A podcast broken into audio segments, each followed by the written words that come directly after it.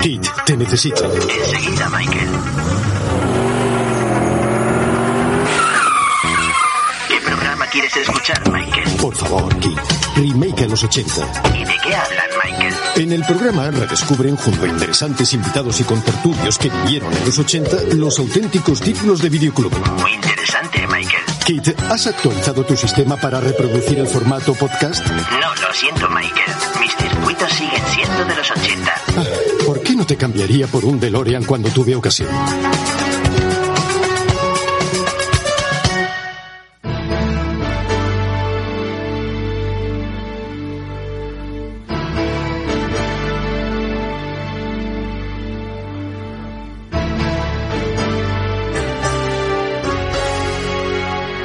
Remake a los 80. Nos adentramos en el videoclub, emociones y recuerdos con los mejores estrenos de cine de aquel momento. Dirigido y presentado por Juan Pablo Videoclubsero. No olvidéis vuestro carnet de socio remaker.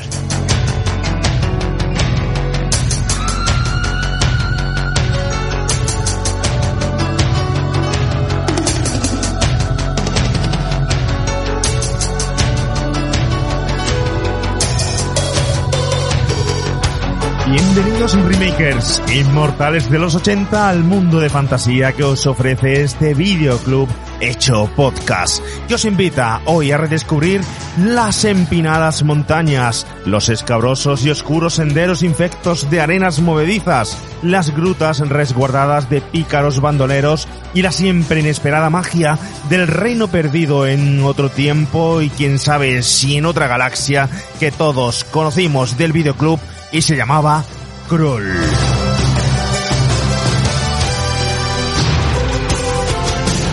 Si alguna característica es propia y disfrutable del cine de los 80 y que en la actualidad se estaba perdiendo y que poco a poco volvemos a recuperar, es la del fabuloso cine de fantasía.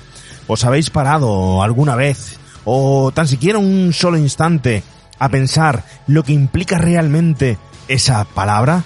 Fantasía. No, no, no es lo mismo que cine fantástico, y ni mucho menos es un cine de cómic o de superhéroe tan prodigado hoy en día. Es un cine tan irreal como posible. Un cine que más allá de efectos por ordenador y de superpoderes, ofrece la posibilidad de viajar por mundos de sueño que solo puedes imaginar y que todos en algún momento de nuestra vida seguro que hemos recorrido. Queridos remakers, no puedo ponerme una capa y ser Superman. No puedo sufrir una mutación que me otorgue garras de una extraña aleación. Pero sí puedo emprender cualquier camino en mi vida para el que esté destinado y hacerlo maravilloso, rodearme de amigos por el camino, descubrir parajes increíbles y llegar finalmente, incluso, quién sabe, quién sabe, a grabar un podcast. La fantasía es todo aquello que tú mismo puedes hacer posible, todo aquello que te invita a emprender la marcha al videoclub, todo aquello que hoy en día necesitas revivir, porque estás seguro que aquello tan maravilloso que te pasó en los 80 no fue solo una fantasía, sino pura y fantástica magia real.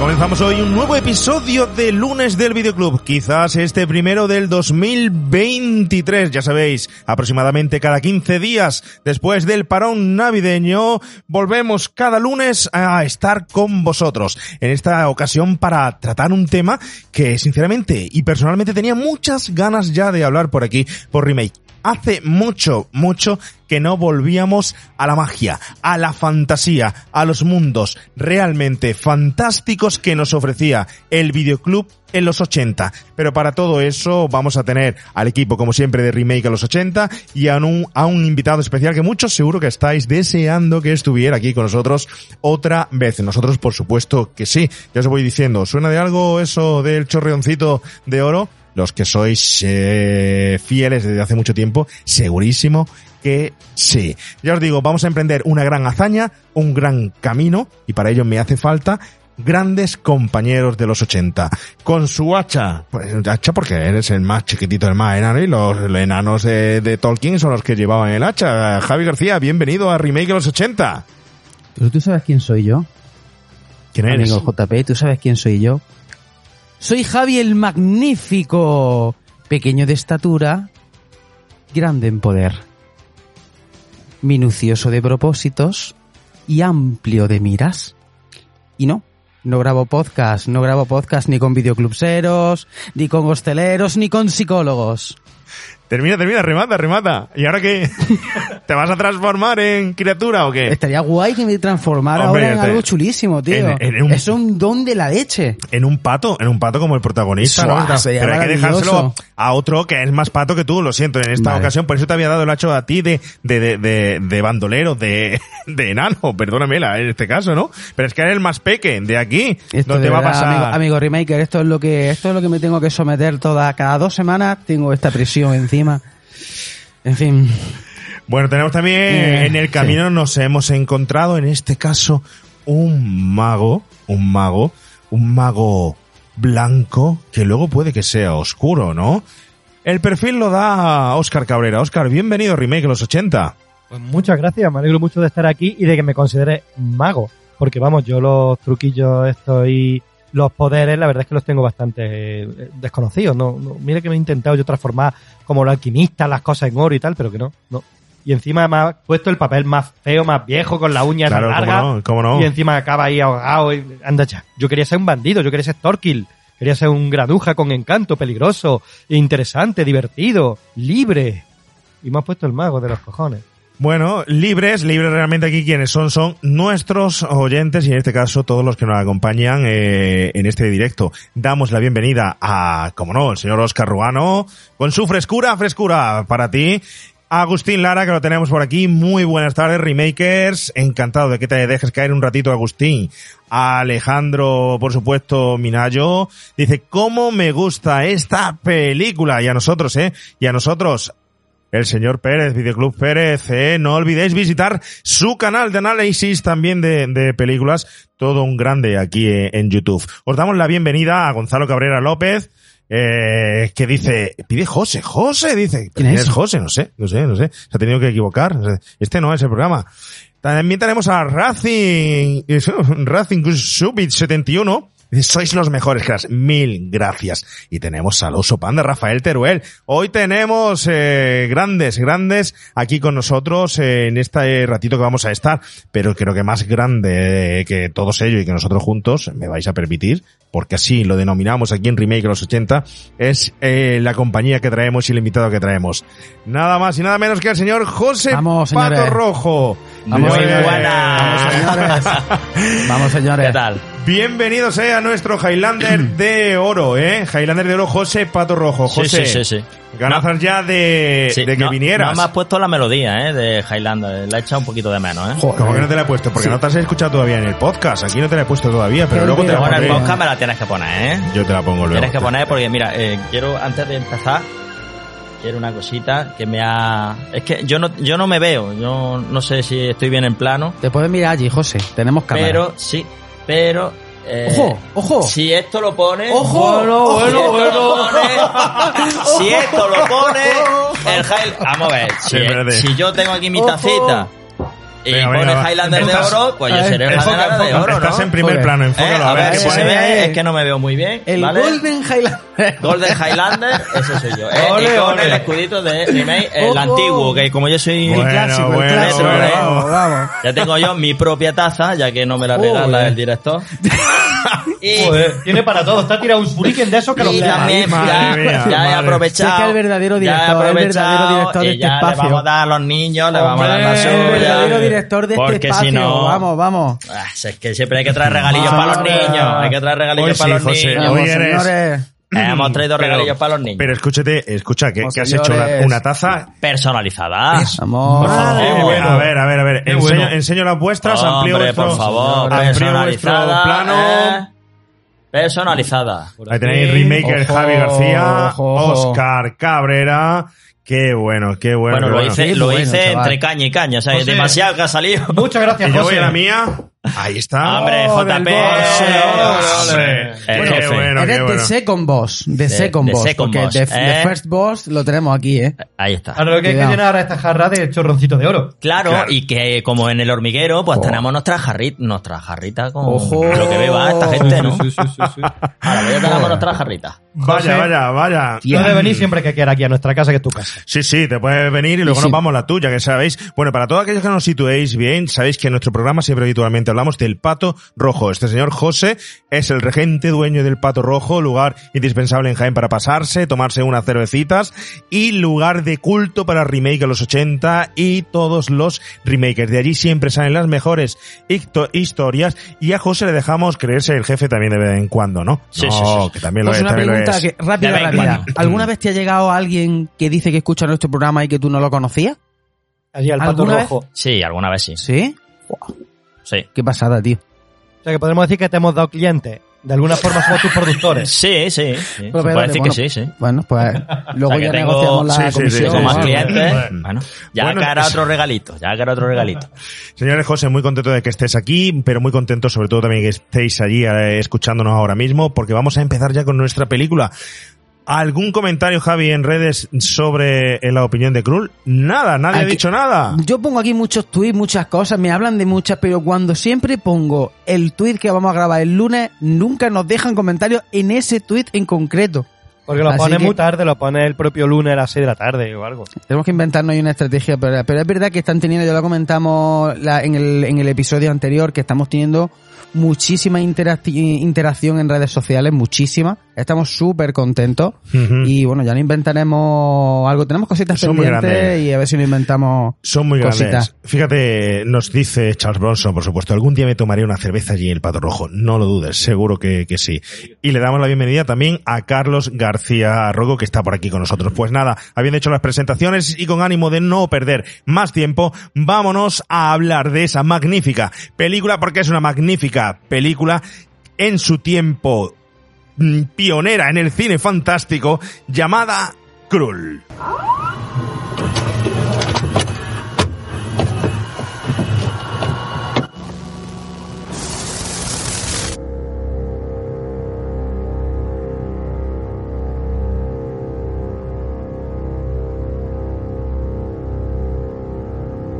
Pues bien, Krull es una película del año 1983, queridos remakers, de ese subgénero de acción protagonizado por espadachines, que caracterizado por personajes heroicos, aventureros y de lucha, pues, con espadas, conocido como capa y espada ese subgénero, y también combinado con la fantasía de ciencia ficción, otro género híbrido. Dentro de la ficción que combina a placer, eh, obviando las reglas de la física y de la química, impulsado por la magia, por lo sobrenatural, por lo artístico, por el amor, por la épica, elementos tanto de la ciencia ah, como irreales o difíciles de explicar. Es una película que dirige en su momento un director del que os vamos a hablar en breve, un director clásico Peter Yates, eh, cuya única incursión en el género es esta película concretamente, eh, Krull. Además está escrita por un guionista medio desconocido también, Stanford Sherman. El guaperas del príncipe Colin, eh, que es el protagonista, que lo encarna Kenneth Marshall, se dispone en esta película a recorrer el mágico reino de Krull. Os hago una pequeña sinopsis para poneros al día. Va al rescate de la princesa Lisa, que está protagonizada por Lisette Anthony, quien había caído en las garras de la bestia invasora del reino que ha llegado desde el espacio. Bien, pues a lo largo de su hazaña se irá encontrando con un gran número de amigos y el espectador con un gran elenco de actores, ¿eh? que vamos a repasarlo también en las escenas escena por escena. Muchos de ellos por entonces aún eran muy desconocidos. Seguro que todos os acordáis del caso en esta película de Liam Neeson, ¿no? Bueno, entre esos act- actores, Freddie Jones como Ingrid, eh, Bernard Breslat como el Cíclope o David Battle como Ergo el Magnífico o Alan Armstrong como el líder de ese grupo de bandidos. Pero es que recordar todos, era el comienzo de los años 80, era el surgir del cine doméstico, del cine familiar y el momento propicio para la evolución de las que eran tan ansiadas adaptaciones de cuentos mágicos, de historias fantásticas, de medievo, de la espada, de la brujería, de grandes hombres forzudos, eh, desde eh, aquellos dibujos de Fran Franceta o desde aquellos eh, libros escritos por Tolkien Lovecraft o C.S. Lewis, ¿no?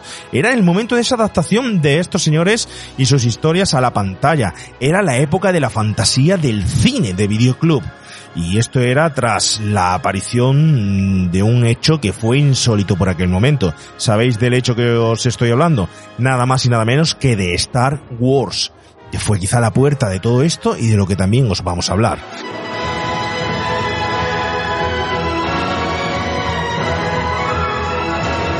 El caso es que Krull, tras un costoso proceso de producción de 30 millones de dólares, surge como producto de su época evocando los cánones marcados para el género, pero aportando algunas diferencias, eh, alguna diferencia, pues la verdad es que bastante ricas, aunque extrañas, que se convierten en distinciones, haciéndola única única. Algunas de ellas, pues la mezcla del género en el guion, su banda sonora, o los novedosos efectos especiales de la época que para muchos ahora son tan chirriantes y que también vamos a analizar, o aquel magnífico diseño del arma, ¿no? De arma, eh, ese arma en forma de estrella que caracterizó, fue icono, impronta, logotipo de esta magnífica película.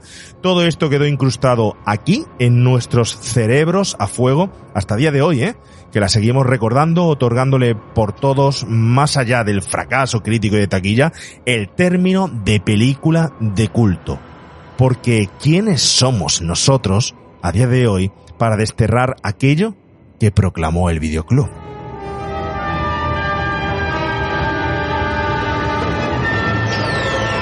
José, ¿cómo ha sido el reencuentro con esta película? Vamos a opiniones personales y también a pedir las opiniones personales de los oyentes que tenemos al otro lado para ir comentándolas junto a ellos. ¿Qué tal volver a ver Krull, José? Mm, Me ha gustado mucho. Me ha gustado mucho. No la recordaba, la recordaba de otra manera. La verdad que le he sacado un poquito de más chicha de, de cuando la vi más jovencillo. Me gusta mucho la, la costelera de meter ahí un mogollón de cosas, la mueve y sale esto. Porque muchas películas que haya de, de fantasía, de espada, brujería, capa, ciencia ficción, es que no hay muchas tampoco. Me ha hecho recordar la de Los Inmortales 2, que mezclan ahí también un poco de ciencia ficción y capa y brujería, ¿no? Eh, Pero no hay muchas tampoco que mezclen estos elementos así tan... Es como una ensalada, ¿no? Una mezcla de subgéneros. es una ensalada ahí, y le han echado, venga, vamos a echarle queso, vamos a echarle rúcula, vamos a echa- y le echa, y le echa, y le echa, y le echa, y ya sale una ensaladón ahí que no veas. Fíjate lo que nos dice Rafa Teruel, eh, Oso Panda, dice, normal que José hable de esta película teniendo en cuenta que es un experto en moluscos y estrellas de mar. Ya te pillaré, ya te pillaré, ya te ya pillaré, te ¿no? pillaré. Eh, Rafa, eh, eh, Rafa, hoy, Oscar, estaba aquí con Rafa Teruel. Oscar, ¿cómo ha sido eso de volver a encontrarte con esta película? ¿Cómo ha sido el reencuentro con Krull? Bueno, pues mira, me alegro de decir que, que la he vuelto a ver y la he disfrutado igual o, o más que, que cuando la veía cuando era joven. Porque es una película que conecta con, conmigo de una forma especial. Es posible que sea porque tiene esa decadencia, ese encanto de los fracasos, el, el típico fracasado que a todos nos cae bien, pero que sabes que no le salen bien las cosas, que el, que el chiquillo lo intenta, que es muy simpático, pero que no llega a nada. Es muy Yo buena empatizo muy bien con ese. Una Y es- buena y descripción, es esta muy buena película. descripción. Una buena Esta película es esa, es el tío guay, eh, que nos cae bien, pero que, que no consigue alcanzar sus No le- sueños. sí, no le salieron las cosas bien, No es le verdad, salieron bien. con el presupuesto que tiene, macho. Ah, Pero es muy encantador, muy simpático. Eh. Es Y una película Y no la conoce mucha gente, no la recuerda mucha gente, o incluso no la tiene han sus visto. círculos de, de fans. Pero es verdad que una película yo creo que mm, no olvidada, no creo que sea olvidada, no es como otras que hemos tratado, pero sí que no está quizás valorada como, como creo que se merece, porque es verdad que tiene muchísimos defectos, ya lo, lo hablaremos, pero también tiene muchísimas virtudes. Es una película sin pretensiones. A ver, económicamente tenía pretensiones. No era Tenía una- muchas serie pretensiones. Pero yo veo una película ligera, veo una película fresca, no veo una película que pretenda ser una filosofía profunda, cargada, barroca, que va a cambiar, no es Dune. ¿Vale? No es, no es Dune. Es una película Willow, es una película ligera, una película sin pretensión en ese sentido. No pre- yo creo que no quería cambiar la historia del cine. No es Star Wars. No Hombre, el es- director quería cambiar un poco la historia del cine. De hecho, es la única película que él tiene la in- eh, incursión en el, en el género. En este género ya podemos llamarlo de aventura, de espada, de brujería. Bueno, es ca- capa y espada, pero es lo único que hace. Él se encuentra en un producto para él eh, novedoso. Él viene de un cine muy tradi- tradicional, con un éxito antiguo, una forma de rodar muy antigua. Hablaremos ahora de forma más profunda de él, pero sí intenta asociarse al momento de la época de los 80, ese momento en el que estamos en el año 83, poco había surgido ya, pero sí teníamos el referente de Star Wars y esta película además se estrena en el mismo momento de Retorno del, del Jedi, ¿vale? Una circunstancia que también la clasifica un poco, muchos la dicen que de forma negativa, pero también se puede mirar de una forma positiva, ¿no? Porque eh, cuántas veces ha pasado que de exploitation, eh, y nos vamos al género de bárbaros, por ejemplo, relacionado con esto, eh, ha sido un producto muy disfrutable, no en cines, pero sí en videoclub, donde ha tenido un gran éxito. Y aquí a lo mejor en cines no, no triunfa, pero en Videoclub, por supuesto que triunfa. Y una película, yo no sé cómo catalogáis vosotros, una película que desde aquella época ha seguido estando presente, muy presente en la cultura popular hasta día de hoy. Todos sabéis que la referencia que se hace eh, en Ready Player One, ¿no? En ese momento de la batalla, cuando sale la estrella el arma y corta ese, ese brazo. Lo importante que ha sido también asociado a algo que hizo muy bien. Ese símbolo, ese logotipo de Krull que tanto nos fascinaba en los 80. Tiene una buena historia, un buen guion.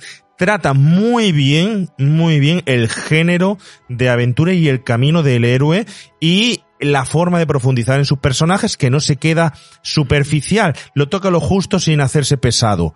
Trata muy bien esa, esa mezcla de Rofrin, de, de, de Robin Hood, de, de cuento, de ese cuento incluso, incluso con estética de los, que podría recordar de los hermanos Grinch, pero actualizado también al espacio, a, a Star Wars con los eh, rayos láser tiene un montón de cosas, características que nos va a hacer analizarla y disfrutarla muchísimo. Pero es una película, sin duda, peculiar. Es como cuando abres la concha de una ostra, ¿no, José? Sí. ¿Te has encontrado muchas perlas tú en una ostra? El pela soy yo. El perla eres tú, el perla eres tú. El pela soy yo. Pues tú la sabes y te encuentras esa perla que está totalmente deformada, pero sabes que es un Una perla. producto Mm. único. Eso es esta película en, en los 80, ¿no?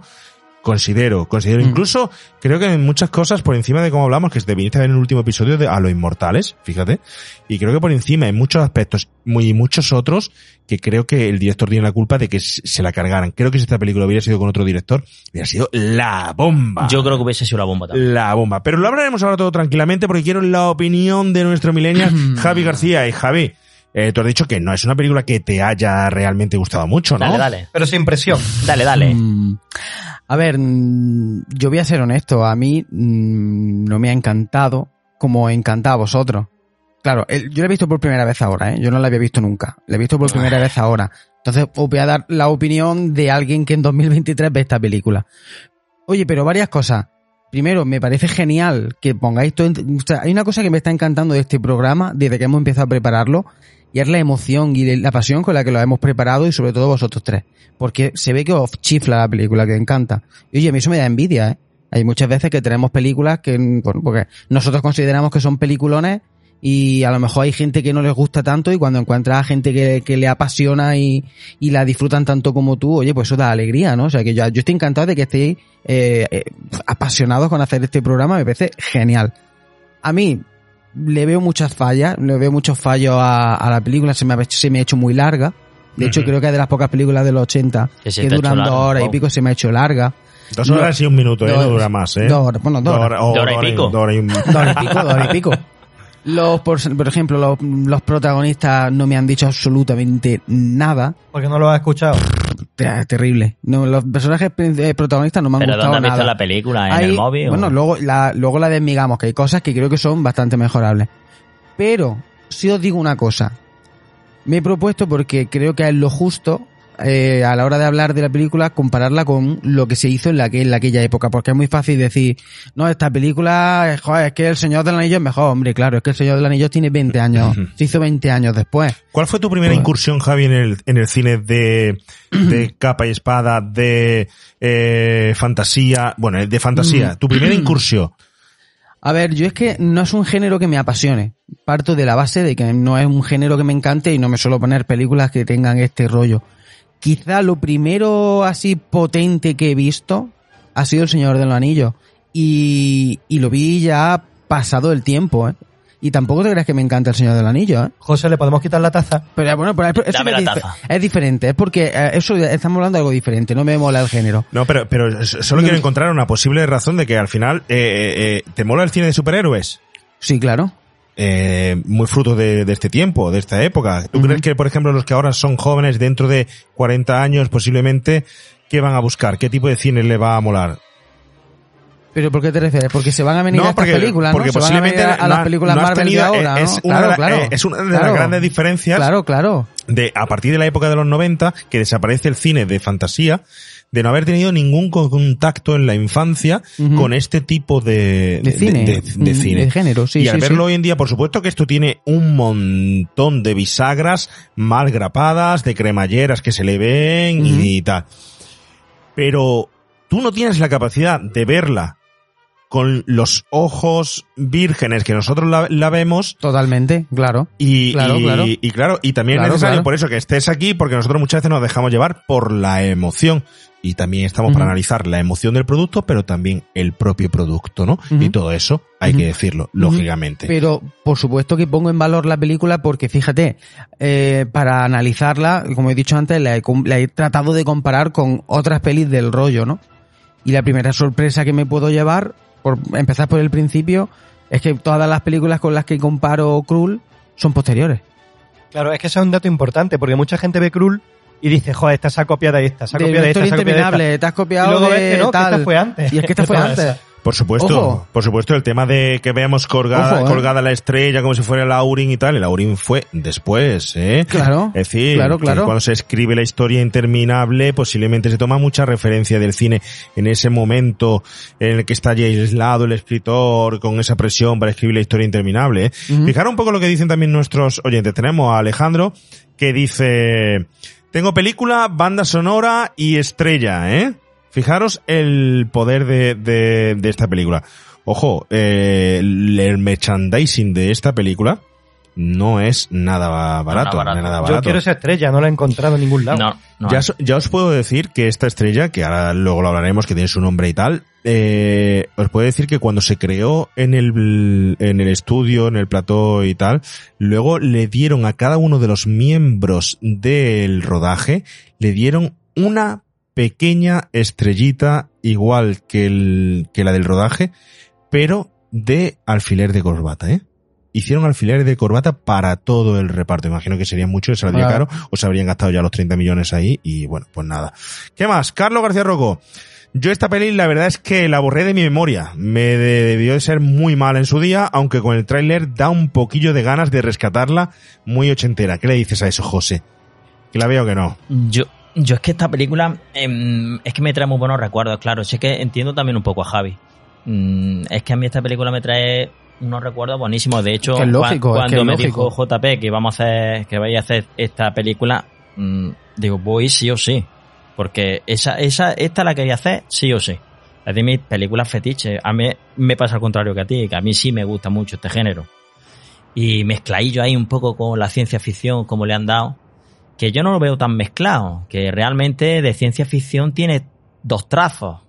Mm, Si quitas esos dos trazos es de espada y brujería, que ya no sé si es que la película le hicieron de espada y brujería y los productores le dirían, mira chicos, mete un Vamos a par de esto, aderezos ¿no? aquí a ver cómo va esto. A ver, el tema del género de la película es un poco difícil Es de, catalogar. La dejamos en fantasía, pero yo sí me iría más a eh, capa y espada. Yo, más que totalmente. espada y, y- y brujería. Espada y brujería, y además llegó un momento en el que se asoció con esos eh, guerreros, esos, esos tipos forzudos, con Conan y tal, en el cine, ¿eh? En el cine. Yo me iría por ahí, me iría por ahí. Oye, tenemos por aquí a la familia Montes Pozuelo, ¿vale? Que dice, yo se la puse a mis hijas y les encantó. Le hice un ciclo ochentero en toda regla con unas 30 pelis, muchas de las que ya habéis sacado, ¿no? Bueno, eh, una maravilla, una ¿Qué maravilla. Yo, pasó? De- yo esta, ¿Tú se la has puesto a tu hija esta, José? No, todavía no. ¿No te ha dado decir, vienes al programa a ver esta película y no la ves con tu hija? A ver qué le, qué le parece. Todavía no, no se la he puesto todavía. Mi hija es que también, yo no sé si os pasa a vosotros, pero que por cierto me estará viendo. Pues le mándale un, Un besazo. besito, un cariño. beso muy Eh, fuerte. un besito para mi niña que, que es mi mayor fan. Y yo puedo, yo puedo mandarle un saludito también a la mía, que me- también Hombre, me está viendo Hombre, claro, claro. Bueno, un y- día no las traemos que hagan ellas un podcast, nos vamos nosotros. De, eh, Pues mira, Claro. mira. Hola, Ariadna. es que estáis mirándome en la tele. A mí a lo mejor no me está viendo nadie, pero hola. Bueno, bueno, eh. Hola. Tiempo al tiempo, Javi. Tiempo al tiempo. Tiempo Puedes al saludar a nuestras hijas también. Un saludo a la hija de José y de Oscar. Que- Besito. Cuidaros mucho. Mira, una cosilla que también quería decir, que ha- haciendo alusión a lo que has dicho tú antes de del dinero que se gastaron y de películas anteriores. El Señor de las Bestias, la gente la recuerda mucho, sin embargo se gastaron 9 millones de euros, de dólares. Y se recuerda mucho más El Señor de las Bestias que esta película, Mm. tío. De esta película solamente queda el más resi- y con más presupuesto, Krull. 50 millones. Bueno, hay 50, 20, tre- 30, Mucho más. 35, pero vamos, vamos a poner que sean 50. Ujú. 50 millones frente a 9 que se gastaron en El Señor de las Bestias y a la gente todavía, tú has visto El Señor de las Bestias, ¿cuál te gusta más? Quizá el señor de las bestias. Pues lo tienes. Que Es también que- la hemos analizado aquí. Que también le hemos que- hablado de ella aquí. que ¿Por qué está tan desperdiciada esta película? Eh, no lo entiendo. No, no, no le Bueno, pillo. Pero que ya lo tiene, veremos, pero lo que tiene, ahora lo vamos a ir hablando, pero que tiene Estamos muchas hablando- cosas buenas, ¿eh? Sí, pero estamos hablando del Señor de la Bestia, estamos hablando. Volvemos otra vez. Os pongo en situación.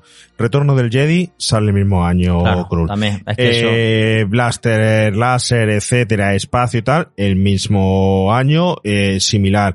Nos vamos al Señor de las Bestias y estamos ahí en, mm, no recuerdo bien, creo que, que fue también el mismo año, pero creo que Conan y ella salen a la misma vez y aprovechan que son iguales, pero diferentes y el tirón de esos, eh, guerreros de espada y brujería. Nos encaja como que un poco, como que un poco mejor, ¿no? Y luego estáis hablando de todo de productos que en el videoclub fueron mucho mejor todos, ¿eh? Y que no fueron bien en ese momento del, de- del cine. Por aquí nos dice, Alejandro nos dice, tiene tantas cosas distintas que no sabes cómo catalogarla. Sí. Nos dice también Jesús eh, Senise, copia cosas de Galáctica. Sí. Es que Sí, copia. que copia muchísimas cosas. Copia muchas cosas. Y le, copian, y le copian muchas cosas Bueno, también. y le copian, claro, claro, y le copian. Es que Sí. estamos, lo que habéis dicho, antecesoras, pues tiene un poco Flash Gordon en ese rollo. También, ¿no? Esa fue antes. O tenemos eh, Furia de Titanes, Excalibur, esas fueron antes, pero es que después, lo que ha dicho Javi, te pone a mirar y tenemos eh, Life Force dentro del laberinto, Legend. Legend mm, también tiene sus puntos comunes. Lily. Alcón, Un Willow, montón, esas son después. Y son después, claro. Todas Y son después. sé que realmente antes que esta película se había hecho Excalibur, que de hecho el propio, el propio guionista, el propio guionista reconoce que su base literaria, su base a la hora de escribir el libreto fue Excalibur. El Señor de las Bestias. Sí, lo que hemos dicho, Flash Conan, Gordon. Poco más. Mm. Todo fue posterior. Entonces, eso sí me ha sorprendido, ¿ves? Porque yo, por ejemplo, viendo la, peli- la película, y ahora después lo hablaremos, la escena de la, arena- de la arena movediza, dije, joder, esto es un- se ha copiado de una historia interminable. Y luego dije, no, no, no, es que una historia, la historia interminable es posterior. Pero a pesar de esas Entonces, copias, plagio, homenaje, referencia, estética y visualmente es una película que yo no he visto otra de fantasía así, ¿eh? Que crea unos escenarios que luego lo hablaremos. Sí, el Que dise- muy Sobre todo original. Los del castillo también, muy el onírico, diseño de arte Muy- es espectacular eh, en esta película. Un diseño de arte que en el castillo perfectamente en ese momento podía chirriar la arquitectura y el diseño que hicieron que hoy en día parece hecho hoy en día, sobre todo el diseño, ese eh, castillo blanco, esa arquitectura, esos líneas sin barandas, espacios abiertos, limpios, arcos mucho más rectos, es espectacular el concepto tan tan futurista. Lo hablaremos todo eso. Oye, eh, Raquel Martos por aquí, un saludo. Dice, para mí fue un peliculón, ¿no? Fue un Sí, peliculón. es, es mi hermana. Juan Vicente Molina también lo tenemos por aquí. Buenas noches. Sí, ya hemos encontrado el clip. Está por, por aquí, ¿sabes? Me han regalado, eh, me ha traído Javi un Spinner. un spinner, ¿sabes? Así que por aquí estamos. Hoy vamos a analizar el comienzo de la película. ¿Cómo surge este producto? ¿Cómo surge la idea, Oscar? Tenemos aquí a la Columbia, te ronda el año 1980 aproximadamente, ¿no? Tenemos a Fran Price, ¿no? Este señor, bueno, este señor tan sumamente importante en la industria de Hollywood, eh, situarlo un poco, del cual parten las ganas de hacer este producto. Fran Price, eh, pues, el, fue el responsable de Columbia, estuvo trabajando también en la Universal, eh, producto de la televisión, y a él le debemos éxitos como, por ejemplo, pues Tutsi, Gandhi, los 80, estoy hablando nada más, eh, Karate Kid, eh, eh, que el, guion de Regreso al Futuro no cayera al olvido y, y se rescatara. Le debemos también que la producción de Cazafantasmas. Le debemos un montón de, de películas, ¿no? Pero tienen la idea de decir, quiero hacer algo de fantasía, ¿no? Sí, eh, bueno, estamos hablando de eso, Star Wars, y de repente todas las productoras em, que estaban en ese momento en activo y con cierto poder adquisitivo se quieren sumar al carro, ¿no? La Columbia me parece muy curioso el, el- hecho, ¿no? Porque la Columbia nace en los años 20, tal, empieza siendo dentro de las productoras conocidas, no es de las grandes, grandes, grandes. Se mueve en la liga pues de la Universal y tal en aquellos años, ¿no? Eh, con Frank Capra es cuando empieza a tener un momento de resurgir en los años 30 y tal. Y luego empieza a tener sus baches, su ida y venida. No acaba de ser de las primeras, de las mayor más importantes, pero está siempre ahí, ¿no? Y luego llega en los 70 una crisis. Mm, casi, casi, casi acaban en bancarrota. Y de repente tiene un resurgir, pues con eh, algunas películas, entre otras en el 77, Encuentro en la tercera fase. ¿Vale? Tenemos ahí a Spielberg metido, ¿no? Y luego ya empiezan en los 80, en los primeros 80, pues tiene algunos éxitos como Locos de Remate, El Lago Azul y El Pelotón Chiflado. Y en ese momento, en la que estaba un poco resurgiendo, aparece una señora compañía macro, grande, monstruosa, que se quiere meter en la industria del cine, entre otras muchas cosas. Eh, Coca-Cola. Que ahora está muy de moda que las grandes empresas se metan, ¿no? En comprar, pues, compañías de, de cine o de televisión, pero antes no estaba tan visto. Y Coca-Cola, que quería diversificar, dijo, pues voy a comprar la Columbia. Y se la compró. No tenía suficiente como aparecer en las películas. No, No. Que también quería, eh, quería más, ¿no? Supongo que será su forma de aparecer más todavía. la ¿no? chispa de la vida. la chispa de la vida.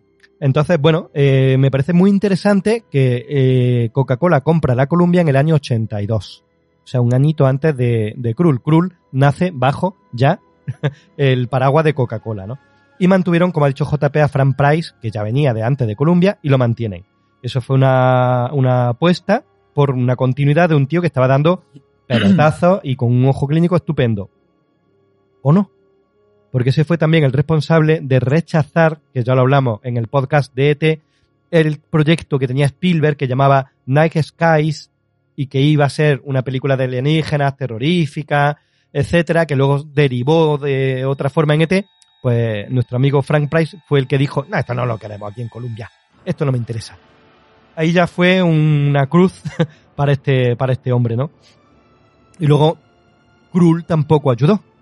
Krull tampoco fue una Hombre, gran Estamos hablando de una recaudación, me parece, de 16 millones, casi, tre- casi 30, y 16 millones es un tortazo incre- increíble, Pues ¿no? a partir de ahí empezó una época oscura de nuestro amigo Frank Price, con películas de serie B, como por ejemplo George, el cazador que vino del futuro, que me parece muy divertida, pero es muy mala. ¿Vale? De esta exploitation y tal, empezó a meter la pata más de, más de la cuenta. Y su gran salvación, que podía haber sido Caza Fantasma, que fue una apuesta personal que él hizo, eh, y que nadie daba un duro por ella, y que él fue el que la defendió, y esta película hay que hacerla, lo echaron antes de que se estrenara, con lo cual no pudo eh, resarcirse hasta ya después de, de irse fuera, ¿no? Entonces, bueno, Coca-Cola estaba allí, echó a este tío, metió a otro, y estuvo ahí en los 80 intentando hacerse un camino. quien cortaba al final todo era Coca-Cola, ¿no? Era Coca-Cola. Coca-Cola quería sitazos por un tubo. Y, eh, y Frank Price, pues, venía a detenerlo, lo tuvo después, pero atravesó un bache y Coca-Cola le cortó la cabeza. Y Coca-Cola entonces también estuvo en la producción de Krull. Efectivamente, Coca-Cola ya era recién llegada. Qué raro que no hubieran sacado el... Sí, eh, Sí, el ah, elixir de la vida. Brebaje mágico. No Quería sé, refrescar la productora. no sé, que no hubieran sacado en esta casa eh, el Glaive. Que, ¿Te imaginas una etiqueta de Coca-Cola con el Glaive? El Eh. Gator Glaive. ¿Te imaginas? Pues sería una, una Yo lo pasada veo, ahí. ¿eh? Yo lo veo totalmente. Bueno, ¿eh? hubiera cabido, sí. ya lo que le vendido- faltaba a la, a si la, película hubiera sido un éxito, no te preocupes que habría pasado. Vale. Pero como fue un fracaso, Sí, yo creo que no, Coca-Cola no. hizo así. Y el Cruz lo meterían en el, ma- en el menú del McDonald's, en fin. Sí, Eso ya sabemos. El caso es que Coca-Cola a los poquitos años, en el 89, creo que fue por ahí, ya se quitó de en medio, porque tuvo ya el fracasazo total de Columbia, que fue Star. Que esa película yo querría traerla porque a mí me gustaba. ¿Cuál, tío. cuál, cuál? Star, de Warren Beatty, una apuesta Ah. personal de Warren Beatty con Dustin Hoffman, una película que se considera de los más grandes fracasos de, de la historia del cine, de las peores películas hechas, y que a mí me gustaba cuando era pequeño. No la he vuelto a ver, pero a mí me gustaba, pero fue un ostión flipante. Y después de aquello Coca-Cola dijo, "Eh, lo del cine no me ha Esto gustado no tanto bien". como yo pensaba. Y se salió y vendió la Columbia, ni más ni menos que a Sony. y que de- sigue siendo de Sony, ¿no? La Columbia. Entonces me pareció muy interesante que Krull apareció bajo el paraguas de Coca-Cola. Sí, sí, fíjate, fíjate en aquella década, ¿eh? La influencia tan enorme, pero eh, es que esta no era una producción de serie B, ¿eh? No, no, Esto no, no, ni era una producción de la Canon, ni de. Menascola, ni nada de eso. Es una producción de Coca-Cola con muchísimos millones y, y un dinero empleado sobre todo en pagar los efectos visuales, ¿eh? porque aquí tenemos un guion que afortunadamente algo se pudo salvar del guion o podemos ver en la película, que es al final la- el hilo que va haciendo que el, tenga cierto interés en la película. ¿eh? porque a día de hoy, a día de hoy tú la ves y efectivamente sale un montón de fisuras en los efectos especiales y en los efectos visuales, algo que no sucede en otras películas y que sin embargo sí sucede aquí. Si no hubiera tenido ya un guion bien hilado y ojo, y un buen montaje, ¿eh? que la, la película tiene un montaje que no era habitual hacer una peli de dos horas de fantasía en los 80 y sí tiene sus dos horas. Y aunque a Javi diga que en algún momento se le puede hacer un poco larga alguna escena o tal, porque tiende a lo onírico también, al lo artístico, al diseño, a mostrarte no solo la película en su guion no quiere mostrarte solo la historia del príncipe que va por la princesa, quiere mostrarte la fotografía, quiere mostrarte eh, eh, Sí, el claro. mundo de Krull, el tema visual, quiere mostrarte dónde está el mal, cómo está encarnado, quiere mostrarte los distintos elementos de la mitología, los distintos elementos de la fantasía, los distintos elementos del camino del héroe. Quiere hacer, quiere hacer tantas cosas que quizá al final eso es un poco también lo que, lo que la pierde, ¿no? Pero, pero a pesar de todo el presupuesto invertido en efectos visuales, por decirlo así, tenemos también un guion, un guion que se lo atribuimos a Stanford Sherman, Javi, Sí. y un guion que no está nada mal, ¿no? No, no, no, no está nada mal, no está nada mal. Aquí el señor Stanford Sherman, pues bueno, mm, como ya hemos estado explicando, estábamos en un momento en el que veníamos de la trilogía de Star Wars y, vamos, acababa de estrenar el Retorno del Jedi o cuando se escribía el guion, pues estaría ya en producción el Retorno del Jedi. Eh, y bueno, aquí el señor Stanford Sherman, de la mano de, mm, de su director, de Peter Yates, pues intentaron hacer algo novedoso. Es verdad que aquí, ahora después lo comentaremos, la película también be- bebe un poco de Tolkien, que lo tenemos ahí un poco como el Olimpo literario de la fantasía, y e in- inevitablemente Es que tienes eso que es- acudir a, a Tolkien, es Eso que inevitable. hacer apreciación de, Claro. de, de eso y Mm. por qué puede Claro. beber de, de Tolkien. Pero Mm. sigue, sigue, sigue. Pero bueno, yo creo que quisieron dar un paso más allá a la, a la hora de escribir el, el guion. Ellos querían un guion serio, ellos querían un guion oscuro. De hecho, en la película, hay, que me ha llamado la atención, hay bastantes muertes, ¿eh? Sí.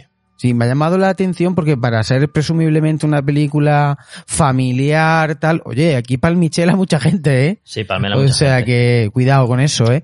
Entonces, no pues, es bueno, sangrienta, pero sí tiene no es sangrienta, violentos. pero joder, ¿eh? ya lo hablamos, por ejemplo, en el episodio de, el último episodio de Star Wars, que nos sorprendía el inicio de la segunda entrega de la película de los Ewoks y tal, y aquí te vuelves a encontrar con muerte. Pero y tal. qué, qué importante ha sido Star Wars, ¿eh? Cómo ha... Eso fue un bombazo. Tú imagínate en el año 83 que te sacan el retorno del Jedi, tío.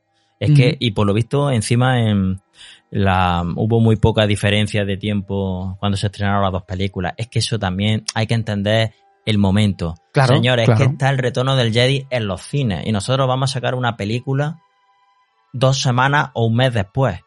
Es que eso pesa también mucho. hay que también pesa, ponerse en claro que situación pesa, claro que de que eso fue un bombazo y se gastaron 30 millones de dólares en el retorno del Jedi, ¿eh? Ojo, también en la tercera parte lo tendrían ya todo hecho. O Es casi que todo hecho. claro. Pero qué diferente. importante fue esa película para los Mm. cimientos de todo lo que hubo alrededor. Seguramente Claro. lo... Yo, esta ver. película, yo, a mi corta luces, si se hubiesen apartado un poco de la ciencia ficción y se hubiesen centrado en capa y espada, quizás si no puede hacer una cosa para rivalizar con lo que hay, a otra cosa distinta. Yo que creo que quisieron, quisieron meter esta mezcla precisamente para competir con Star Wars. Pero es que un 20% de ciencia ficción. Porque si no, ¿qué sentido tiene que meta Pero ahí- para combatir o, o competir o para mm, eh, intentar O para subir- meterse para subirse esa carro. influencia en ese también, carro. claro, claro, que claro, todo lo también, vemos al final también. como competencia. Hoy en día, También. Marvel, DC. Claro. DC sale con sus primeras películas del Hombre de Acero y tal, y luego y lo que va a ser su proyecto, la Liga de la Justicia, que sale después de Vengadores. Al final es inevitable la competencia porque lo que compiten son en Claro, taquilla. correcto. Pero si uno no hiciera una película, el, El otro no lo haría, tampoco, se sube a tampoco rebufo. la- lo haría. Claro, pero claro, más claro. que eso, más importante que todo eso, Javi. Eh, eh, José, perdona. Star Wars ¿Qué supone la competencia con Krull en el momento que sale? No, lo que supone es que si no hubiera existido Star Wars, no hubiéramos disfrutado durante todo el año 80 de una gran cantidad de cine de fantasía. Fue la tapadera, lo abrió. Estamos hablando que todos estos orígenes, que al final nos remontamos, que es indiscutible cómo traza y marca Tolkien, eh, lo que debe de ser el camino de una aventura de eh, capa y espada, espada de brujería, junto con esas películas o esas historias, como hemos dicho, como, como Robin Hood, eh, esos personajes que veíamos en mitad de, de la selva, en mitad del, del bosque, ¿no? eh, los espadachines, donde ya eh, veíamos también en los años 70, y también tiene aquí mucha influencia súper im- importante, ese cine, pues, de Harryhausen, con Claro, Sinbad, toda claro, la claro, historia claro. de Sinbad el marino y, y todo lo que eh, Jason y los argonautas, Oh, es decir, que todo, todo esto son influencias que al final tiene el cine de, lo- de los 80 que vienen desde ahí, desde los 70 y desde esa época mucho más clásica. Pero si nos tenemos que remontar realmente al camino verdadero, es el camino que traza el mago de Oz. El camino de esos personajes que de cierta forma se transforman junto con los personajes que introduce Mm. Tolkien, junto con la historia que aquí también ve- vemos un poco de esos villanos que recuerdan mucho a... ¿Cómo se dice cachulo? ¿Qué- qué? Chulo, chulo. ¿Cómo era Cachulo. Cachulo? De H.P. Lovecraft. Sí. Todo eso si lo unimos, el, un- el único que, que consigue unir todo eso hacia el tipo de espectador actual es Star Wars. Es la reinvención, la reapertura del género de fantasía.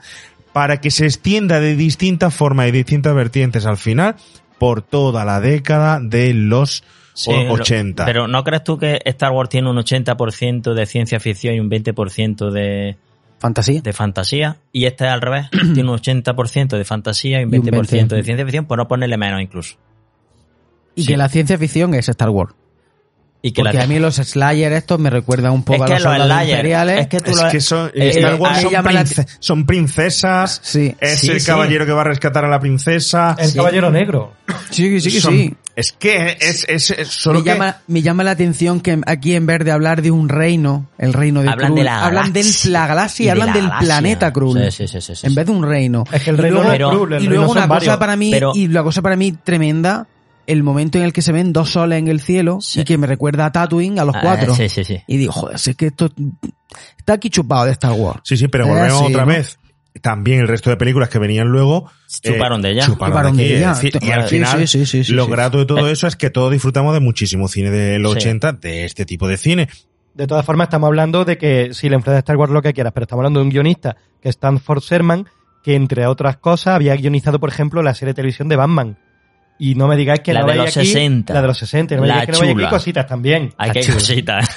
De hecho, yo creo que le ha faltado, para que Krull hubiera sido más redonda, para mí al menos, le ha faltado un toque de humor más fuerte, que no sea solamente El ergo. de Ergo, ¿no? No solamente ergo, sino que ella misma cachondearse un poco como hace Batman en la serie de Batman. Un poco más de irreverencia incluso. Pero a mí me hubiera No funcionado sé, no más. sé, no sé. Es que no Ergo no llega a ser alivio, no no llega a ser No. alivio cómico, llega a ser un personaje bufón, pero no llega a ser alivio, alivio No. cómico. Pero s- aquí todo yo mm, estoy de acuerdo contigo y no estoy. ¿Por qué? Porque toda la tendencia que vemos de cine setentero y, y sesentero no es del guion, es del director. Es la mano del director. Y explicaré ahora después cuando lleguemos al director. Hacer una referencia al guion muy importante. ¿Sabéis cómo se iba a llamar Krull antes de que se llamara Krull? ¿El planeta o la película? La película, la película. Los dragones de Krull se iba a llamar la película. los dragones de Club. ¿Y dónde Sí. están los dragones? ¿Y dónde están los Había- dragones? Os explico, había un guion previo al que se escribió, ¿vale? Un guion donde había dragones, el, ese versión del mal que, que vemos al final, ese reptiliano que se cambia al final, iba a ser un dragón. Y la película se iba a llamar Los dragones de, de Krull. Se cambia por un reptil, porque bueno, que no quieren meter el tema de los dragones, me parece que por aquella época había sido anterior el dragón del lado de- lago de fuego, creo que un año antes y tal. Entonces se hace un cambio. De hecho, el guionista no iba a ser Stanford Sherman y el primer guion eh, se eliminó para hacer el cambio. Iba a estar Steve Tage, que fue un guionista dramaturgo, pues la verdad es que novelista, que ganó el premio de la Academia al mejor guion original en el 79 por la película Breaking Away fue su guionista y lo largaron a este señor porque bueno eh, dice que el guion que había escrito tenía muchos diálogos y aquí eh, su director, Peter Yates, quería una película en la que mm, brillara el efecto visual. Él, él estaba, Peter Yates estaba encaprichado con los efectos especiales. De hecho, la pasta se, fueron, Él se nunca fue ahí. ¿eh? los había tenido. Venía de un cine de- que parte de los años 50 a la actualidad y entra en una era nueva llena de efectos visuales, efectos ópticos y tal. Y él quería efectos visuales, quería diseño de arte por todo lo alto y le daba igual el guion. Y si había algún momento en el que el guion pudiera cargarse eh, toda la espectacularidad no lo quería. Por tanto, por eso Steve Te- Teshit lo largaron y lo echaron. De hecho, Steve había escrito una parte para la princesa, para Lisa, en la que al final se iba a convertir en la antagonista y se iba a ir al lado oscuro. Eso ya cantaba más, ¿ves? Que cantaba, eso Sí, cantaba, cantaba, eso cantaba por Vale. bulería. Cantaba por bulería. Eh, además eso, todo eso se hizo en storyboard, se dibujó, se hizo diseño de arte y tal, ¿no? Pero se eliminó. Igual que se eliminó también una cosa que me parece muy bien, que adaptada al, al tema de la, mm, del género de fantasía, que es que no sé si os dais cuenta que en una película de estas características, eh, los personajes van avanzando y no se preocupan ni de su alimentación, ni de comer. Bueno, perdona, Ergo momento está todo el rato buscando grosella. Bueno, Pero no, se, no importa la economía del país, lo que hay, el sistema de sustento, el trabajo, solo hay una aventura que va atravesando por este eh, mundo lleno de hadas, de seres mitológicos, bueno, extraños, pero eso, y no importa nada ninguna sí, otra pero esos huecos los rellenas tú. Eso es lo chulo también del cine de los 80. pues, yo, porque mm, el, el pacto que hacen los cíclopes con la bestia, que solamente tienen un ojo. Eso ya te lo tienes tú que imaginar. Se Eso supone que chulo, los ¿eh? cíclopes son de otro planeta, que son de otro planeta o no, eso ya te lo imaginas tú también, y conocen a la bestia, temen a la, o sea, conocen a la bestia, los Slayer, los, los secuaces de la bestia, sí. eh, conocen a los cíclopes y los temen o los respetan. Y ahí ha habido antes unas luchas de poderes y unas cosas y no te explican absolutamente No, nada. nada, nada, te nada. lo dejan a Nada, ti, que tú te lo imagines. Pero eso es genial de las pelis de los Eso es 80. genial. Por ejemplo, eh, nada más empezar la película ya se va viendo que hay una relación entre los reinos que seguramente han estado en guerra durante años, Mala, han sí. tenido conflictos, Pero los padres de uno y de otro están no se llevan bien. Se nota que ahí había su Eh, hay, un hay un mogollón de huecos cuenta, en la no historia importa. y tú lo rellenas. Ellos se conocían de Rellénalo antes. tú. Tanto la chica como, como el chico se conocían de antes, se gustaban, pero tampoco lo explican. La historia del, del sabio que baja de la montaña con el rollo con la, con la viuda negra, la con la del viuda granito. de la tela de araña. Sí. Esa historia es genial. Pues eso no la desarrollan absolutamente nada. Mata a su hijo por, por despecho. Uf, Eso o sea, brutal. mira qué carga tiene eso, ¿no? Y no, no hace ni siquiera Bueno, se una lo pequeña contarla la cuenta, pero muy poco. Ah, pero Lo cuenta 22 muy segundos poco. o menos. Que daría lugar a otra película. Daría tres ahí. películas. pero eso es lo grande, pero- eso es lo grande de estas Ya, películas. pero eh, quiero decir, si no tienes tiempo para desarrollar una idea, pues no te metas mucho tampoco, ¿no? Mm, Pasa un poquillo más desapercibido, ¿no? Bueno, no, ten- es que yo maté a tu hijo y, y te odio por eso. Pero eso da una riqueza a los personajes que aunque no cuentes todo, le está dando un contexto, un pasado, una importancia que yo creo Mm. que mola mucho. De hecho, ha dicho antes Juan Pablo que, el- que una de las cosas que hizo que cambiaran al guionista, ¿verdad? Fueron el tema de los diálogos, que no querían tal. Perdona, pero a mí en esta película los diálogos me encantan. No son diálogos tontos. Son No, no, una no, no, no. contrarréplica Sí, sí, sí, sí, y una frase en la Y que dice, hostia, ¿cómo se la ha devuelto? Qué bien, me encantan los diálogos de Cruz. Mira, está diciendo aquí Gonzalo Cabrera, dice como en Star Wars, que empieza en el capítulo 4, la historia ya estaba avanzada. De hecho, Muy buena, mi de hecho son muy buenas. De hecho, muchos años después se ha hecho una película que te pone un poco en antecedente del episodio 4. O sea, que se bueno, podría se ha hecho en una Krul. película de los, de los créditos, nada más. Roger One es de los créditos. Claro, claro, claro. de, lo- lo que la- voy. de la- Que cuán- cuántas, cuántas películas o series se podrían hacer hoy en día de Cruel, ¿eh? Se podrían se sacar ahí en muchas. spin-off Pero bueno, para ver lo que han ¿eh? hecho con Willow, quizás que no hagan nada. No me abras eso. No te voy a abrir la caja, cajón, pero no es que Cierra- cierra el cajón, cierra vaya el tela marinera, eh. Cierra el cajón. Qué Pues mala. Aquí, tío. aquí la expectativa, yo no sé si los que estáis ahora mismo Qué- escuchando qué no, mala. no, eh, afecta directamente, estamos hablando al cine de mm, fantasía, lógicamente de los 80, y uno de los hitos del cine fantasía fue Willow por todo lo que, lo que, lo que propuso, ¿no? Quizá era tan bueno el producto que en la actualidad eh, hacer algo parecido sería muy difícil. A lo mejor hacemos una serie de Krull y como el producto al final terminó siendo un fracaso, nos encontraríamos algo mucho mejor y además con los efectos Quizá. especiales actuales, si lo utilizan también, sería una maravilla. Pero ¿qué opinión tenéis, por favor, de, de, de, de, de- Willow? Es decir, eh, aunque sea brevemente, porque es que eh, yo estoy indignado, indignado, estoy porque indignado hay cosas para tratar que, que sí, que se se deben de tratar, que se deben hablar, pero en otra serie, en otro momento, en otra circunstancia. Pero es una serie que no va a llegar al joven actual, que no llega al joven actual, pero sí va a llegar a todo el nostálgico. En fin. Pero, no, ¿sabes, no pero, hagamos spoiler, ¿eh? pero ¿sabes qué te digo?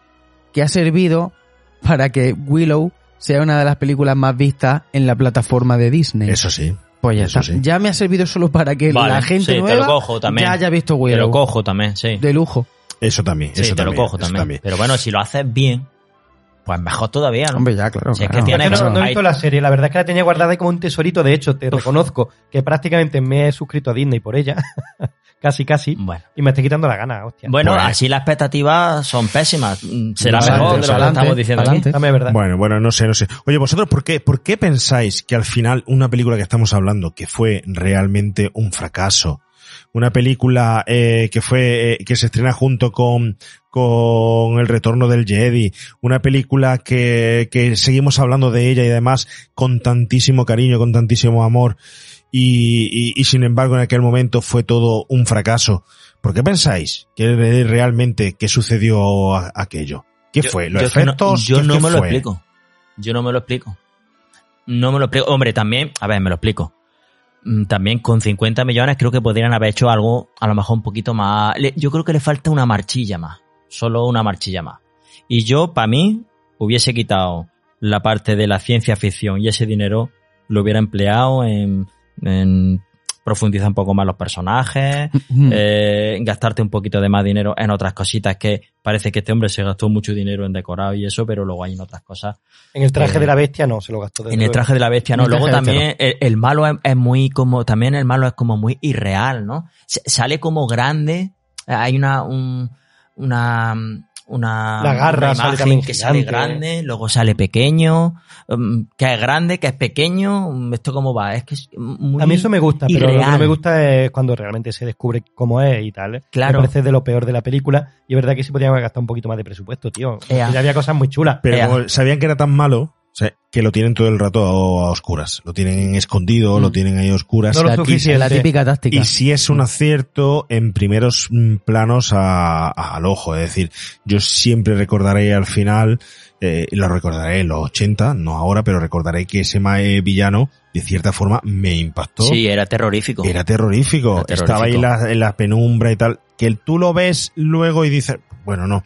Pero cada vez que te lo dejaban insinuar que salía la garra, cada vez que solo era el plano de eh, los, El ojo. los ojos reptilianos eso, y tal, eso era acojonante. era como... Bueno, también y a lo veníamos mejor- de V y todo eso también. Pensé que eh, luego al eh, final, es lo que también luego el- al final el te quedaste un poco. eh, eh, oh, el vale. Gaiben, que se supone que era pequeñito y él era gigante, ¿no? O- o, Mm. Parece ser que un gigante, ¿no? Mm. Pero eh, se lo lanza y el Gaiben, Mm. de- la, la estrella debería ser pequeñita, ¿no? Y, y es grande en el cuerpo de él. Entonces hay unas cosas que Sí, chirrían un poco. Yo creo que también Te deja ahí un poco... Yo creo que también mm, quizás no triunfó tanto por los protagonistas. Yo quizá hubiese puesto otros protagonistas de más caché. Pues no lo hacen tampoco mal, tío. Yo no lo veo mal. Yo, no los veo mal. no tienen el carisma suficiente como para ser los protagonistas y que tú de, realmente te sientas Yo no de alguna forma, te enganches de una forma al Yo prota. no los veo mal. sé. A ver. Esa es otra de las grandes diferencias con Star Wars. Estamos hablando de que en aquel mo- momento Claro. vienen personajes ya, un Harrison Ford, que Mark ya con la, que tal, con, tal. con las entregas ya están asentados, llega un marketing, llega una publicidad, llega algo.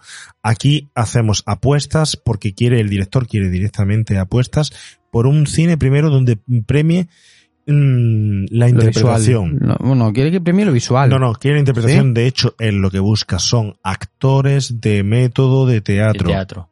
¿Vale? Británico. Explica- explicaremos en cada británicos, Que además todo otra, de la Real es. Shakespeare Company, Británico. que, que se ve todo, además se ve teatral, pero creo que además es muy importante porque tira de esa forma que él tiene el director de dirigir su propio cine, que es un cine muy a la antigua usanza. Ah, bueno. y creo que con También, actores nuevos o actores de aquel momento solo de cine no le hubiera ido nada bien. Porque de hecho él no tenía habilidad para hacer dirección de De actores. actores. Por eso quería también actores que ya se tuvieran un método. En los making of, los ensayos son solo leyendo el guion. Es decir, están todos, se ven en una sala enorme, como nosotros estamos aquí grabando el podcast, y están los guiones encima de la mesa, y ellos están haciendo el guion, están leyéndolo. Sí, Y luego típico, hay- típico pase de guion que se ve en serie. Luego hay y tal, escenas que, que dicen, bueno, aquí sí tuve que dirigirlo, pues cuando va con la araña por la telaraña, pasando de un sitio a otro, eso no te lo puedes imaginar en el guion. Eso solo lo puedes hacer ensa- Eh, claro, ens- ensayándolo. ensayándolo. Pero él quiere unos actores que sean de teatro y que se, de- sepan darle la teatralidad al cuento de hadas, al final. Y él tira, No sé. de, tira de eso. Él tira de eso. No a sé. mí me funcionan todos los, los amigos y acompañantes de la aventura me funcionan muchísimo. Me encantan todos. Y es cierto que los protas son un poco simploncetes, pero también me funcionan porque el personaje acá un poco simploncete. A ver, Luego también no deambulan un- mucho también, ¿no? Mm, Bueno, sí. eso los, los extras y los figurantes sí es verdad que tienen un capítulo aparte. Eh, Tú los ves por ahí perdidos, si te fijas en la escena de lucha y tal, tú Eh, ves gente por ahí eh, solo dando vueltas. Sí.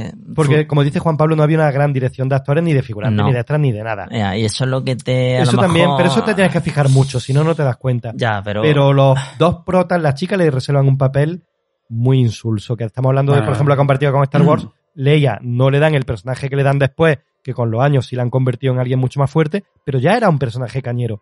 Pero esta no. No, es verdad, eso es verdad. Nada. Eso es verdad. Y él, Hombre, es como que nada. A ver, a ver, a ver. Ella, ella tiene un papel difícil.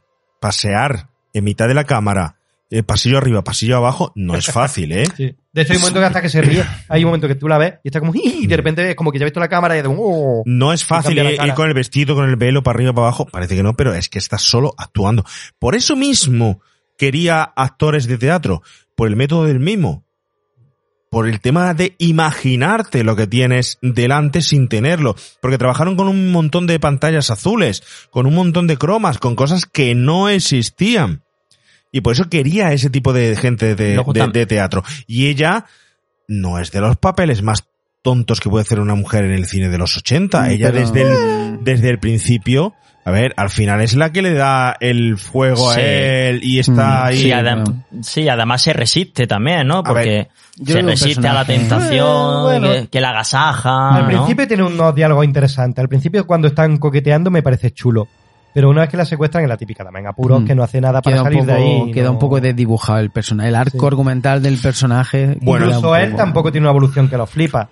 Tiene Mm. más evolución en los secundarios. ¿Pero Él quién tampoco. Pero yo, pero yo sinceramente no creo que lo ¿Quién hagan es que es demasiado. Marshall? Yo ¿Quién es? Pero ¿Quién mola- es que es Marshall? Pero mola mucho. Mira, yo te voy a ¿Quién una era? cosa. ¿Quién? ¿Quién era Christopher Reeve? Bueno, ya, bueno. Ah, ¿Quién era ese amigo. hombre? Toma. Joder, me va, me va a comparar el carisma Bueno, ¿y de Christopher Reeve con el Mark carisma de Hamill? es Marshall. ¿Y quién era Mark Hamill antes de Star Wars? Es que, a ver, yo te digo una cosa, con el corazón en la mano, yo eh, sabéis que, que a veces hago de actor.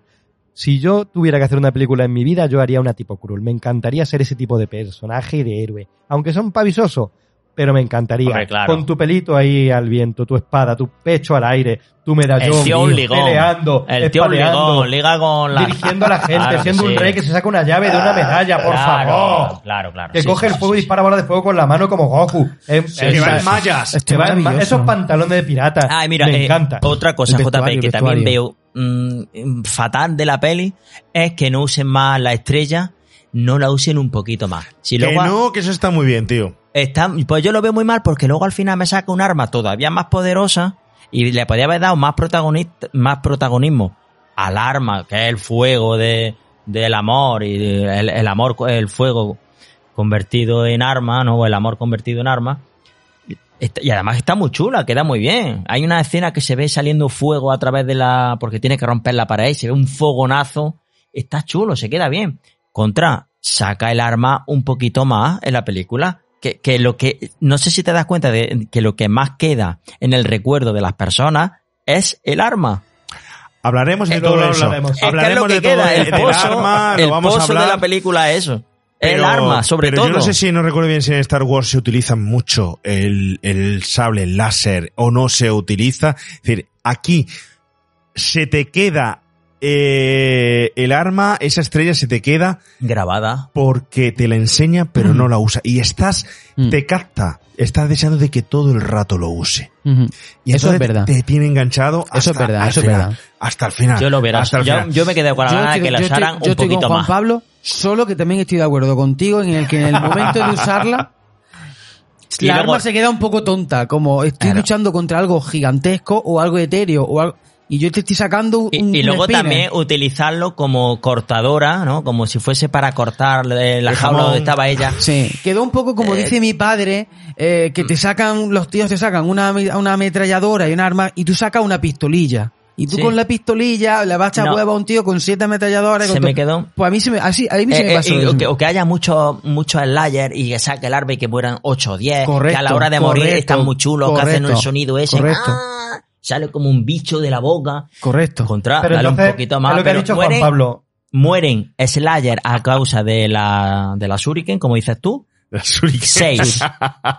Seis. Seis tíos mueren. Cruel. Siete, no más. Director, José Manuel Marto Pues Jiménez. mira, Pero es que para matar a los asesinos, a los invasores, no hace falta eh, eh, la estrella de las cinco garras. Hace falta para el monstruo final, como en los videojuegos y como en todos los lados. Claro. Hay una, máxima que dice, Ah, menos es más. sí. Si muestran mucho, si estás Bueno, bueno, Pero también por, por eso mueren todos los ahí. personajes. Lo dejamos ahí.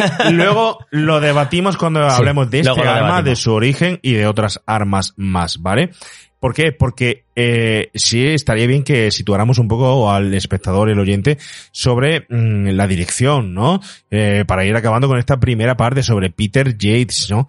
¿Quién fue realmente este señor? ¿Tú sabes quién fue Peter Yates, eh, Javi? ¿Tienes alguna noción de este señor? A ver, yo que había- queda muy lejos, queda muy lejos. Sí, a ver, yo, yo había oído hablar de, de, de Peter Yates y yo supongo que no, todo nuestro oyente igual, ¿no? Un cineasta británico muy bien reputado. Es verdad que no tiene tanta fama como debería para la filmografía que tiene. No tiene tanto peso, tanto renombre, pero bueno, es un señor que, que tiene una filmografía bastante, bastante interesante. Eh, y bueno, he indagado un poquito por, por aquí, que estudió en la Charterhouse School y luego en la Royal Academy of Dramatic Art en Londres, en fin, tío con formación. Me llama la atención que fue piloto de carrera antes de meterse en el mundo del cine. Muchas películas no la he visto, lo tengo que reconocer, pero mira, realizó su debut con Vacaciones de Verano con, con Cliff Richard, que es esa película que es verdad que la conozco el tema del autobús. Yo no sé por qué se hizo- cómo se hizo tan famoso el tema este del autobús de, de Cliff. Lo que pasa es que este director era un director mm, era viejuno para esta película. A ver, vamos a situarlo bien. Es, decir, es un director muy bueno, un director que trabajó mucho en los 80, pero que su punto fuerte está en sus comienzos entre el 50, 60 y 70. Correcto. Ahí tiene maravillosas películas, pero cuando llega a la época de los 80 quiere hacerlo mm, un montón de películas y con los recursos que hay en la actualidad, pero su tipo de filmación y su tipo de cine se ha quedado, o de entender el cine, se ha quedado muy en los 70.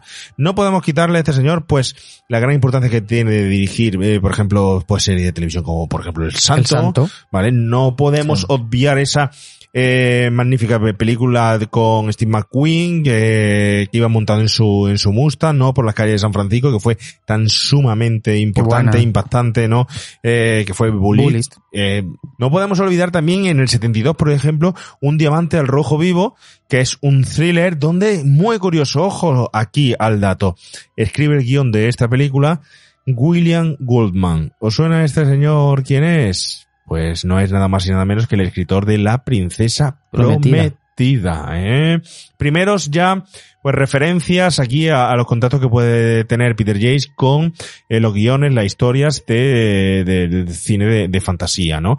Princesa Prometida, que es inevitable que también nos recuerde de cierta forma en su propio protagonista, ¿no? En su propio físico, en su propio forma de hacer eh, luchar la, eh, la espada de la princesa, de un príncipe tal, a esta película, a, a Krull. Esas referencias que, que se repiten, teniendo en cuenta que bueno, que la historia fue antes, la película después de Krull, pero quién sabe si el libro de William Goldman no lo lee antes Peter Yates para inspirarse en esta película, no lo sé, pero lo que sí es cierto que tiene tiene un hito, un hito histórico, histórico porque fue ganada, eh, nominada cuatro veces al Oscar Y fue la película eh, que nadie se acuerda de esta peli, El Relevo. El Relevo. De Kineway, de 1979. Ujú. Daniel Stern, Denny Christopher, Denny Quaid, eh, bueno, la historia de cuatro adolescentes que para superar sus retos de su edad y tal, eh, hacen una carrera de, de bicicletas.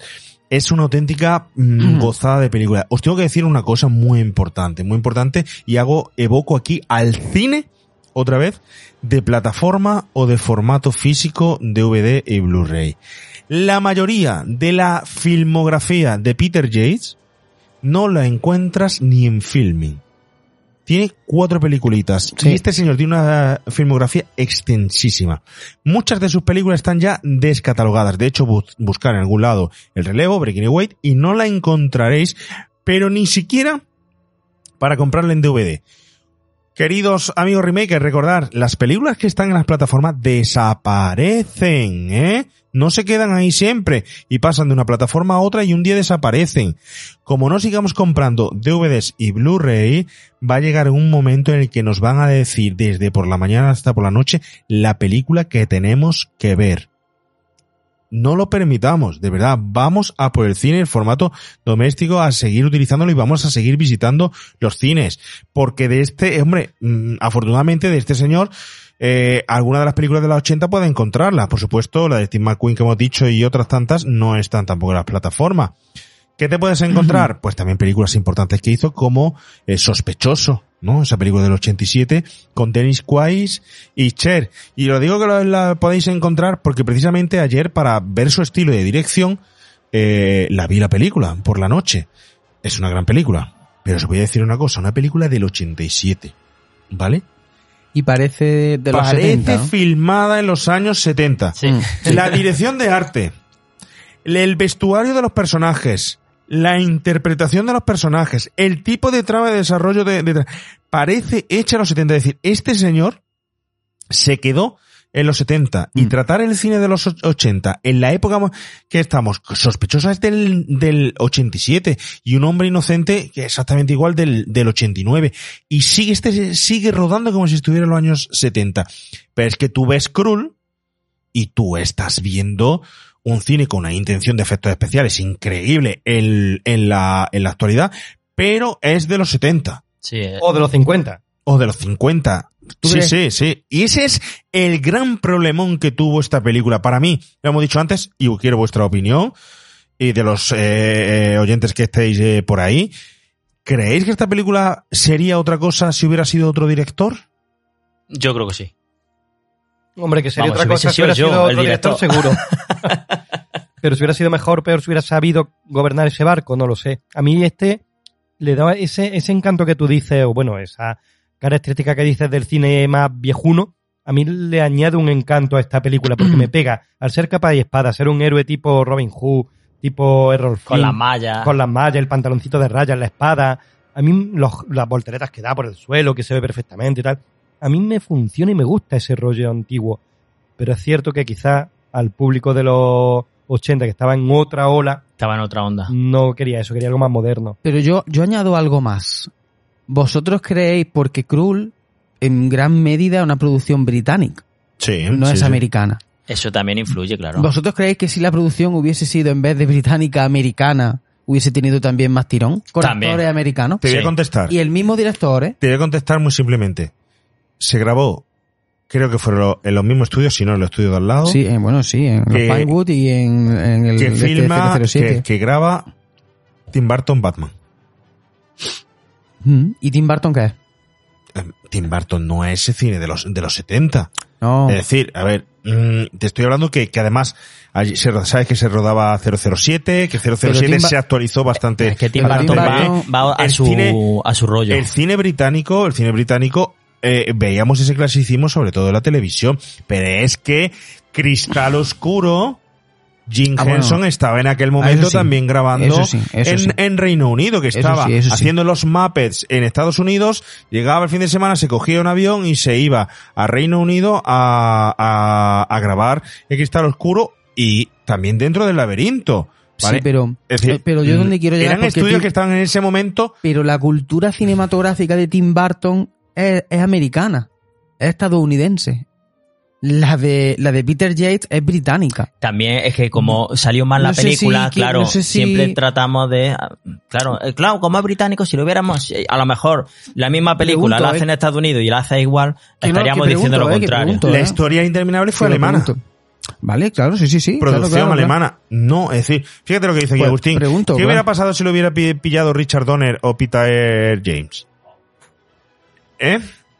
Es lo que no- nos dice. Sí, sí, sí, claro. Esto, esto al final va de eso, va de Sí, mezclar muchas cosas. Aquí el, di- el director tiene mucho peso. Si es verdad que, su todo- forma de- que todos eran británicos, mm, totalmente, todos, Todo, todos. todo, todo era británico. Bueno, ya sabemos también cómo son los británicos también, ¿no? Son un poquillo suyos y... De Bueno, hecho, el propio Peter Yates ha hecho películas en Reino Unido, ha hecho películas en Estados Unidos. Por ejemplo, la película del Gran Robo es una película que, digamos, fue su primera película así más importante.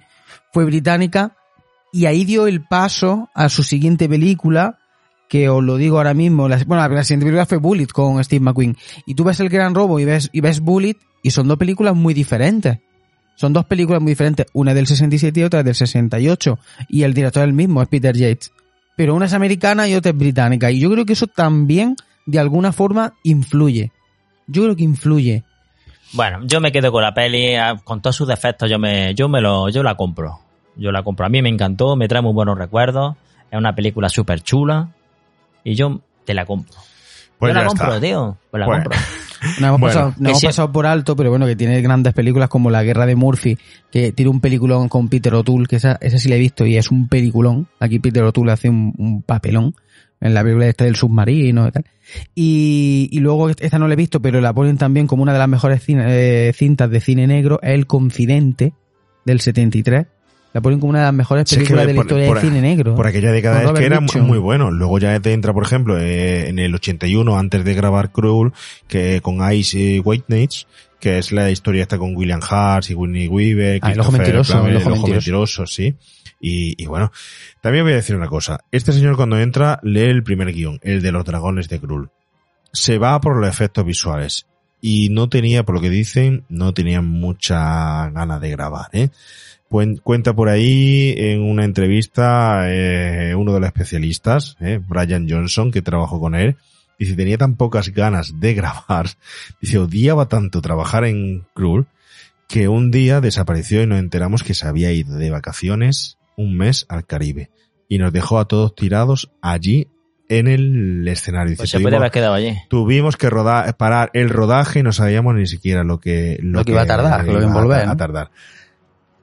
Ojito, aquí al amigo, ¿no? Ojito al amigo. Yo tengo una anécdota que también me parece curiosa y es que él tenía uno de los sueños que él tenía, una adaptación que él tenía mucha ilusión por hacer, era Don Quijote de la Mancha. Sí, cierto. Y, la, y en el año 2000 consiguió adaptar la, la obra a, un- a una producción televisiva de británica.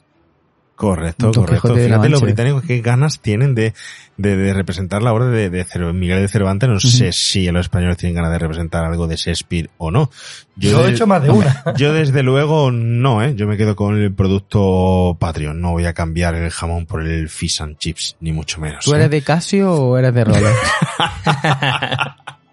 De Casio, de Casio. Me gusta más ¿Y Casio, de ¿eh? Twingo? Nosotros somos de Casio, somos de los Hombre, 80, de tío. Twingo, de Ferrari. mm, Difícil, difícil, dificilísima. Ahora con la familia me compro un, Twingo, ¿eh? Es verdad, es mejor. Se Bueno, mejor. en el formato doméstico deciros que esta película sale en Betamax, en VHS por supuesto, que sale también en Laserdisc, que salió también en DVD. Ya sabéis, yo tengo una edición muy chula donde aparecen extras, un media hora de un cortometraje explicándote todo cómo se rodó y además con comentarios de los productores, del propio director y de los actores. Es decir, eso no se encuentra en plataformas de reproducción por favor, a todos aquellos que compren los derechos de las películas y los saquen en DVD, Blu-ray, que no tengamos que irnos a copias eh, alemanas o británicas que a día de hoy son los líderes en sacar ediciones guapas, buenas, verdad, y además ¿eh? con buenos extras, con buen sonido y bien completas, que tenemos que irnos allí a comprar algo, a, verlo en inglés, o en todo caso conformarnos que esté subtitulado, ¿no? Por favor, ¿no?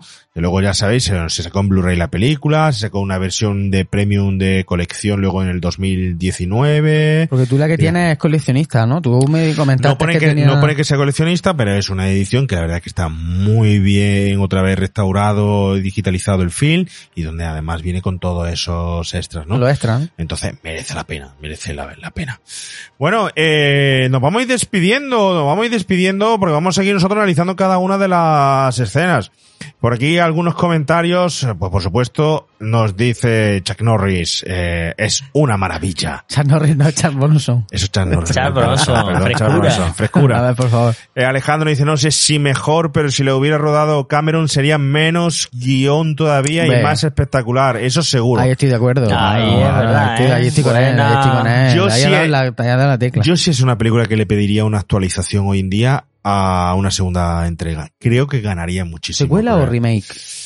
Mm, Secuela. Bueno, estamos hablando como lo de Willow, que dejan finales abiertos, la profecía de, Kil- de, Exacto. de y un hombre y una mujer engendrará un hijo de tal y gobernará el planeta de Krull. Pues yo creo esa historia, ese hijo que gobernará el planeta de Krull. Es muy curioso, eso, igual que pasa en El Señor de las Bestias, en todo do- Todo esto al final, que nos creemos que no viene un poco de la mitología o del mundo que, que por ejemplo, ahí eh, C.S. Lewis o, o Tolkien tal crea, y todo al final viene de la Biblia. De la profecía de "Te- os traeré un hijo eh, que salvará el, el mundo. Viene de ahí. Y todos creemos que es fantasía y tal. No, no, señores. Viene de la Biblia. Vamos Superman, a, el- a leer. Hombre, Superman es Moisés. Clásico. Totalmente. Eh, y muchos otros personajes. Son eh. Goku. O Son Goku también, ¿vale? Dice David, eh, yo vi de pequeño Krull y me encantó. Vuelta a ver ahora, a mí me decepcionó. Oh, lo siento de verdad por ti, de verdad. Eh, porque yo la he disfrutado mucho, sinceramente. Cosas de los también. años y la cultura cinematográfica en mi caso.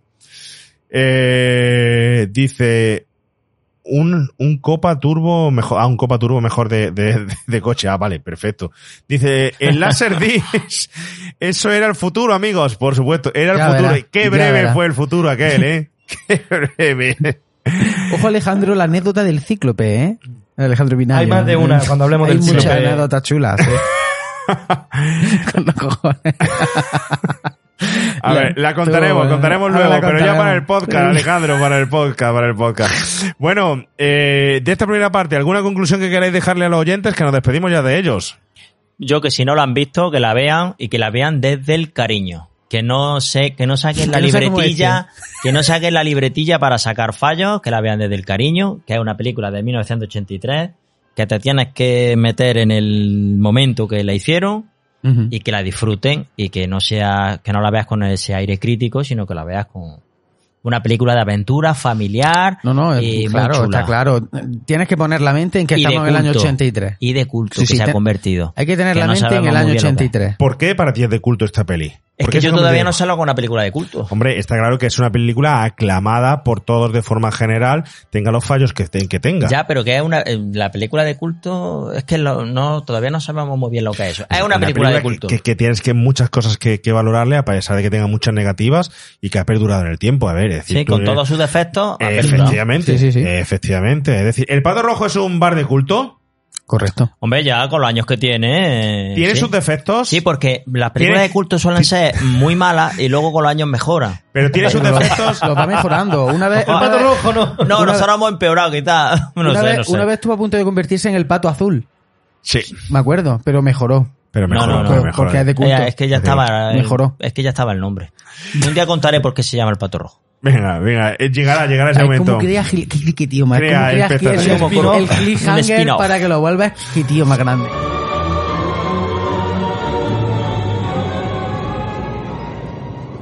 Esto fue lo que se me dio a conocer. Que muchos mundos habían sido esclavizados por la bestia y por su ejército de invasores.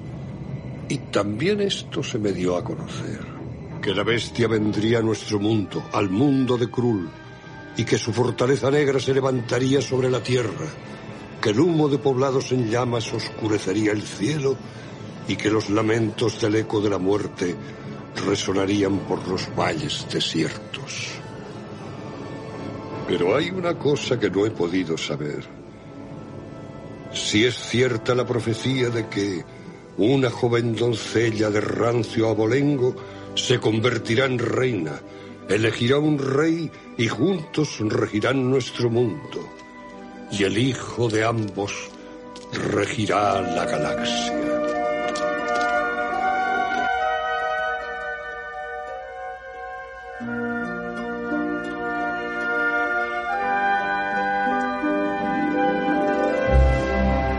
Está Superman, está Star Wars y cientos de otras películas más de los 80, muchas de ellas, que no solo nos invitan a ver reposadamente las estrellas que surcan los 80 y su cielo, ¿no? Además, nos lo contaban. Qué importantes eran esas introducciones en el cine de ciencia ficción de los 80 que nos situaban perfectamente con una profunda voz en off, sin necesidad de saber nada más de la historia que nos iban a contar.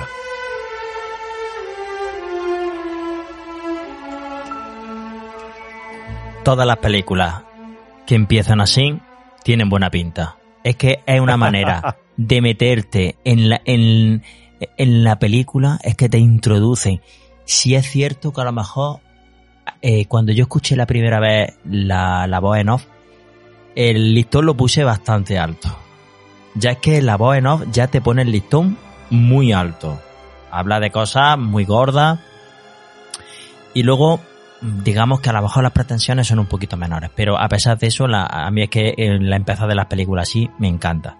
Y a- al terminar la, la narración en off, eh, entra eh, lo que es la, la secuencia del castillo. Cuando va, eh, se ve como ¿Qué es como qué? que es como la fortaleza de la soledad. Y que em, es muy, fue muy criticado el, el castillo de, de Krull, el, el- castillo de la bestia, porque no parece una nave, parece más bien un asteroide, mm, que tiene pinta de ser un penacho, es que no tiene otra cosa, no, no tiene lucecitas ni tiene nada, es una roca Mm. y encima se ve cómo aterriza y, ahí, ¡bum! Se, se ve como levanta también un poco la el polvo y todo eso. Que luego esa escena yo me quedo un poco mm, mm, chof cuando veo que desaparece y aparece en otro lado. O sea utiliza tecnología y ciencia ficción para meterme el castillo y luego utilizan magia para cambiarlo de sitio. Entonces hay ahí una- un mezclón lo que te he dicho antes de lo que he Mm, dicho antes de de mezclar la magia y la tecnología. La mezclan demasiado eh, costelera. Yo mm, me hubiese gustado más mm, que hubiese sido el malo puramente tecnológico. O sea, que fuese la tecnología contra la magia. Que en Krull hubiese magia y que en, en la bestia tuviese tecnología. Tecnología contra magia. Ahí ya sí que te cuadra un poco más que los malos usen láser, pero lo que no me vale es que el, el, Tú utilizas magia, sí, sí, pero muy, luego... muy mezclada. Sí, sí, sí, o sí. utilizas poca ciencia ficción, poca tecnología y mucha magia. Por- Me, me mola tu idea, José, pero también te devuelvo. A lo mejor para nosotros lo que nos parece magia es ciencia para otras Ya, eh, civilizaciones más avanzadas. Lo he pensado, pero si tú ves a un viejecito con una en un, en un- con un oráculo eh, y se ve la mano de la bestia como rompe el oráculo, eso es magia, tío. Eso no es tecnología, porque es que el mago es un mago. Entonces, yo creo que ahí la- no, no, saben mezclarla bien. Yo la hubiese dejado separada con el aceite y, y el agua y creo que hubiesen ido muchísimo mejor. Pero por ejemplo, mira, en la serie Star Trek, los habitantes de otros planetas, cuando los ven aparecer con el teleportador, pueden pensar, mago, Ya. mago. Bueno, pero es tú ciencia. sabes, ya, ya, Bueno, pero, pero ahí- me está ya, intentando ya, ya, pillar, ya. pero tú sabes que no. es- eh, mira, estás, eh, per- perdóname, me interrumpo, pero es que me ha recordado totalmente y es que estás evocando totalmente una serie de referencias también muy habituales en el cine de fantasía de los 80.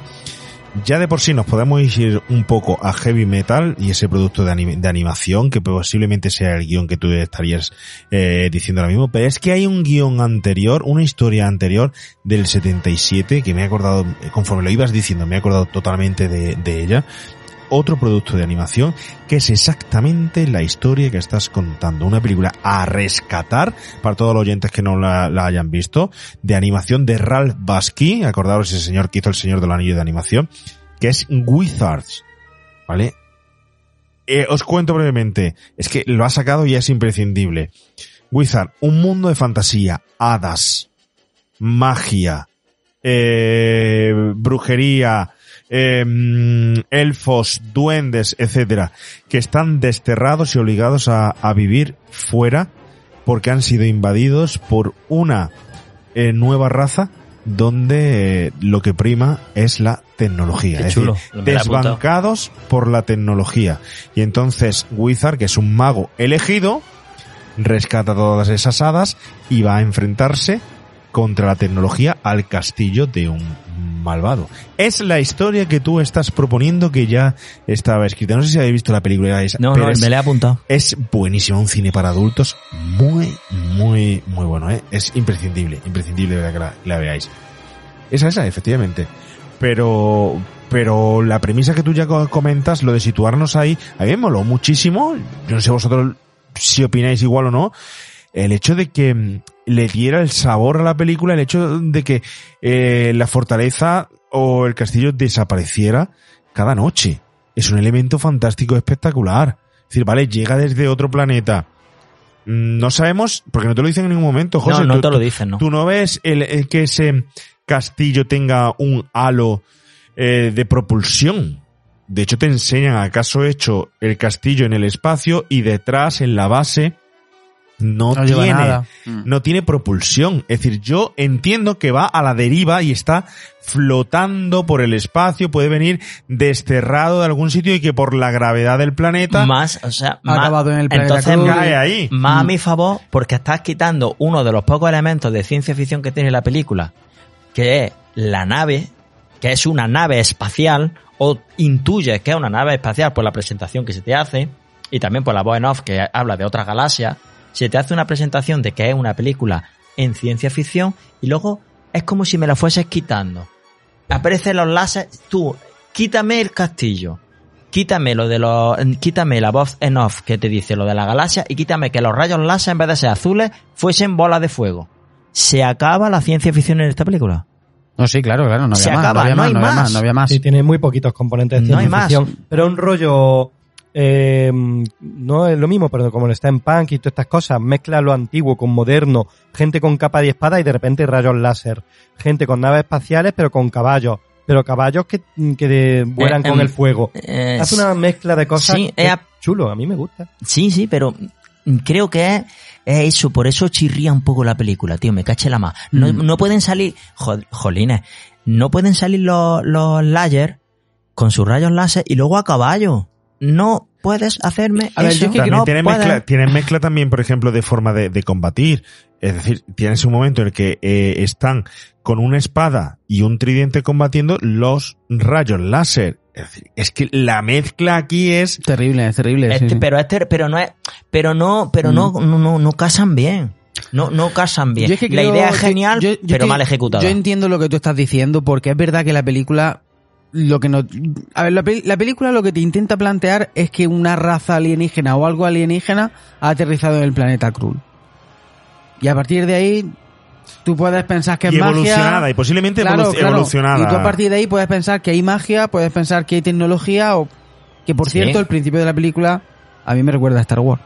Ah, con la eh, nave que aparece evidentemente. al principio. Pero te recuerda a Star Wars, Star Wars. y te recuerda A Galáctica. a cualquier a cualquier otra ciencia ficción de Yo sé lo que os recuerda, os recuerda el enano rojo. Y al enano rojo también. Qué buena Sí, serie. sí, efectivamente. Y luego la fortaleza Todo. de la soledad de Superman, por supuesto, ¿no? Eh, lo que es la forma de la nave y tal. Pero Bueno, me caché bueno, la bueno, maga. Pero, y y yo quiero defender la película, pero claro, tampoco puedo defender lo indefendible. Jolín, es que te gastas 50 millones de, Yo de creo que lo quisieron dejar ponle- ambiguo. Creo que lo quisieron dejar ambiguo. Ponle un poquito de. Creo que lo quisieron algo. dejar ambiguo. Fue súper tú- criticado, ¿eh? El, ca- el- la nave, el castillo, fue súper criticado. La gente se quejó de eso una barbaridad. Es que es una montaña. No, claro, claro, Es que es una montaña. Claro. Qué mejor guarida para la bestia. Claro, pues tampoco lo veo. Tiene su componente. no sé. A mí sí me gusta. Es cierto que hay cosas que pueden chirriar. A mí me ha gustado lo que has dicho tú antes, José, porque creo que la idea son ideas tremendas, como eso de que la fortaleza desaparezca cada día. Tiene una serie de ideas que son brutales, pero a veces están mal ejecutadas o no brillan como podrían haber brillado por la idea tan buena que tienen y por el presupuesto tan bueno que tienen. Pero a mí el Claro. principio de la peli, por ejemplo, con la música de James Horner ahí a la, La música espectacular, la música espectacular. Luego el narrador omnisciente que te va contando que es como esa figura que está en los cuentos, el cuentacuentos, la serie esta que siempre hablamos de, de Sí, traer sí. también aquí, el cuentacuentos, el mejor lugar para el cuentacuentos, se reservaba al lado de la lumbre y empieza a contarte, te mete en la historia. Esa introducción es muy buena. Si es que lo tiene todo la película. Si es que lo tiene todo. Tiene un buen villano, tiene buenos actores secundarios, tiene buen guion, tiene buena idea, Mm. pero le Pero falta algo la, falla, algo la falla. quinta marcha, ¿eh? Y, y seguramente no costarían más dinero. Simplemente, no sé si es culpa del director, si es culpa del guionista, no sé quién tiene la Yo culpa, le no lo echo sé. toda la culpa a la dirección. La dicen, de hecho, Yo- de, de hecho en el Blu-ray, eh, las voces en off, mm, tenemos aquí a la protagonista, a la actriz, al que hace de... A Lisette a. Lisette, y, y habla del presupuesto y habla de, ¿qué caro fue hacer esto? ¿Qué caro fue hacer lo otro? El vestido que llevaba era totalmente de seda. Dice, llevaba unos, zapat- unos zapatitos totalmente de seda. El vestido totalmente de seda, que ese vestido que recuerda también al vestido que podía El llevar, Legend, ¿no? eh, por ejemplo, Legend. el Legend, o que podía lle- llevar eh, dentro del laberinto Todas eh, posteriores. Jennifer Aniston, es decir, todas posteriores, pero ese vestido todo, dice, costó un pastón el vestido que tenía, y lo dice ya así. Mm, Me lo ¿eh? creo. Pero yo te voy a comentar una cosa, te voy a hacer una pregunta, José. Tú sabes, bueno, nosotros sabemos aquí perfectamente que tú eres un gran eh, seguidor 100% de Superman y defensor de ese Superman de Christopher Reeve, ¿verdad? Sí, clásico. Que además me gustaría a lo mejor algún día que pudiéramos analizar mejor de lo que analizamos en aquel momento Superman. Sí, yo también me gustaría. Y, Pero que, y pudiéramos hacer un Superman que es que cada vez que vuelvo a verlo, se me vuelve a poner el, el vello de punta cada vez que oigo esa sintonía y que, que veo ese personaje. Pero bueno, eso lo dejamos para... Eso es otra historia, como decía la historia interminable. Te voy a hacer una pregunta. ¿Tú sabes qué similitudes comparte esta película y similitudes muy importantes esta película con Superman? venga, Superman. dispárala ya que está deseando, anda. No, te lo estoy preguntando a ti, te lo estoy No, preguntando. no, dispárala tú. Yo creo que las, yo, me- lo, he- si te digo, lo he estado buscando y no lo he encontrado. Yo creo que las fortalezas de la soledad utilizaron los mismos. Lo Se mismo. parece un montón. Se parece mucho la fortaleza de la soledad al castillo de la bestia. A la nave de la bestia. Es que no, ¿ves? no, no sé lo que es. A la montaña de la bestia, a la Es nave todo, de la bestia. todo. Eh, A eso de la bestia. Javi, ¿tú lo sabes? A ver, no sé si es por donde tú vas. Yo sé que Derek Medins fue el, el creador de los efectos especiales, ¿no? De Superman de la 1 y de la 2. Efectivamente, el creador de esa fortaleza que aterriza El y de mismo. muchos efectos especiales, el señor Derek Medin, gran especialista en maquetas, y ahora te hablaré de las maquetas que hizo aquí, sobre todo en maquetas, porque aquí hay un gran juego óptico de cámara con, con maquetas, aquí los castillos no eran reales, ni la fortaleza ni los castillos. Pero es que este señor, para que, para tu información, que hay que ponerlo un poco al día, ¿no? Aparte de trabajar en muchísimas producciones de James Bond, pues Mm. trabaja en Superman. ¿Qué incluye el trabajo de Superman? Pues bueno, pues eh, hizo la construcción en Superman de eh, un montón de piezas, por ejemplo la del puente Golden Gate, eh, que fue destruido con el terremoto al completo, con ese autobús escolar que caía por ahí cuando chocaban mientras Superman estaba tendido con cables. Eso lo hizo este señor. También construyó, construyó todas las miniaturas y dise- diseñó Krypton. Oh, qué ¿Eh? maravilla. Eh, además de esa presa Hoover que se destroza, que vemos allí que es una luego hoy en día ya sabes que es una maqueta, ¿no? Eh, también estuvo trabajando, aunque no pudo terminar ese trabajo, ¿no? Que hizo, luego lo hizo una empresa aparte. La fortaleza de la soledad, todo ese trabajo fue este señor quien hizo todas esas maquetas. ¿Y qué hizo aquí? En, en Krull, pues nada, me- nada menos que la mayoría de los eh, ma- maquetas, como son el castillo, donde Lisa, pues, eh, la vemos allí al principio, que se ve la escena del caballo, ¿no? Y el Con- castillo. Con, el castillo, que llega el caballo, y el castillo a lo lejos, que se va acercando, un castillo que medía 6 metros de altura, la maqueta, ¿vale? La fortaleza, todo eso se hizo, además el castillo lo pusieron allí, en el monte, en un monte de Italia. En Italia, Lo exactamente. pusieron allí para fotografiarlo, ¿no? La fortaleza me- negra que medía tres metros de y medio de alto. Y además estaba iluminada por dentro con un sistema eléctrico para causar efectos desde... Como desde- las lucecitas de los belenes. En su interior, como las luces de los belenes. Entonces, este señor, yo no sé cómo montaría el belén en su casa, que tendría que ser Es un maquinón, un. Un espectáculo. espectáculo total, total, Un ¿no? espectaculazo, ya verás. En casa de Ya cuchara de palo. Llegaría el tío a su casa y diría que paso de trabajar más. Seguro. Uno de cartón. Seguro. Pero Ya fue ves. muy importante, muy importante, igual que también creo yo que debemos gran parte del recuerdo y del éxito de esta película a la banda sonora, Oscar. terrible, ¿Qué os parece esta terriblemente banda Ahí le echaron toda la leña en el asador.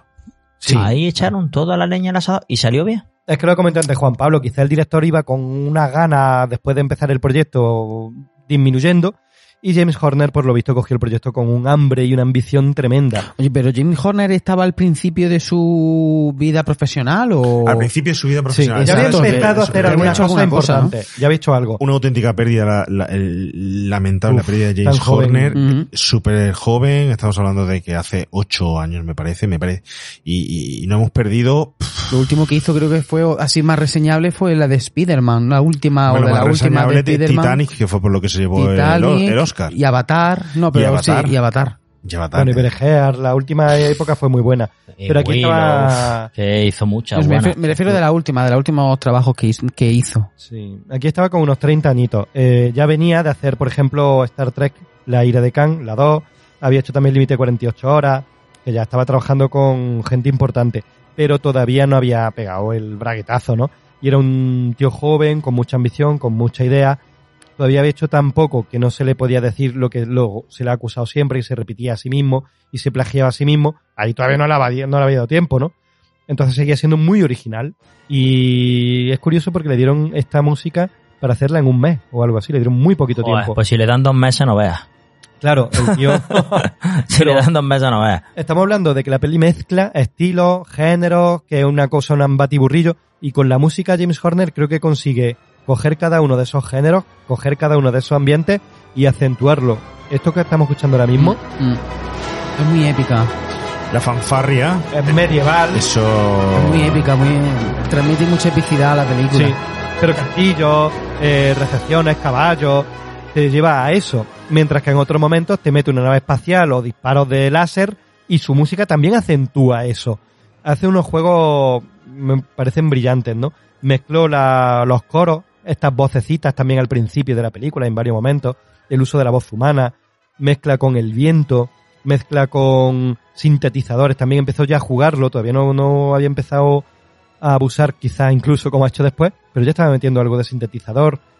Em, creo que hace unos, unos toques muy buenos. Luego, por ejemplo, la historia de amor, también el tema de amor, que le mete violines, también es muy bonito, es muy tierno, es muy romántico, de un romanticismo clásico, no es luego el brejear, otras historias más eh, exóticas, aquí era más tradicional, pero creo que hace una banda sonora que acentúa todas las virtudes que pueda tener esta que película. este hombre es un A crack, ver, que o- todas las os que voy a- tiene... a, poner el tema de amor. eh, voy a intentarlo, a ver, voy a intentarlo, a ver si nos dejas, porque quiero que lo- no sé si lo habéis escuchado bien o lo habéis analizado bien.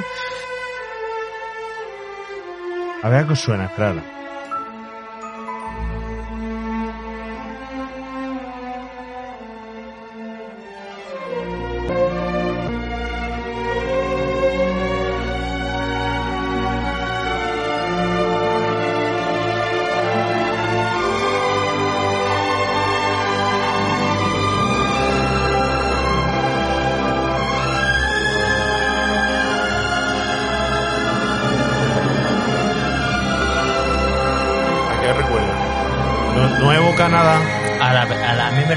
A cuando está Lois con Superman volando. También, pero no, el después. Es verdad. Al principio de Star Wars también, pero luego no.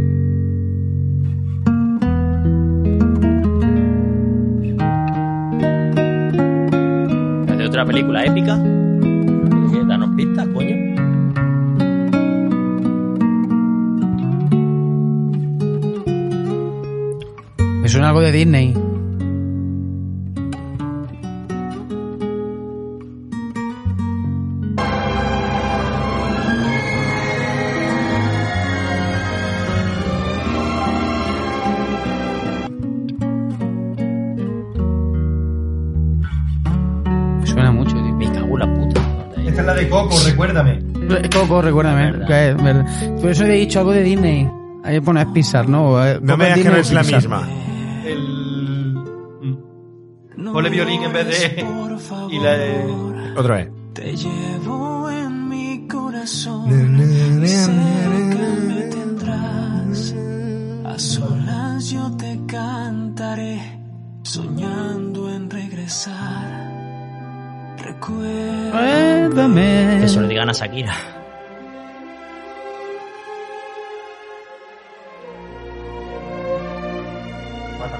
Y el guitarrista loco.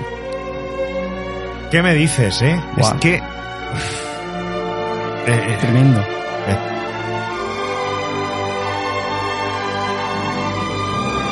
¿Y esto te ha venido de verdad la primera oyendo la música, tío? Que La visto. Coco hace poco. no, no, no, no, en serio. Pero digo, es, Pues yo digo esta hace ya dos años por lo menos. me- me- O tres. O bien. O, o diez, no sé. En fin, bueno. Pero, eh, eh, ¿soy yo que estoy loco? ¿O qué? Una cosa no quita la otra. Tendrá. En un huevo. Lo va a decir ahora, sí. Recuérdame. Y es que esta película- Mucho más épica, cruel. Sí. Esta es más intimista, pero. Pero, es que Coco fue eh, una canción súper aclamada y no recuerdo si fue hasta casi oscarizada, ¿eh? No lo sé, pero fue un auténtico éxito la película y la música. Acordaros que además tiene también ya cierto aire de plagio por el libro de la vida que se hablaba de que es la misma historia, exactamente igual, y además ahora con la canción. Es que la base es de Jane Horner, ¿eh? Por favor, así que no me digan que Jane Horner se autoplagiaba él mismo, porque mm, esto es la canción de Recuérdame de Coco, una cosa ¿eh? no quita la otra. Él se autoplagiaba mucho, pero. Bueno, de hecho, en Coco hay una historia de plagio de la canción, ¿no? ¿Sí? Claro, la, No, pero no ha quiero visto decir, Coco. La trama es que le roba la canción. Ah, a- vale, vale. Es verdad, Ah. Era un guiño, era un guiño lo que le estaban haciendo a Guiño, James guiño, Horner. guiño, guiño, doble Dios, guiño, doble Dios, guiño, Dios, doble Dios, guiño. Se cierra el círculo. Bueno, además, eh, es verdad que en la época, ¿no? En- de todas estas bandas sonoras magníficas, pero hay un trocito, por ejemplo, cuando las yeguas van, eh, la- la- las yeguas de fuego que van cabalgando y tal, hay un trocito de la película que, que se ven volando por el cielo que recuerda a ET, pero es que la música, tío, también se parece un montón a la de ET. No sé si tenéis ese momento en mente, pero cuando la volváis a ver, pues escuchar la, la musiquita, tío.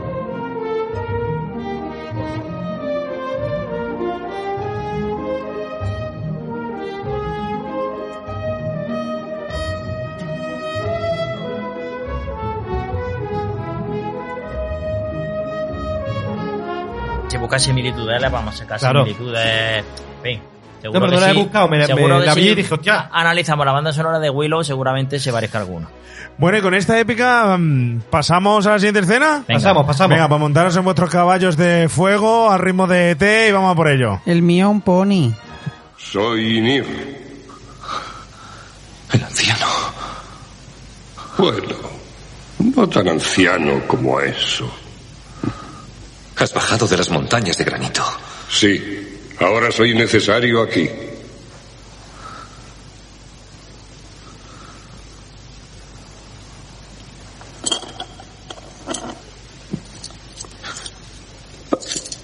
Padre. Pa- Padre. No hay tiempo para aflicciones. Tú. Tú no has perdido a un padre y a una esposa en el mismo día. Ni tampoco me he convertido en rey ese mismo día. Yo. Yo no tengo reino. Tu reino quizás sea más grande de lo que tú crees. Te lo regalo, anciano. Puedes quedártelo. He venido en busca de un rey y me encuentro con un niño. Y Lisa. La encerrarán en la fortaleza negra.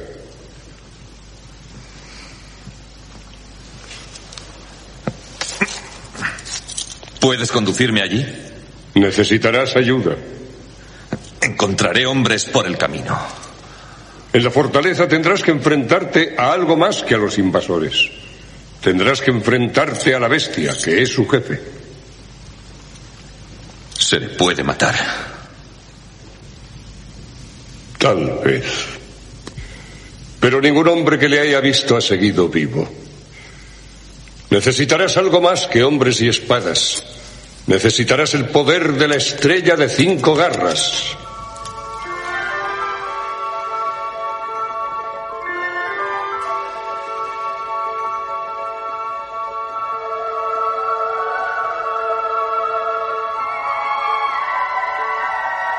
Porque todo héroe que se precie debe reconocer el momento exacto en el que comienza su aventura, en el que comienza su camino. Debe encontrar su motivación. Pero más importante, creo yo, que debe de encontrar a alguien que le guíe, un mentor, un compañero que ya antes haya hecho el camino.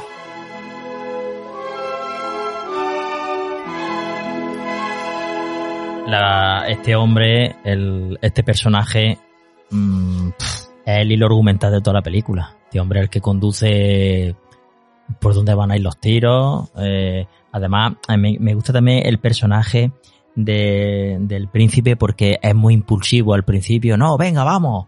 Eh, necesitar a hombres. eh, los cogemos por el camino. Eh, eh, no pasa nada. Venga, venga, que nos vamos. Y este, tranquilo. Necesitarán más cosas. Le- eh, la- sabiduría, sí. sosiego. habla con. Además, el, el personaje, o sea, el, el actor este, creo que lo hace muy bien. Freddy Jones. Ya ves, lo hace bien. El colega. Lo hace Y, y el actor de buenísimo, doblaje. muy bien. El actor de doblaje lo hace muy bien y este personaje lo cuadran tanto que para mí me parece el personaje casi casi más importante. Que para mí, eh, yo estoy de acuerdo con José, es que Mm. para mí este señor casi Eh. se convierte en el prota de la película. Es como Se el come a prota, es como que tenía que haber sido el prota hace unos años y no lo fue y ahora es Mm. el, el rey, el Bueno, prota. pero lo que ha dicho claro. Juan Pablo en, la- en el viaje del héroe este representa el maestro, la persona de la sabiduría, que es la que le indica un poquito la misión al héroe, que al principio la rechaza. De hecho, hemos hablado antes de los diálogos. Estos diálogos me parecen brillantes. Esa conversación de vengo en busca de un rey, me encuentro un niño. De Sí, yo sí, no sí, tengo sí, reino, sí. tu reino es más grande de lo que crees. Son unas contestaciones zasca, zasca, zasca, zasca. Mm. No una película tonta en, en cuanto a, a la trama o en cuanto a los diálogos. Y esta figura tiene mucho peso porque, de hecho, el narrador también del inicio, el que hemos hablado que va contando la Sí, historia. es que él el que cuenta la historia de lo que está Claro, pasando, sí, claro. sí. Ahora, lo único que me descuadra un poco, que me hace hasta gracia, es que normalmente esa figura cuenta, es ese narrador omnisciente que cuenta toda la historia con perspectiva hacia atrás, pero porque ha visto toda la historia, la ha vivido, y este muere en mitad. Sea, que se lo cargan en mitad de la película, tío. A ese no te lo carga, a Gandalf no te carga el Pero yo- maestro. yo no estoy te de carga Bueno, Yoda. bueno, oye, a Obi-Wan Kenobi sí, sí se lo carga. Pero el Bueno, maestro eso era Yoda, no era tanto Obi-Wan. Dos cosas. Y no dos te lo cosas. carga. Bueno, dos en- cosas. Una, Es Obi-Wan. es Obi-Wan. Es Obi-Wan. Sí. Y Es otra es Obi-Wan. Gandalf. Es una con- mezcla de Obi-Wan y Gandalf. Skywalker. Y segunda, yo no estoy de acuerdo. Yo creo que no es el narrador de la película, ¿eh? Sí, es. De Es hecho, la, al es de la hecho- misma voz. Sí, de hecho, sí, al porque- final al de la final película ta- hay otra narración tras la muerte de la bestia y él ya había muerto. Y Entonces él, no pero- puede seguir narrando la película. Se han Pues por eso, pero es su voz. Es él. Lo que pasa es que, O es magia, porque esto es cruel. claro, Sí, también es verdad. Sí, todo puede pasar, sí, es verdad. A ver, sí, lleva razón. Sé que, que vamos a analizar ahí que... Pero que sí, que la presencia de este personaje es súper importante. Súper importante. Pero también creo que el maestro no tiene que tener tantísima, tantísimo importancia. Es que este hombre tiene mucha importancia. Tiene Sí, más sí, importancia incluso hasta que el propio protagonista, por un pelo, por un pelo no se liga a la princesa y, y ya terminamos ya aquí el Siete rollo. Es que le- siete castillo. hombres llegan y al castillo se liga a la princesa y punto. Oye, pues te voy a decir una cosa que y pasó mata a la bestia película. con el palo. Y un ya pasote de película, tío. Y hubiese sido un pasón de película y hubiese sido mejor. Ya sabes Y por qué fracasó, porque no le dieron Claro. el peso del y el hombre, protagonista. entiendo el hombre todo. está madurito, pero lo dice. Claro, cojones. Soy Si es viejo, que- pero no tanto. Claro. Ya ahí te está diciendo que... ¿Quién es Ken que- Marshall? Se lo he dicho Claro, y antes. encima su mujer se llamaba igual que ella. Claro. Si es que cuadra. Si es que no, si es que Todo estoy de cuadra. acuerdo, estoy a de ver, acuerdo. eh, es que interpretándolo así, puedes pensar totalmente que es como el renacer, el renacer de la propia historia que pasó antes y que ahora está interpretándose que él es, Es el él mismo. es el Es pasado. Es el mismo. y que esa bruja que luego va a una tela de araña era esa, esa princesa. Es como una especie de profecía que al final se vuelve reflejo de ti mismo. o incluso ¿no? ellos mismos es una propia prefiguración de lo que iba a pasar después. Esos son elementos que se repiten mucho. más guapa, No, no, tío. pero no, no, te- pero esos son elementos que se repiten mucho en un libro muy importante, la Biblia. La Biblia siempre Ah, bueno, se claro. está prefigurando en historias que le pasan a los protagonistas a luego lo que sería la venida de Jesucristo y en otras historias, ¿eh? Es muy importante. Además, este personaje lo importante es que es el que cambia el acto en la película. Hacer cambio del acto, nos ha narrado, nos han situado lo que ha pasado con los padres, los enfrentamientos, quiénes son los, los villanos, los malos, eh, eh, cómo se ha encargado el momento, ¿no? Y aquí empieza el camino del héroe, empieza la aventura y va acompañado pues de, de esta especie de, de, de mentor, ¿no? El personaje además, desde el principio, es muy importante eso, ¿eh? Desde el principio está arriba y termina al mismo nivel. No es un personaje No, que no, que no, que sí, sí. decrezca, ni que crezca, ni nada. Hombre, Empieza en el momento No, no, no. adecuado y termina en el momento adecuado, donde al final la acción pura y el protagonismo se lo deja al, al príncipe. Y es que el príncipe está en, eh, está en un proceso de aprendizaje.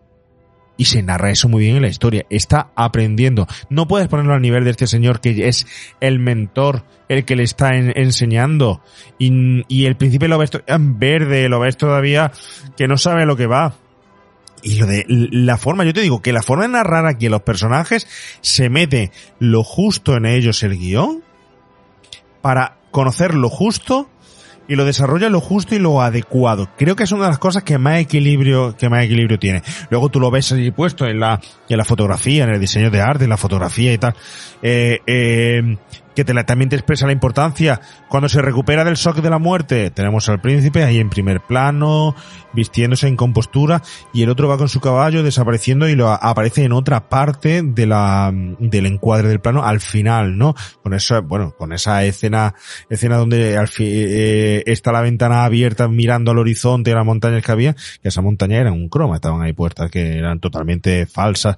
Todo esto se graba en decorados enormes, enormes, enormes y en interiores, eh, casi como una, una, una serie de televisión.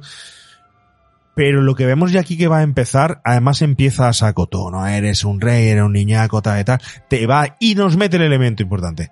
Te va a hacer falta el Glaive. Venga, vamos a por la aventura. Y le dice el espectador, dame la mano, ¿te vienes? Mm. Yo creo que está guay, ¿eh? Es muy guay. Mm. Sí, es la gran gracia. A ver qué quieres que te diga. Sí, Y es que el todo glaive, es lo mismo. El sable láser. ya, pero Obi-Wan no va tan a saco, eh. Ya, bueno, sí, ya, un- por supuesto manteniendo las diferencias, pero es que veo tanta similitud con, con el camino del héroe que sigue Luke. Pero porque el camino del héroe en el tiene... que cuando llega Obi-Wan él también es un niño. Aquí la- esta película, de alguna forma te están diciendo que el personaje principal es un niño y tiene que atravesar ahí una progresión de madurez que cuando luego ya muere Inir, es como que él ya ha llegado a la plenitud de su madurez y ya está preparado para hacer frente al villano, ¿no? Y, y en Star Wars es que es prácticamente igual, ¿no? Cuando muere Obi-Wan es cuando Luke ha llegado ya a su, a su cenit de madurez y se puede enfrentar a Darth Vader. No sé, guardan mucha similitud. No obstante, vuelvo a lo mismo, me parece que el personaje de Inir aquí es increíblemente bueno. Para mí es mi favorito. Sí, sí. Eh, el que- el que sostiene la hablamos peli. ya, ¿no, Javi? Bueno, de Freddy Jones hemos hablado en El Hombre Elefante. Hemos hablado en Dune. Hemos hablado en, en la de Sherlock Holmes y el secreto de la pirámide. Es que casi nada. es que ¿eh? este tío tiene también una trayectoria muy, muy buena. Muy, muy buena. Qué bueno, qué bueno, qué Mm. bueno, qué bueno. Bueno, otro de, los- de los momentos importantes también dentro de esta misma escena, José, es el momento en el que ya lo vemos a emprender, por ejemplo, la subida, lo importante que son aquí las montañas, esos montes que al final es un poco la dificultad que se encuentra eh, nuestro héroe, que va escalando, las piedras le van cayendo y lo vemos a él escalar eh, hacia la montaña. Hay que decir que muchas de esas tomas eh, aquí el amigo, el- ¿cómo Sí, se llama? El Marshall, Marshall, el Marshall. Marshall, este señor las hace él, pero la mayoría de esas más arriesgadas se la hace un doble, pero que Marshall se puso aquí a tope, a tope No, sí, para, sí. para poder hacer la, la película, ¿eh?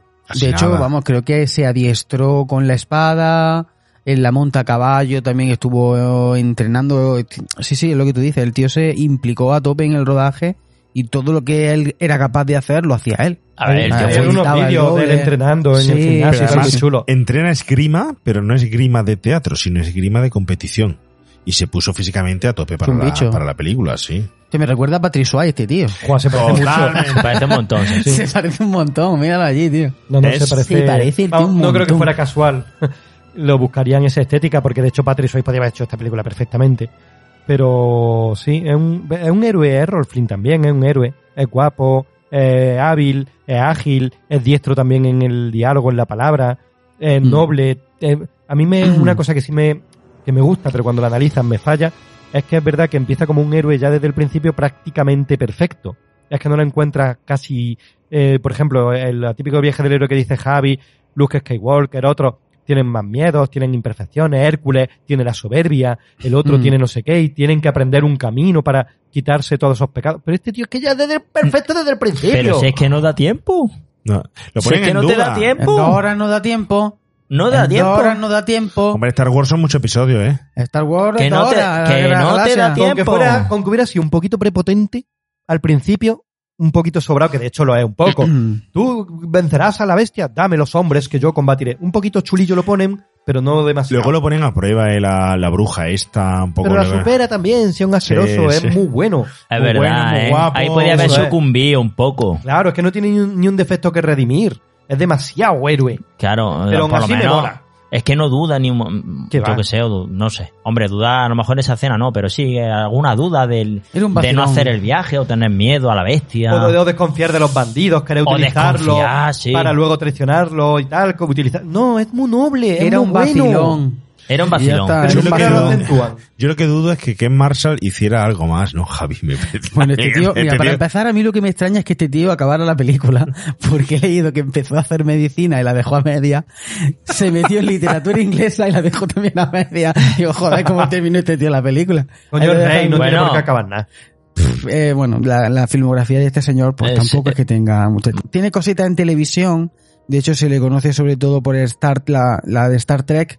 Espacio de Profundo Espacio 9 y Profundo yo que he 9. visto casi toda de la, de Star 3 y esa no la he visto, tío. Pues ahí sale. Le van a y hacer es- verla. Yo creo que es la más importante en su carrera junto a Marco Polo, que hizo una adaptación en miniserie en el 82. Y ya. Marco Polo, que es quizás lo que le dio así un poquillo de más de más popularidad, porque el resto, bueno, eh, mira, yo he rescatado La piel, que es un drama italiano sobre la Segunda Guerra Mundial.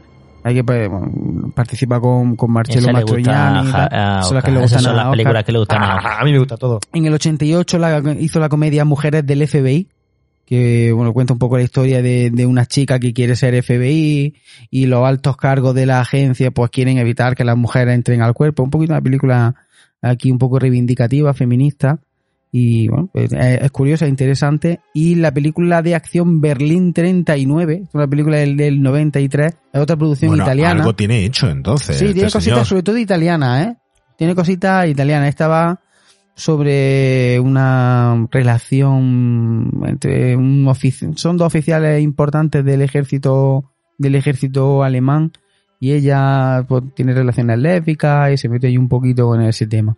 Tiene muchas películas reivindicativas de en esos casos, pero bueno, eh, tampoco tiene, ya digo, no tiene una trayectoria No, no, no, importante no. que digamos de ver, yo en la rescatar peli- películas importantes. En la peli, buen actor, buen actor no es. Por ejemplo, la escena No. del lloro o la escena en la Oh, que... oh, eso, es es terrible, es terrible. Terrible, sí. terrible. Eso está fatal. Momentos dramáticos son terribles, pero queda muy bien en pantalla, coño. No sé por qué no ha tenido mejor destino. La verdad es que el tío, hay tantos actores que no son Ea. grandes actores dramáticos, pero que para una peli de acción te lo compro, o para una peli de aventura, este pegaba perfectamente como el de la princesa prometida, ese tipo de papeles le pegaban. Sí, sí, estamos ahí, ¿no? Y luego también hubiera sido un, un- por el tipo de físico que, te- que tenía y el tipo de rostro y, Y la el agilidad, el para, movimiento. para el cine actual eh, en drama y tal hubiera valido también perfectamente, ¿eh? Te odio, tío. perfectamente. Te ¿Por odio. Porque estoy escuchando Recuérdame ahora, tío. No me la quito de la cabeza. Es verdad. Rato, recuérdame. Bueno, que eso lo hemos dicho fuera de micro, ¿no?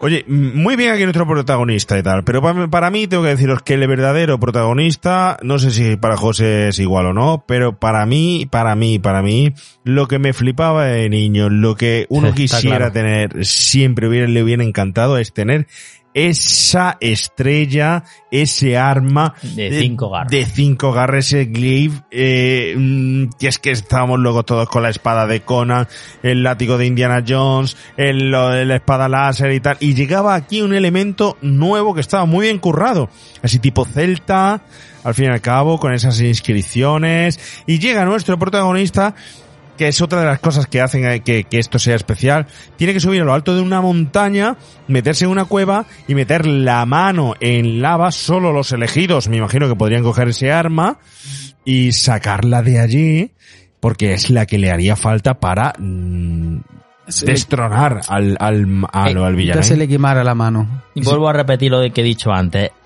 Creo que la escena es muy importante cuando coge la, est- la estrella de cinco garras.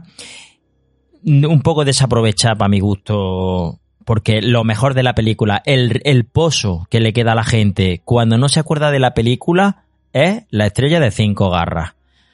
En Real Player One sale la estrella de cinco garras, no sale la bestia ni sale otra cosa. Es que es que algo mm, Icónico, sí. icónico. Eh, Es un arma icónica. Y podía haber sido algo más espectacular el podía ser algo más, tenían que haberle De sacado mucha más chicha a ese arma, porque es que mola un montón, es Para lo que más mola de la peli. Y además la pierde, y además la pierde al Para final. empezar se tenía que haber quemado la mano. Hombre, como- eso tampoco. como Luke. Yo tengo mi explicación de por qué no se la Como, quema, pero como bueno. Luke. Y ponerle una mano robótica. de- Yo también... No, no. Y así ya sí que no se parecería a y Star Wars. tener que intentar hacer un segundo porque ha fallado, eh, porque no la ha cogido con fe y tenía que haberlo hecho con más fe. Y entonces le queda a la otra mano una segunda oportunidad para poder recoger el Krull y entonces Inir le va a instruir en cómo tiene que levantar su fe para poder hacerse con el Krull. Dora Se y un compro, se lo minuto. co- yo se lo compro, eh, se lo compro. Vamos, esto es como el fútbol, ¿no? Que todos somos entrenadores. Aquí todos somos Aquí ahora de repente guionistas. Bueno, pero está claro, mm, todos estamos de acuerdo. Eh, lo más importante de la película es Glyben. Claro, Se es dice que bien, ¿no? tiene... Pero ¿por qué no se quema tu, tu versión? Tú dices, yo tengo una Hombre, versión. yo también no tengo la mía. A. Sí, a ver, está, eh, luego lo hablaremos más despacio, la simbología del fuego durante toda la película, Claro. porque está presente desde el inicio hasta el final, empezando por los dos soles. Pero de- ¿por qué no se quema, Oscar? ¿Por qué no se quema? Porque el, el fuego es un elemento que se eh, utiliza mucho para la purificación de los pecados. Solamente la persona pura, el fuego no le abrasa, no le quema. Entonces una persona con buen corazón, con buena intención, es capaz de, a nivel simbólico, evidentemente, a nivel mágico, Escupe fuego con la mano. del fuego. Escupe fuego con la mano y no se quema. efectivamente. Yo O le creo- pasa el fuego ella con la mano y no se quema porque se va a quemar cuando mete la mano en la lava. Yo simplemente creo que la lava estaba fría. Sí. Sí, también. Sí, lo típico de la lava. Eres, Está- eres Luke de ese. Y además, slime, slime, slime, slime. Era Blandy Blue. Blandy Blue, Blandy Blue, es. Además, la, la estrella esta de cinco garras tiene mucho valor simbólico, es muy icónico. De hecho, durante la película se ve en el medallón de él, en escudo, en estandarte. Es como se supone que para la cultura de ese reino, porque hay varios reinos dentro del planeta Krull, para ese reino en concreto es como su talismán, su elemento mítico, que de hecho el propio eh, protagonista Colwyn dice en un momento determinado, eso no existe, eso solo es una leyenda. Es como lo tenían, como a lo mejor nosotros crista- los cristianos, el grial que te da poder, que está por ahí, y te da... No, eso no existe, tal. Es un elemento que eh, parece mucho en la iconografía. está muy la- chulo también porque está como metido en piedra y como Claro, está como ahí olvidado Mm, en los chulo. tiempos de la historia. Y está guay, además tiene mucha carga simbólica porque, bueno, la estrella de cinco garras o de cinco puntas el, está en el pentagrama, que es un elemento súper antiguo desde los eh, Mesopotamia, Babilonia, etcétera. Se supone que tiene la proporción divina. Las cinco puntas simbolizan los cuatro elementos, fuego, tierra, agua y aire. Y el quinto, el que está arriba, es el ser humano, la cabeza del ser humano que engloba o que domina todos los elementos. Pero en el glaive, como es circular, en realidad no hay un elemento que predomine sobre otro, no hay un vértice sobre los demás. Entonces yo creo que, que incluso va más allá y que son los cuatro elementos que hemos dicho, más un quinto elemento que se habla mucho a veces en la alquimia, en la magia y tal, que es el tiempo. Entonces tenemos fuego, agua, aire, tierra y tiempo. Y son elementos que en la película son muy importantes y el, humano, el ser humano, los controla todos o, o se sirve de todos, ¿no? Entonces está, yo creo que tiene mucha carga simbólica y que está muy bien. Pues yo simplemente creo que en vez de poner una espada, porque ya había un sable láser, Sí. en vez de poner una espada, Sí. dijeron, hay que inventarse otra cosa. Hay que inventarse ¿Qué podemos algo. poner No es justo. ¿Qué podemos poner de Star Wars? No A es ver, justo. eh, Una estrella de la muerte, una estrella de la muerte, una estrella, una estrella, una estrella ninja. No, no, pero Más convencido. Qué mamón. Con la pedazo de explicación que ha dado Oscar, que creo que son de las mejores que ha dado. Eso es verdad, eso es verdad. Eso es tiempo. verdad, y se la acabo de reventar. Ya va ¿Sabes razón, Oscar, que- luego que me corta. en la Luego me vida- corta. ¿Sabes lo la- que le pasa a Javi? Que Javi no ha tenido... Infancia. Los que somos, los que somos de los 80, todos hemos tenido una estrella ninja en nuestro bolsillo. Ya Eso, te digo. vaya. ¿Tú de has tenido una estrella ninja? Yo no he tenido una estrella ninja. ¿Eh? Yo no he tenido una Pues estrella ¿cómo ninja. va a entender Yo tengo estrella Pero- ninja comprada en el barrio chino de Nueva York. No, no, yo digo de, de chiquitín. Pues no tenido una estrella ninja que la compraba Sí, en una claro sí. eh, lo Yo lo compré en una... Eh, Bazar en- Rodri. No, no, era... es La vendían, la vendían de juguete, la No, no, vendían. que la hacía un, la hacía un, Hostia, Rodri, un, herrero, la hacía, la hacía el herrero. El Yo tenía herrero cogía juguete. y la hacía el herrero Yo y tenía la juguete. vendía. Sí. La- no me acuerdo exactamente dónde la compré, pero era, era hecha por un herrero. Un herrero hacía las estrellas ninja. Creo que era nivel pro. ¿Eh? A ver, Y bueno, pero- y también en la revista de Dojo, creo que era, Eh. que, que pedí yo estrellas ninja. Yo iba, al- Sí, yo iba al colegio con estrellas ninja. ¿Y la guarda? ¿La, gua- la guarda? Tengo dos por ahí. Tío, qué guay. ¿Y la dos usa por en el pato o no? Eh, me dan ganas, pero no, es que está feo A usarla. los borrachos pesados. A mí, a mí me gustaría usarla a veces, pero no se pueden usar, pues ya no estamos en los 80. ¿Te acuerdas? ¿Os acordáis? El otro día me acordé cuando ibas al bazar, al bazar Rodri, y comprabas las navajas de abanico y no pasaba nada. De mariposa. Por nada. 100 pe- Pero vamos a ver, y te sorprendes de eso, te sorprendería muchísimo más. Acuérdate de la perdí, que era un armería, Sí, sí, sí. sí, sí, juguetería. Sí. Una armería sí, sí, juguetería. Sí, sí, tú entrabas Sí. y había escopetas y juguetes. Mm. Y podías comprar las dos cosas. Juguetes de adultos y juguetes No, de... no, no, no, bueno, sí, claro. Eh, había eh, mm, rifles, pero rifles, eh, cartuchos, mm, cosas de caza. Y luego estaba en el otro lado, o mezclado incluso, estaban los juguetes. Ya, como en Estados Unidos. Y no pasa nada.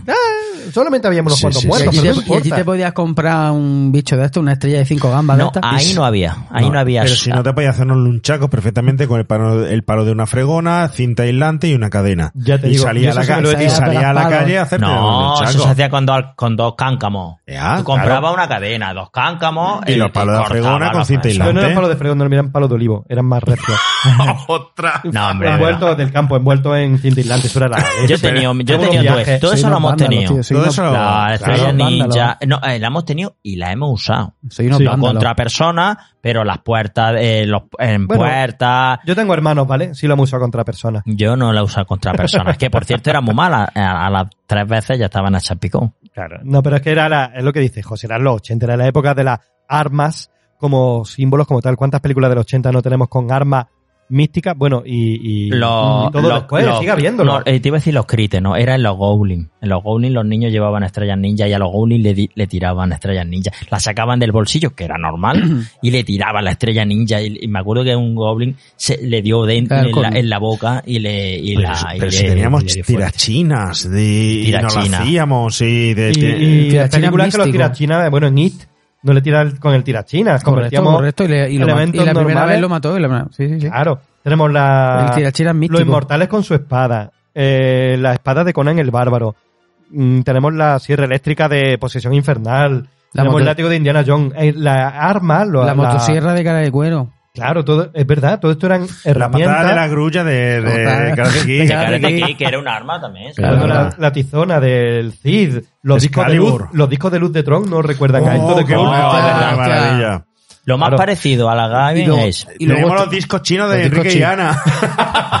y luego, un arma. y luego, bueno, y arma. el más eficaz, la mano abierta de mi madre. Esa sí La que- esa sí zapatilla, la zapatilla. Y los la puños, zapatilla, la zapatilla. Y los puños de Bud Spencer, ¿no? la zapatilla. Pero en fin, eh, ¿Qué más? Teníamos más armas. Bueno, había- estaba- El Magnum, el Magnum Por supuesto, de, Excalibur. el Magnum de, de Harry el Sucio, Bueno, el también, arco, el Col el del arco y la Pero eso sí era un 44. arma más, más Uh, uh, clásica, uy, pero- el arco de, El Rambo y tengo una, de- anécdota con el- Rambo. Rambo. con el, con el arco.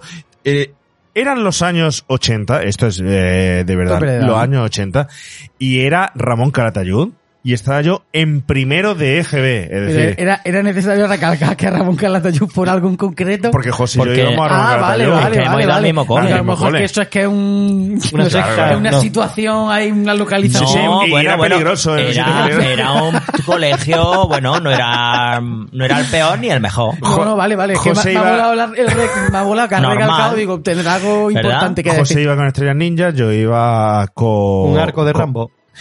Un año nos dejaron para, para, para carnaval vestirnos de lo que quisiéramos. Lógicamente yo ya estaba flipado por entonces con Rambo. Eh, estamos hablando primero de GB. ¿Qué edad teníamos en primero de GB? Pues teníamos 12. Hostia, primero de 14, GB. no, yo tenía primero menos. de GB, 14, Ya, me 14. acuerdo perfectamente. Y le dije a mi padre, Ah, pa- primero de GB. le dije, quiero ir, años. quiero ir de Rambo. Me puse mi cinta tal y cual. Y esa mañana, esa mañana, mi padre madrugó, se fue a los olivos y me trajo una vara de olivo que le hizo en los extremos sus surcos y tensó la vara de olivo con una cuerda para que se quedara con un arco. Hostia, qué peligro. En la parte central me puso dos puntitas para hacer la mira para poner allí la flecha. Pero claro, ¿creéis que iba a venir sin flechas? Pues claro que no. Se fue al lado que estaba el río y me trajo juncos. En serio. Iba yo por la escuela con mi arco tirando tirando flechazos hasta que me cogió el profesor, me confiscó y me y me Hombre, claro. y me, Y llamó a y tu me padre, a tu padre, y tu padre, ¿cómo que se ha encontrado un arco? ¿Será posible arco? Claro, claro. Y yo- usted el padre. mi respuesta era, ¿pero qué pasa? Si estos no son explosivos como los de... Claro. como- Claro, que vamos, que un tanque no lo revienta con eso. A ver, ¿Es usted ¿qué el padre de Juan Pablo con Molina? esto? ¿Ves? Pero te das cuenta, Javi, cómo tenemos distintas, 80. distintas maneras de ver la vida. A mí el tema del arma en esta película lo que me ha decepcionado es el uso final. O sea, el arma está guay. Que ahí estoy de Que acuerdo es verdad, es verdad que al principio lo primero que pensé, y de hecho lo puse corriendo en caer escaleta, es ¿por qué sale aquí un arma que tiene así como rollo asiático cuando la película tiene tono medieval, Pero ciencia ficción? tú, tú, Luego realmente tú piensas en la estrella ninja cuando ves eso. Yo no lo al pienso. principio lo pensé como una Yo estrella yo ninja. no lo Luego veo. es verdad que No lo veo. se me ha pasado el, El rollo. el rollo. Pero de primera dije, bueno, porque es una estrella, min- una estrella ninja que ni pega con el contexto de la película, ni tampoco con- pega con el uso. Tanto- si lo dice así, puede ser un boomerang Es que pega un arma es verdad australiana. que en el segundo visionado de la peli me ha molado más el arma. hay, He un ar- dicho, hay, una, hay, arma, un arma. armas que son como la estrella de cinco garras, que no son de cinco, que son de tres, y se utilizaban para cortar. Se utilizaban en el combate cuerpo a cuerpo. No estoy muy puesto en armas, aquí nos Pero ese faltaría bicho- nuestro amigo. Pero ese bicho en un combate cuerpo a cuerpo no lo veo yo muy claro. ¿eh? No, eh, digo las de verdad. Ah, la de verdad, vale, vale. y eh, en un momento dado la podía arrojar. Correcto. Pero eso era para utilizarla. a eh, modo Para- defensivo, sin arma y, para- y como para segar, os recuerdo que hay una referencia también muy importante en El Señor de las Bestias. El padre de, eh, del señor Singer, ¿no? Tiene un arma que es como el Krull, que se pliega, que son como dos medias lunas, que la- cuando se saca hace como las navajas eh, de abanico, la abre y se convierte en estrella. Y lucha contra los invasores que van al poblado tirando la estrella esa a modo también de boomerang australiano, ¿no? Yo creo que es un poco una mezcla de todo con eso junto con Spinner. Ahí también tiene que ser algo Ah, así. eh. ¿no? ¿O tú has sacado alguna otra conclusión de esto? Porque No. tú me has hablado de algo que yo no entiendo, un shuriken. Claro, ¿qué, sí, un es eso? shuriken es una estrella ninja. Que de hecho el uso de una estrella ninja dista mucho de esto porque es más bien defensivo. Se utiliza sobre todo para generar ventaja en el, en el- cuando tú quieres generar una ventaja en el cuerpo a cuerpo, pues tú tratas de provocar una herida en, en tu oponente, bien en el cuerpo, en la cabeza, en las manos, en las piernas, para tú obtener ventaja, ¿no? Incluso hay estrellas ninja y películas incluso en las que las estrellas ninjas les metían toxinas venenosas a la, a la garra, a las puntas, y lo utilizaban un poco para, para infectar a tu oponente y debilitarlo. Sí, no, y no también- un arma mortal, sino que hace claro, daña. Claro. Esa fue mi, mi primera idea al ver la- el arma por primera vez. Y luego me pasó lo que dice José, que cuando llega al final y te encuentras ya el bichaco y saca el arma y dice, ¿y con eso qué cojones vas a hacer? Si Eh, esto es un ah, bichaco, esto le, le hará aquí un rasguño. Yo Pero es pensando... mágica. Sí, exacto, pero yo pensaba que iba a salir algo más de magia. Digo, el este tiene que tener alguna cosa mágica que le va a hacer... No, lo lanza, le hace ahí un rasguño. Pero es que luego también cuando se la clava en el corazón, o, o se supone que el corazón el, el- tiene el mismo tamaño, o sea, el tamaño es pequeño, o sea, el, Sí, la sí, bestia es pequeña, que es pequeña, es grande, eso a mí me desconcertó Sí, mucho. es raro. Yo es creo raro. em, eh, eh, es lo que dice Sí. Juan Pablo, que está muy chulo eh, tener a la bestia sin semi oculta porque es tenebrosa y así da más miedo, pero a lo mejor para el combate final, mira qué solución más económica. Eh, coge al príncipe, le pone los ojos rojos y hace un enfrentamiento con el príncipe. Así. Otra vez Luke Skywalker contra sí mismo en la parte oscura. que no, coño, que no dejéis de Ah, decir Star que... Wars, Star Wars. Es que vosotros sois peores que ellos. Bueno, ve. Vosotros Star sí que habríais hecho Star Wars, coño. Sí, aquí podríamos haber hecho mil cosas. Además, muchas veces las armas mágicas, las armas mágicas en realidad son símbolos, no tienen. Que es gracioso Sí, no, porque hay sí, una parte sí, de la sí, peli que el propio Conwyn dice, no ganaré esta batalla con símbolos. Digo, sí, sí, sí, lo ganarás con símbolos, tío, claro que sí. porque es un arma simbólica. A ver, la espada de He-Man mola como símbolo. La espada de... Ah, qué chulo, el- qué chulo. hay muchas armas que son muy mágicas. La espada de el Hobbit Dardo, pues te avisa de que vienen los trolls. Ya, pues, tampoco te- son símbolos más que otra cosa, son estéticos, te dan el valor, te dan la fortaleza, te dan la convicción. De hecho, al final Conwyn no lo vence con el, La varita de Willow. la varita de Willow, que no vale para... En realidad a. Willow le pasa igual. Las bellotas mágicas, la varita, tal. No es que hagan grandes cosas. El bastón de Gandalf.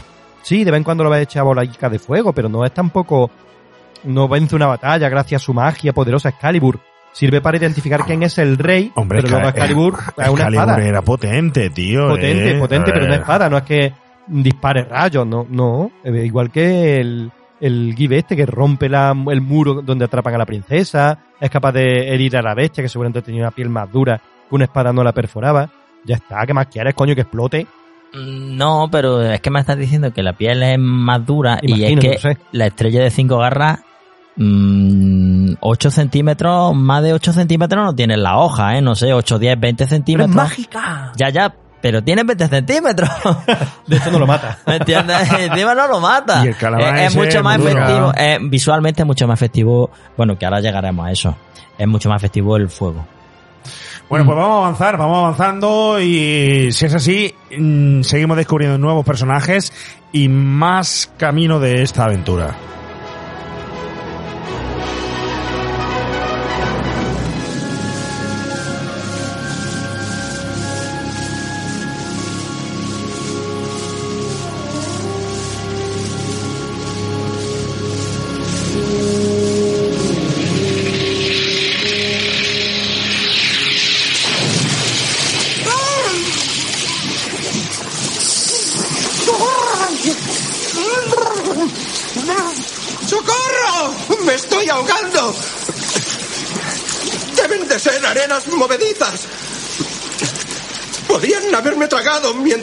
Estabais aquí mirando como dos bobos.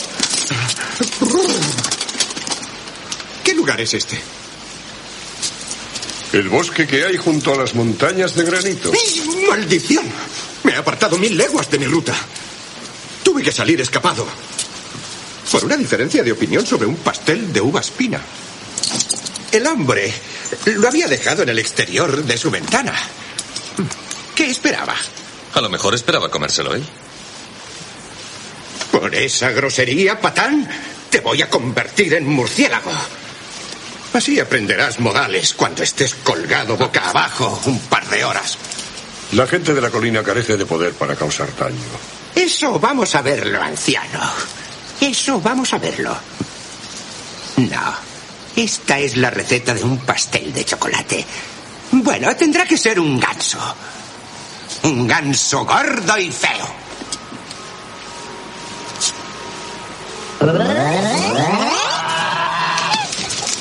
Muy gordo y muy feo.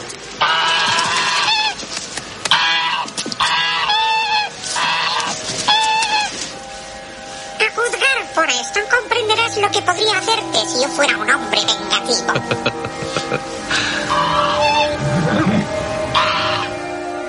Bueno, algunos se empeñan en compararlo con C3PO. Es que lo es. Yo prefiero hacerlo con Sancho Panza o con el mago que acompaña a Conan o en otras ocasiones con otro, ¿no? Pero mm, eh, la magia y la ilusión en la fantasía es necesaria, aunque generalmente siempre estos papeles han sido en personajes con mucho más protagonismo e importancia que el que tiene aquí Ergo, que quizá es más bufón que mago. ¿No recuerda a otro mago? Bueno, no sé si en un cruce entre caballero y mago en Dragón y Mazmorra, en los dibujitos. El mago, Hmm. acordáis, de verde que siempre se equivocaba con los hechizos. Sí. Cierto. Y el caballero del escudo, que era un cobardica y un asustón. Es como si hubieran cruzado esos dos y te da ergo. Por, Bueno. por cierto, ahora que has dicho dragones y mazmorras, hay que decir que el guion de esta película se le acusó, se le acusó de, de ser el guion que iba a, a- a ser la, la futura película de dragones y mazmorras. Es decir, que como que esta película se iba a llamar en vez de Krull, dragones y mazmorras, ¿no? Lo que pasa que es cierto Y que que... también se hizo para promocionar a Dragón y Mazmorra el juego. Eh, efectivamente. Pero bueno, estaba por ahí Gary Gygax, que fue el creador de Dragón y Mazmorra y dijo que no, quite. que eso no. Ojito, este año tenemos Dragón y Mazmorras, ¿eh? En Uf, cines, ¿eh? Miedo me da. Ojito, ojito. Miedo me da. Pero bueno, continuad eh, mm, con este personaje. El alivio cómico. Pero llega a serlo. Llega a ser alivio cómico Mm. porque yo no le veo la comicidad. Sí, bueno, sí la el, alivio, el alivio cómico es. Sí el la alivio tiene. cómico es. Lo que pasa que no me parece tan gracioso. No sé, a mí el personaje que menos me gusta.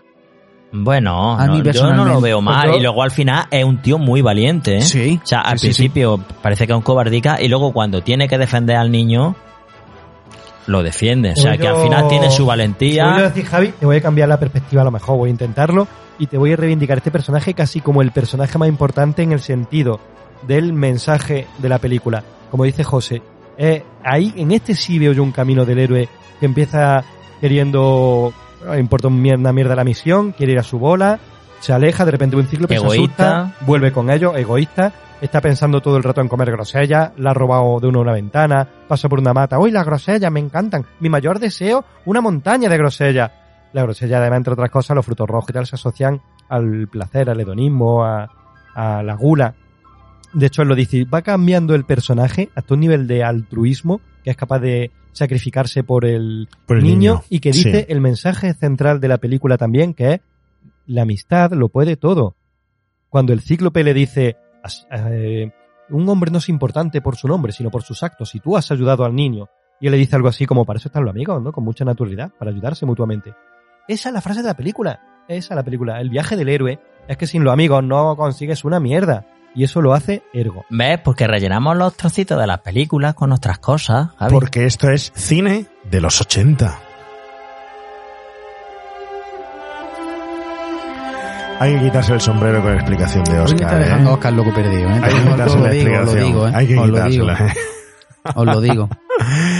Bueno, se lo compramos, ¿no? Ya no. Sí, sí, se Apaga y vámonos. Se lo... Ya ni cómico, ni bufón, ni, ni nada. Bueno, ¿eh? pues dicho esto, me voy. Bueno, buenas noches, chicos. Ha sido un placer. Cuéntanos tú quién era este act- actor. Pues hay- mm, es David Buckley y realmente a nivel cinematográfico tampoco es que haya hecho gran cosa. De hecho, creo que Krull es su única película, ¿eh? Y si tiene algo por ahí es ya en algún papel ínfimo, en algún sitio.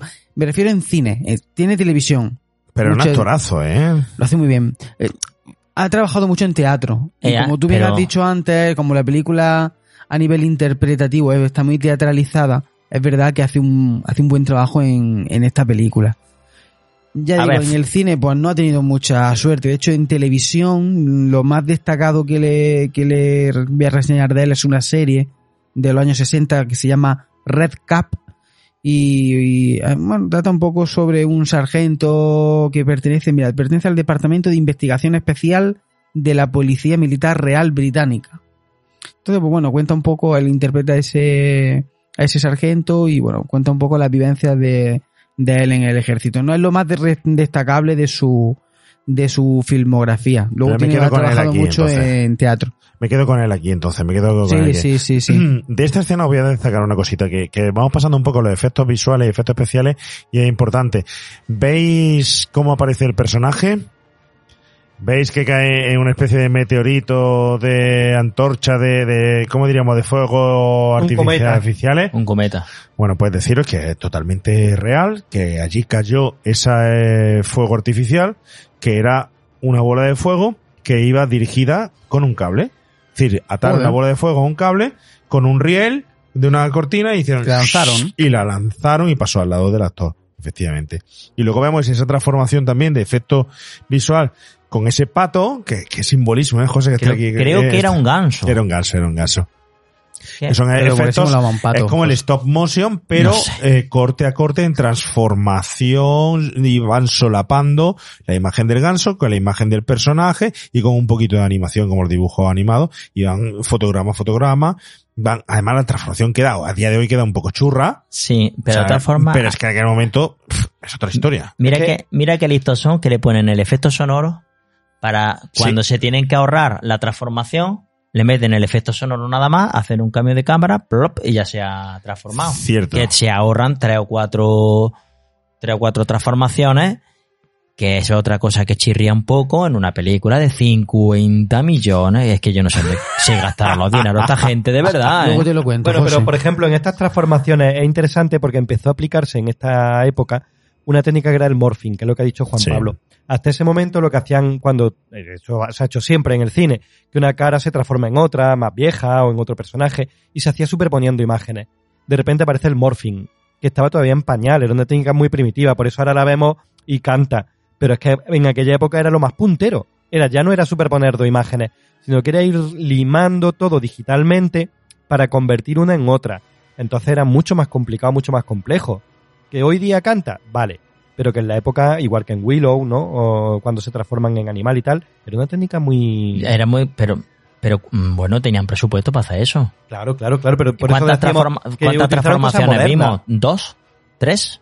Bueno, hay varias, ¿eh? Hay varias. Cuando el malo, por ejemplo, la, la viuda negra, perdona, se transforma en vieja y joven. No, pero eso no es morphing. Eso es No, superposición. eso de- es de- superposición. de- Eso es Además se ve perfectamente además que se los- ve- los perfiles no encajan. Sí, Solo esa sí. tenemos eso y la transformación a perro. La del ganso y la del perro. A, a perro. Ya está. Sí, porque la del malo es... No, esa es con animatrónico. Ya está, ya está. Aquí, a ver, tenemos ese presupuesto, como dice José. Luego también es verdad que, que fueron rodando, por ejemplo, las escenas de, de efectos especiales, la iban rodando a la misma vez que las escenas de realidad. Es decir, entraban los actores, rodaban la escena de realidad, de acción, salían los actores y entraban los animadores de efectos especiales con la misma iluminación, con los mismos focos, con todo igual Y y, montaban- rodaban, montaban allí Mm. lo que tuvieran que, que montar para rodar, ¿no? Un montón de tiempo, un montón de historia y tal. Decía que esto se llevaba ya nada más que en jornales. Ahí se- ahí se fue el dinero. Pues ahí se fue el dinero. Y encima en, en Inglaterra, que allí paran paltea la hora, allí respetaban la hora mucho Vaya. mejor que en Estados Unidos. Allí las jornadas eran cortitas. Así Sí, sí, es, sí, así sí. es. Oye, una pregunta, ¿Ergo podía transformar a otras personas en animales? Ergo leía papelillos y- y niño, pero se leían los papelillos y se le mojaban. ¿Tú has hecho chuleta? Hola. Sí, sí. Chuleta de... Espérate que se ha ido a la barbacoa. ¿eh? No, no, es que me Ah, Tú te has ido a la barbacoa. Pues no, la tenían las típicas chuletas. Claro. Chuletas Arrancar de... ahí. Pero vamos, de, Pero de libro. podía, pero él podía transformar a otras personas en animales. Yo creo que no. No. Él amenaza con hacerlo. Dice, te voy a convertir en un Pero no ganso. podía pero No podía. ¿no? ¿Qué va a hacer? No podía va, podía él. hacer Eh, a nada, ver si ¿eh? puede... Era un mago de, de, de, de pacotilla. Bueno, de pacotilla, entre comillas, porque cuando se transforma en tigre y le ataca a los, un, combate cuerpo a cuerpo, sin armas, con los, con los Slayer, Sí, sí, sí. sí, wow, sí, sí. eso, Pero si cuidadito, eh. No he visto ninguno que lo haga. No, no, no, no. no. Pero si el Elijah tiene una pistola láser, le pega un tiro al tigre y a tomar por culo. De hecho, se lo pegan y está el tigre Sé que se lo pegan. Pero... Claro. Pero ¿Qué película bueno. has visto? Eh, Hola. Bueno, bueno, bueno. Vamos a seguir. Una pregunta, José. Eh, tenemos aquí, posteriormente a esto, pero también relacionado, la aparición de un elenco actoral mm, eno- enorme en esa situación que a mí me recuerda mucho también esa referencia al Señor de los Anillos, cuando entran en una gruta y se encuentran allí a todos los bandoleros, por ponerle un, un nombre, ¿no? Cuando se encuentran allí los bandoleros con hacha, que son a ver, es que la similitud con los enanos del Señor de los Anillos es, Mm, ahí está, ahí, eh, está es notable. Pero eh, en un momento en que hay un reparto enorme y con unos personajes Y qué, qué gra- potentes, ¿eh? y qué gracioso que siempre los personajes que son malhechores, son los proscritos, son más buenas personas que nada. Yo me voy a quedar Son con la buena ganas de gente, ver unos proscritos gente. que sean malos, no, que son todos más buenas que Es que nada. son ¿Cómo, más buena gente. ¿Cómo serán los, los Hagrid. buenos? Si está Lo Hagrid. bueno son Colwyn, que no Los los- los no buenos son, vamos, son maravillosos. Está El- Hagrid. Sí, eh, lo que hacen la película también más llevadera es eso. Eh, el elenco de, de, de los, Los ¿cómo eran? forajidos, Los los forajidos, forajidos, los que- bandidos. que no tiene, le dice otra cosa, no me acuerdo cómo le llama. Mm, Bandidos, o- Bandidos, o, ladrones bandidos. o algo de De eso. todas maneras, son Mm. en las películas clásicas son los piratas, Mm. tío. Es que son los piratas, bucaneros, Mm, mm, mm, golfos, está- sinvergüenzas, no, que han escapado de la carrera. mm. Está pero- Neil Nelson, Mm. eh, Está Liam Neeson, que aquí no, aquí no tiene nada que ver con Star Wars, es con Jim, pero pues no tiene nada que ver porque es posterior. porque es posterior. eh, bueno, pero eh, bueno, y hace un- cabrón este que le- le- curiosamente le- te- trabaja también con Peter Jackson en otras películas. Es decir, lo cogió como especie de actor fetiche y lo utiliza bastante luego en otras películas, ¿eh? Lo, Por lo que también sale en Furia de Titanes, y no recuerdo. En Furia de Titanes. Ah, vale, Furia de Titanes, la nueva, perdona, fuera. Sí, la nueva, Liam Neeson, la nueva, hace, sí. hace de Zeus. Sí, hace de. Zeus, sí. Bueno, y, creo que sale en Excalibur, ¿no? Sí, sí, que también fue- fue su primera- fue su primera aparición. Ah, ¿y acordáis de Darman? Y Sí, guapo, claro, se la claro. hemos hecho. Tenemos programa, José. Qué La guapo. hemos hecho, José, los deberes. No, no. Estos Vamos. bandidos, si quieres, Javi, para seguir con tus comparaciones Star Wars, estos son Han Solo.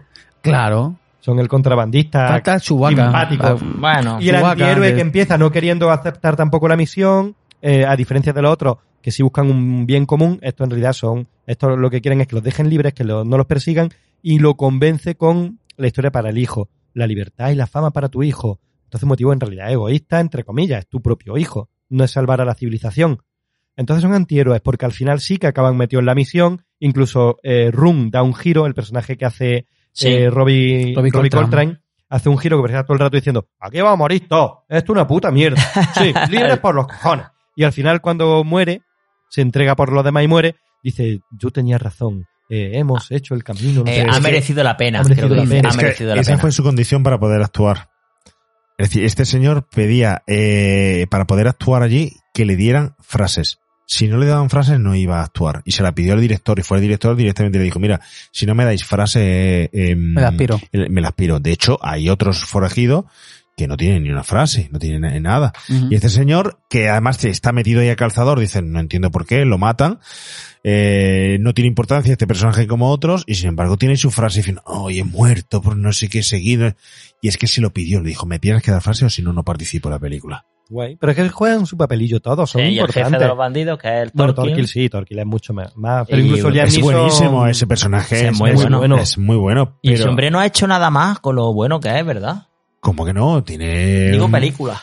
Eh, Alan Armstrong, ¿no? Alan Armstrong, sí, tiene, tiene cosillas. No, hay- no tiene muchas, Muchas. Pero tiene, mira, tiene, tiene una bizarrada que he encontrado guapísima del 87 que se titula Billy the Kid and the Green Base Vampire.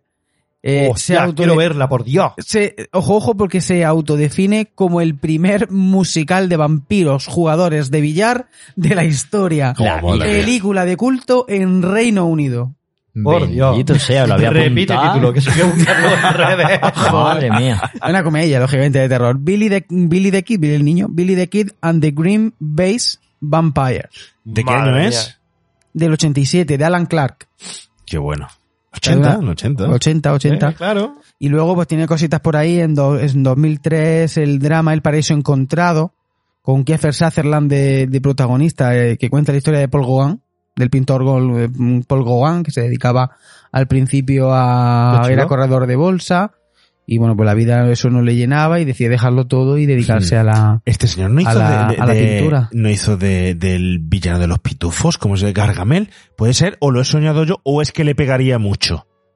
Yo Bueno, no le pegaría, no sé, le pegaría creo- bastante. yo. Eh, creo que es no. que me- a mí me suena, no lo sé, pero a lo no. mejor es que lo, lo he asociado tan rápidamente a Gargamel que con, con- con ese pelo, con el pelo más corto, Sí. pero, pero el rostro Pero que tiene. Es que peli- el rostro que tiene es como el típico secundario que hemos visto en 50.000 películas, ¿verdad? Sí. y sin embargo sí. no, no ha salido en tantas Así o en ninguna, es. vamos, yo es que no he encontrado ninguna. Y entonces yo, este hombre, la verdad que me, de los bandidos, funciona fenomenal. Sí, y el- Funciona fenomenal. tanto el actor como el personaje. Sí, sí, sí, sí, sí, sí. Lo que funciona muy bien también es el vestuario, ¿eh? Sí, va, El con las vestuario me mallas. parece un vestuario que volvemos otra vez a que es ciertamente seten- setentero, ¿eh?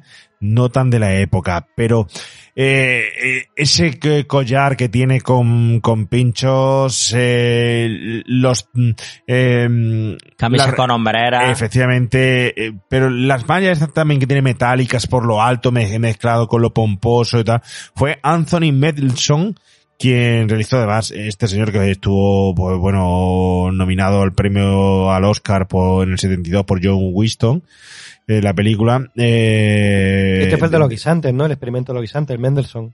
Sí, Mendelssohn. Mendelssohn, El- el- Mendelssohn. El fraile, sí. Mm. Pues nada, en el- y en el 76 por el increíble Sara. Eh, pues hizo el vestuario junto con otra película en la que ya tenía eh, bastante rodaje, que fue El Dragón del Lago de Fuego, que también hizo el vestuario de esa, de esa película, ¿sabes? Es decir, que no le venía ya de nuevo esto. Oye, y por, una pregunta, es que no sé por qué lo harán, ¿por qué se hacen, mm, por qué no lo hacen en exteriores? Eh, por ejemplo, cuando va, eso a un decorado. Eso es decorado. Todo lo que las rocas, Todos son decorados. Todo ¿Y eso por qué no es- se va a- ahí a la cañala Zailla? Eh, Bueno. en una roca de verdad. Ahí al Neverá, ahí al Neverá, al cuando Neverá. hablemos buscaron localizaciones impresionantes, también la usaron, Sí, ¿eh? pero, Al pero Neverá, al muy poco. Pero ¿por qué no? Coño, yo digo yo, que para hacer un decorado, vamos a hacer aquí una roca y los tíos allí haciendo roca, que no hay roca allí, eh. De mi corta experiencia te digo que rodar con un estudio donde tú controlas absolutamente todo es mucho mejor que en exteriores donde te puede fallar la luz de una nube que se cruza por el sol, el ruido de un pájaro que se te mete cuando tú no quieres, Ya, pero queda. el sonido de la gravilla al pisar. Yo no sé Hoy cuán- está Oscar increíble, ¿eh? pero yo no sé cuánto, cuánto costará lo- el metraje que pierdes y los jornales a tener que construir todas las piedras, to- y se- encima se queda muy artificial, mucho, se queda mucho. muy feo. Todo, todo eso responsable fue Stephen Greens, que fue el, el Ah, dise- queda diseñador de, muy- a- de ar- de arte. Eh, eh, fijaros lo que hemos dicho antes, eh, el castillo donde aparecen ellos es de una arquitectura exquisita, está resuelto eh, como si fuera un actual, en la actualidad, pero es que luego la escena es esa en la que se pierde por el, el bosque lleno de árboles enormes, eso no son árboles enormes, es un decorado hecho, hecho dentro. Es decir, que te parece que son reales, pero son árboles gigantes enormes hechos. Eso es un dineral. Un dineral. Las rocas, las piedras. Pero el tío quería que fueran todo así y se hizo así. Pero es que lo peor de todo eso es que estaba todo hecho con poliestileno. Estamos hablando que es un producto que hoy en día está prohibido usarlo porque es cancerígeno 100%.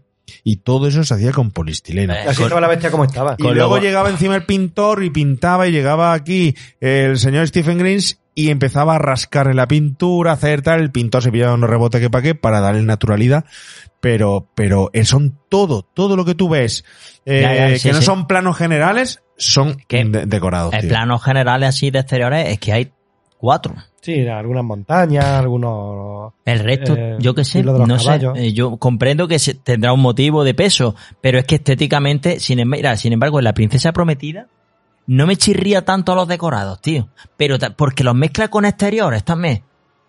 Va más mezclado con los No sé. exteriores con A decorados, mí no es que sé. me gustan aquí los decorados porque te están transmitiendo también el rollo, a pesar de que sean imitando la realidad, de un toque cuento, onírico, falsete que me gusta. Sí, es muy, muy cuento de hadas. Es muy cuento. Muy teatro. Es Sí. cuento, es cuento. Es muy Fijaros, cuento. Hay por ahí Me una, gusta. hay por ahí una película que os recomiendo mucho que, que la veáis. A ver, Mucho, otra mucho, recomendación, ya mucho. llevo tres. De hecho, no la vas a encontrar en España. Pues entonces, Yo la vi en su día cuando ya- era. Ya no la apunto.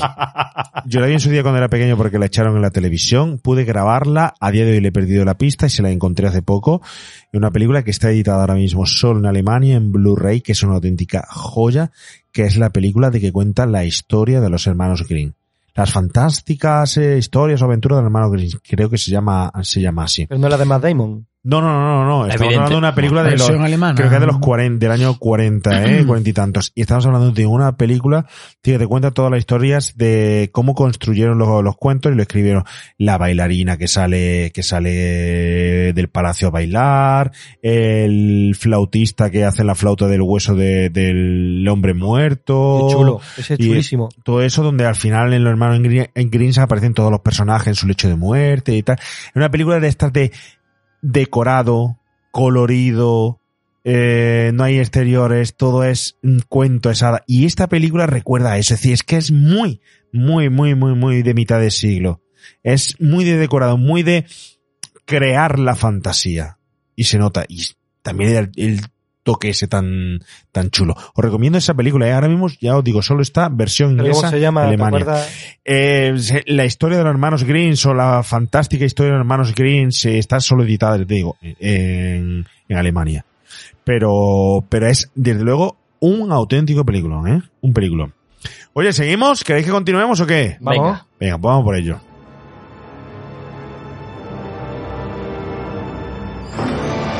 ¿Él no tiene nombre? Se llama Rel. Visita al vidente algunas veces. No habla mucho. Ya me he dado cuenta, excepto para burlarse de aquellos que quiere que sean sus amigos. O burlarse de aquellos que ya son sus amigos. Mi nombre no es ridículo, larguirucho. Poco importa tener un nombre corto cuando uno mide dos metros y medio, pero los bajitos necesitan nombres largos, les da importancia. La importancia la dan las acciones, amigo mío. Te he visto salvar al niño de la lanza. Los amigos están para ayudarse unos a otros. Sin duda. Llevas tiempo siguiéndonos. Desde el principio. Cuando me enteré de que el anciano había venido, supe que había llegado el momento. Todos los hombres necesitan compañía. Sí. Todos los hombres.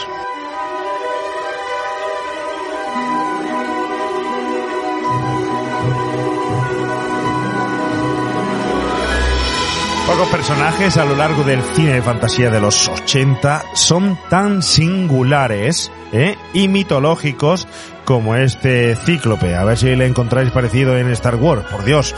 Bueno, pues la riqueza de esta película no solo... Chewbacca. Chewbacca. No, hombre, no, hombre. Bueno, un poco sí. En fin, bueno, eh, la riqueza de esta película están también este tipo de cosas, ¿eh? En la mitología, porque esta película nos traslada a la mitología, nos traslada a ese cíclope, nos traslada al cine eh, que, que hemos comentado antes de Harryhausen, al cine de Sinbad o a ese Furia de Titanes o Jason y los Argonautas, porque es que la fantasía se basa en la propia mitología, ¿eh? Y aquí te la deja caer muy bien.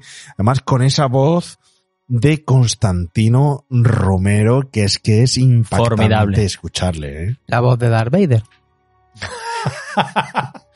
Y de muchos otros Y de personajes. muchos Y de otros muchos personajes, que otros, por sí. supuesto, por supuesto. Este. mm, A mí lo que no me queda claro con este personaje es si. eh, porque él hace un pacto con, con, el- con la bestia, ¿no? Pa- por eso tiene un ojo nada más. Ah, pero también aparte de que cogen un ciclo porque en el Señor del Anillo, ya, que digo yo que le hubiera venido mejor a lo mejor un arquero. Porque las distancias con los Slayers es que mueren porque claro, es que los Slayers no hace falta que tengan láser. Con una ballesta hacen lo mismo. Porque que no tienen armas arrojadizas. Los Slayers pueden lanzar, tienen armas arrojadizas o de larga distancia y ellos llevan espadas. No se pueden defender. Ni siquiera llevan un escudo. Pues con un escudo a lo mejor te puedes proteger, que van nada más que con una espada. Bueno, otra cosa que chirría.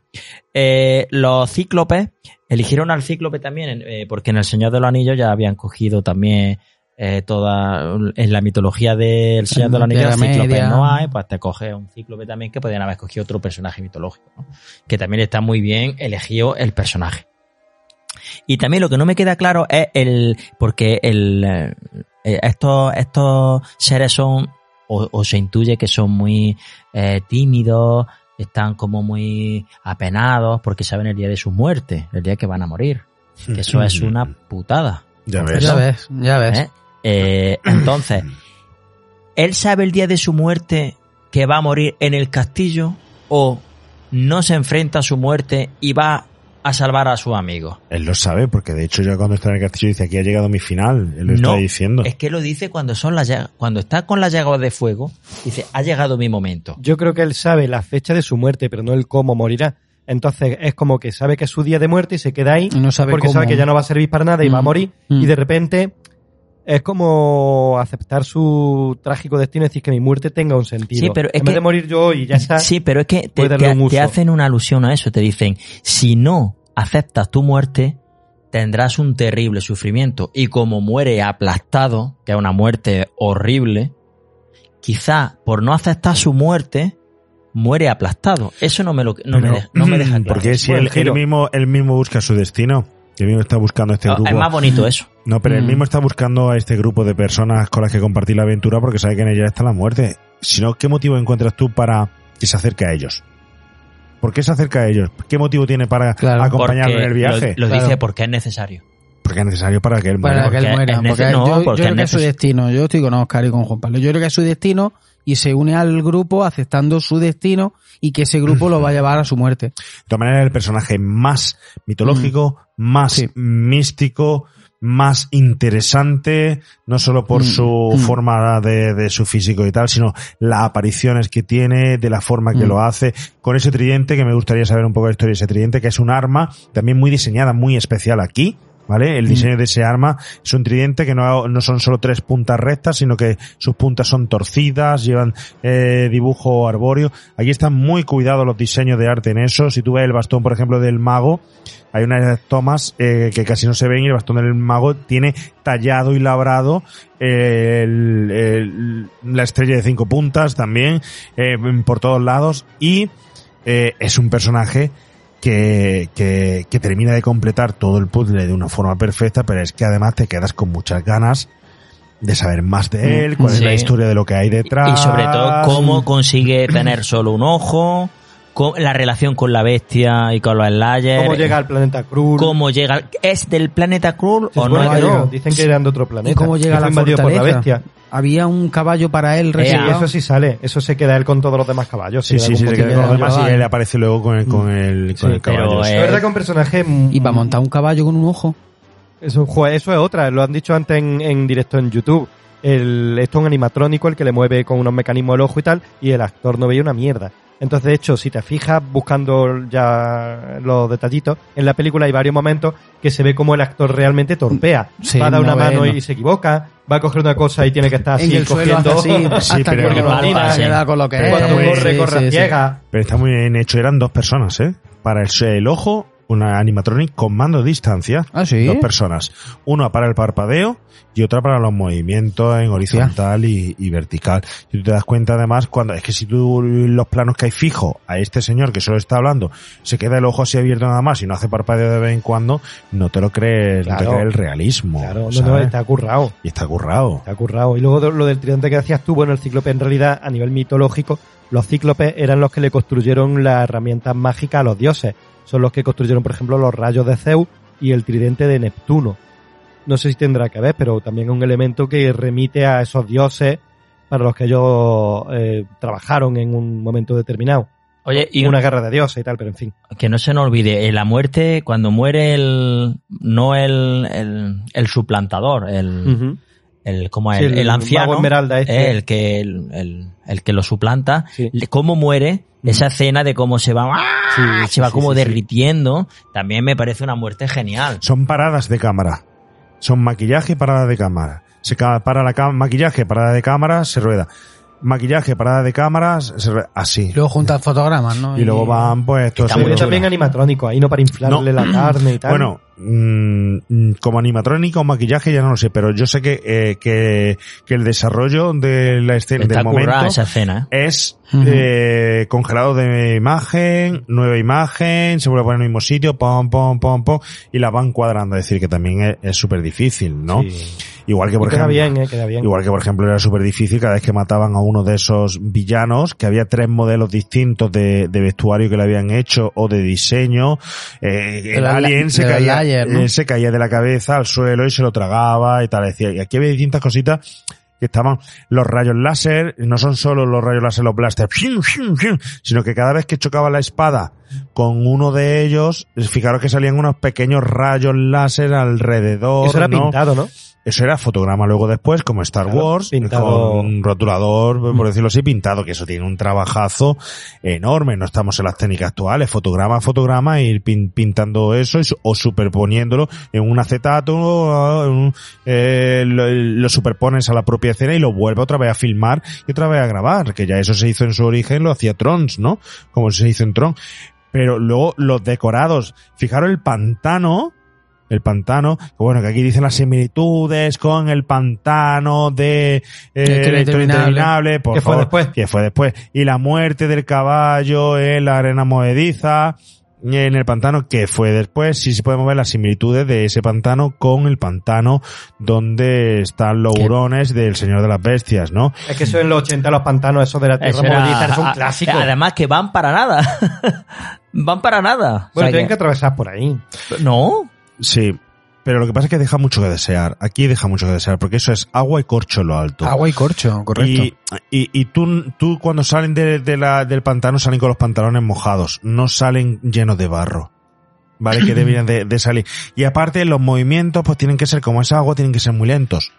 Porque eh, tienes que forzar el movimiento lento. Y se nota mucho. Se nota mucho que estás ralentizando tú. Es decir, a ver, tanto como tú dices, José, tanto dinero, eche, échale ahí slime, como hemos dicho, o algo viscoso para que tu movimiento pueda ser Son más vis- reales. su- Claro. viscoso. Y si el actor muere de verdad, ¿a quién le importa? Son Pues ya ingleses. está, le den por culo. De hecho, casi muere el príncipe. Eh, bueno, casi muere. se- Casi se, casi se queda atrapado con uno de la, con una plataforma. No aquí, creo que fue Luego, en la escena del En la castillo. escena del castillo.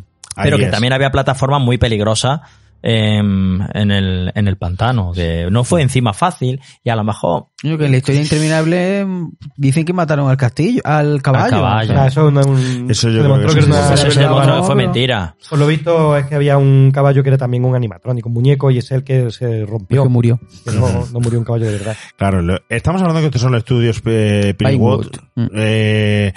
Aquí donde se grabó eh, esta parte también mm, dicen que fue muy dificultoso porque también eran tan grandes, tan grandes, tan grandes que se de la el ambiente y la humedad que hacían que, que por cierto dicen que se hubieran hecho en exteriores no hubieran podido hacer ese halo de humedad de niebla que había pero dicen que se llegaba hasta condensar en el techo y que cuando llegaban a la mañana siguiente estaba lloviendo de lo grande que era el, el estudio, ¿sabes?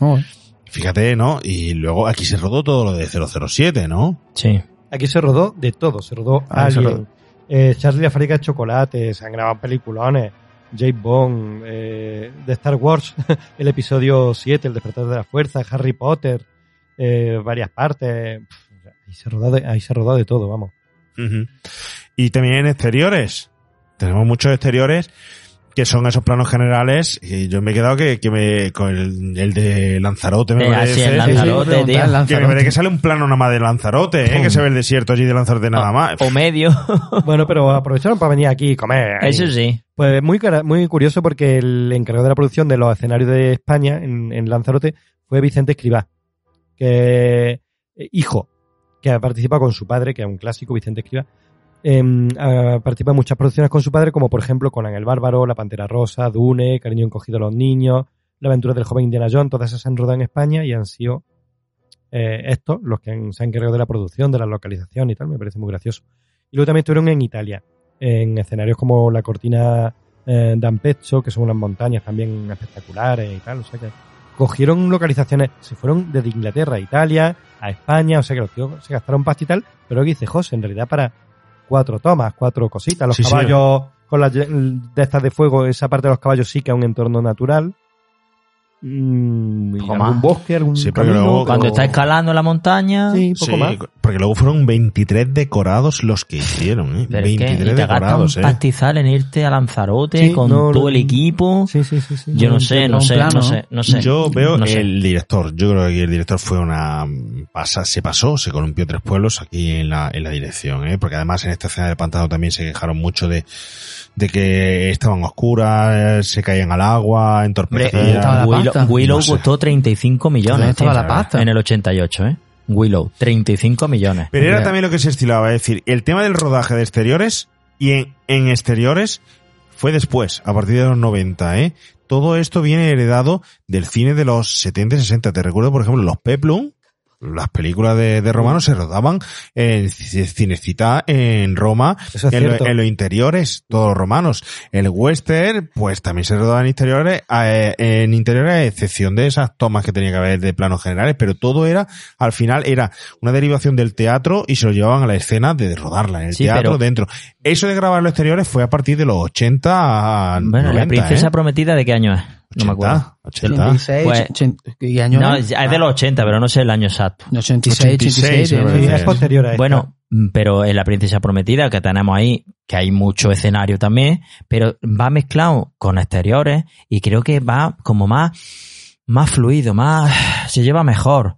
Eh, me mete algún decorado, me- bueno, algún digo, me metes decorado, pero también me mete exteriores, pero es que esta película hay muy poquito exterior. Pero es que los decorados son tan chulos. El castillo de la bestia es brutal. Yo sé. Onírico, deformado, tipo Dalí. Eso es brutal. De Pero es que la- nácar, de, de- de- Sí, Increíble, ah, el castillo te lo cojo, pero Y la cueva del mago Esmeralda es chulísima, cómo está decorada, cómo está ambientada.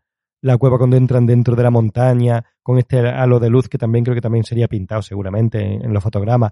Y atraviesan la pared y entran en ese cubículo lleno de esmeraldas por las paredes. Eso es chulísimo. Sí, y la de la araña. Anillo, el pero eso, no de es, pero eso no es exterior. No, Son- pero digo, son decorados, todos esos Ya, decorados. ya, está pero, es que eso no son est- pero es que eso no es un decorado exterior, es un decorado interior. Y el Claro. castillo es un decorado interior Claro, también. claro. Cuando estoy hablando el, de el exterior. puente, cuando cruzan el puente ese Eso que, muy como, como. Señor de los Anillos, que se Mm. cae ahí de, y tal, ¿no?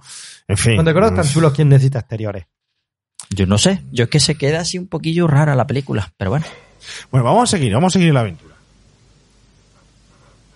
Sé que nunca podrás perdonarme. Es a mí a quien no perdono, a ti ya te he perdonado. No puedes perdonar a una mujer que ha matado a tu hijo. De no ser así, podría verte ahora como te veía entonces. ¿Me permites verme con tus ojos?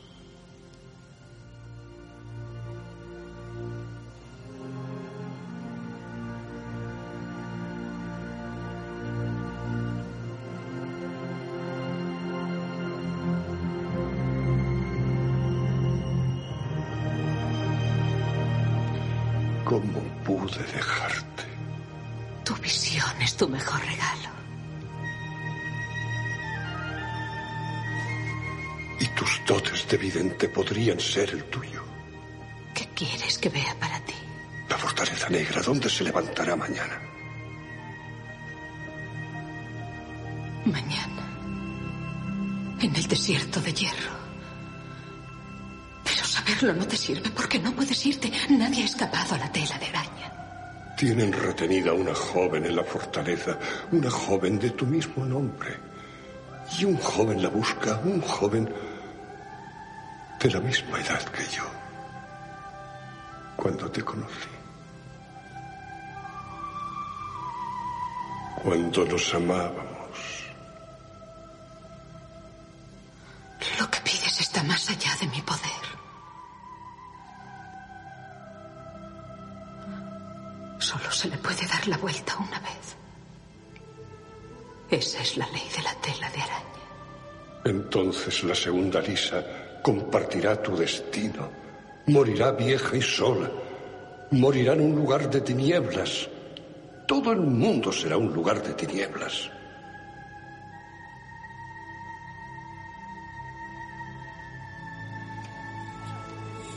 Estas son las arenas de mi vida. Acéptalas y la araña no tendrá poder para hacerte ningún daño. Tu vida se extinguirá con la arena. ¿Y qué pasará con tu vida? La doy a la joven que lleva mi nombre.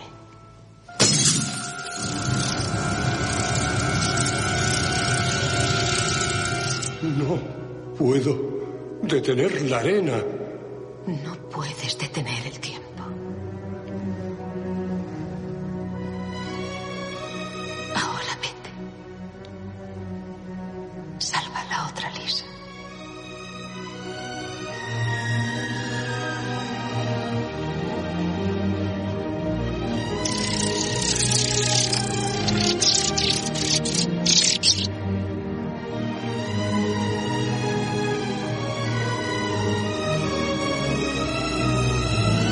mí este momento es espectacular.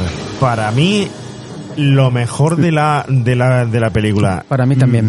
Mm, Me parece una condensación de historias estupendas aquí metidas con pequeñas pinceladas que hacen que todo sea redondo y especial. Le dan, es que hacen que sea la peli especial.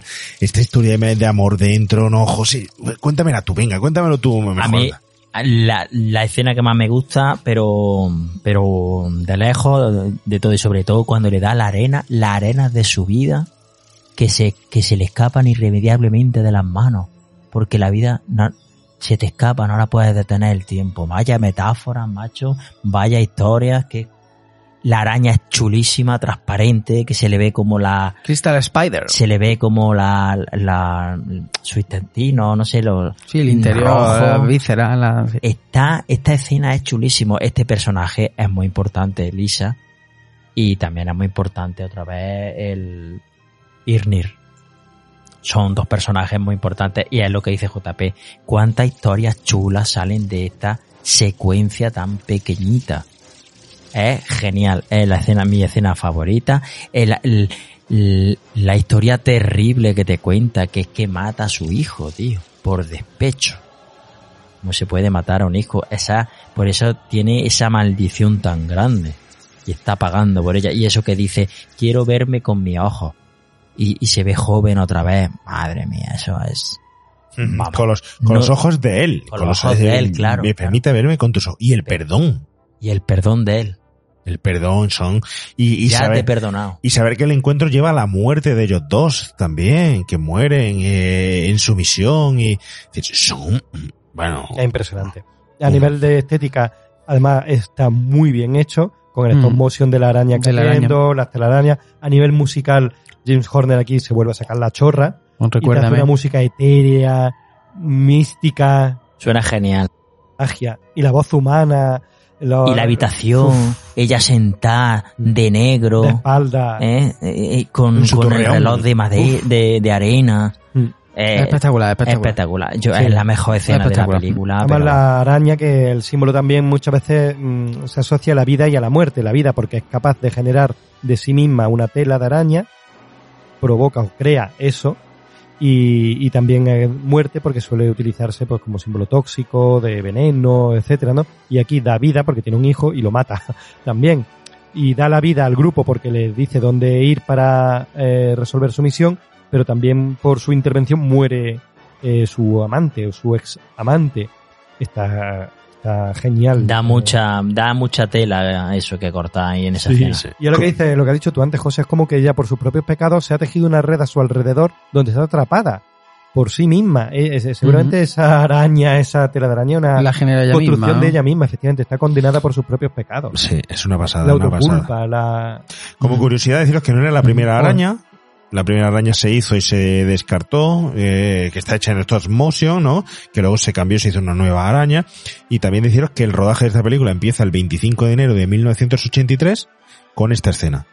Es decir, que esto fue lo primero que se rodó de la, de la película. Empezaron por el tejado. Empezaron por el- Empezaron, por lo guay. empezaron por aquí, efectivamente. Y que también la araña bebe también del El Señor de los Anillos.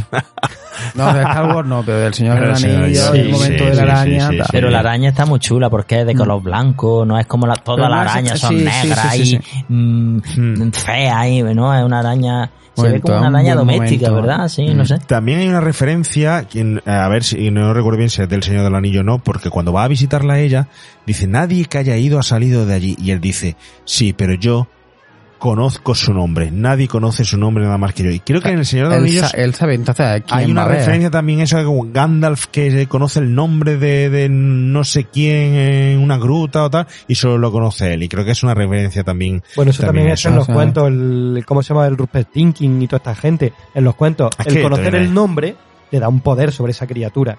Eso viene de. Pero bueno, antiguo. aquí no es porque conoce el nombre, aquí es porque la conoce a ella, ¿no? Claro, el nombre como que- identidad. Claro. El nombre como símbolo de identidad. Sé quién eres. Si es que como tengo a- como tengo asociado lo de que coincidan los nombres de las personas con lo de Batman y Superman, con lo de Marta, me da un mal rollaco, tío. Pues tú fíjate, coincidencia de, la, de los dos nombres de la princesa y de esta señora. Mucha Pero es que coincidencia. luego la actriz, estamos hablando que, que la protagonista, ¿cómo se llama? ¿Lisa también? ¿O...?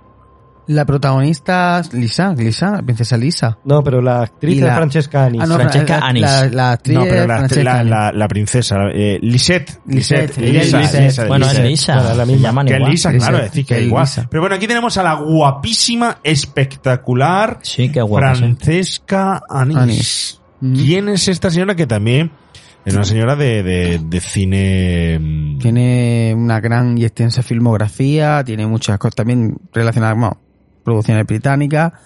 eh, y tiene muchas películas, intento rescatar una por década.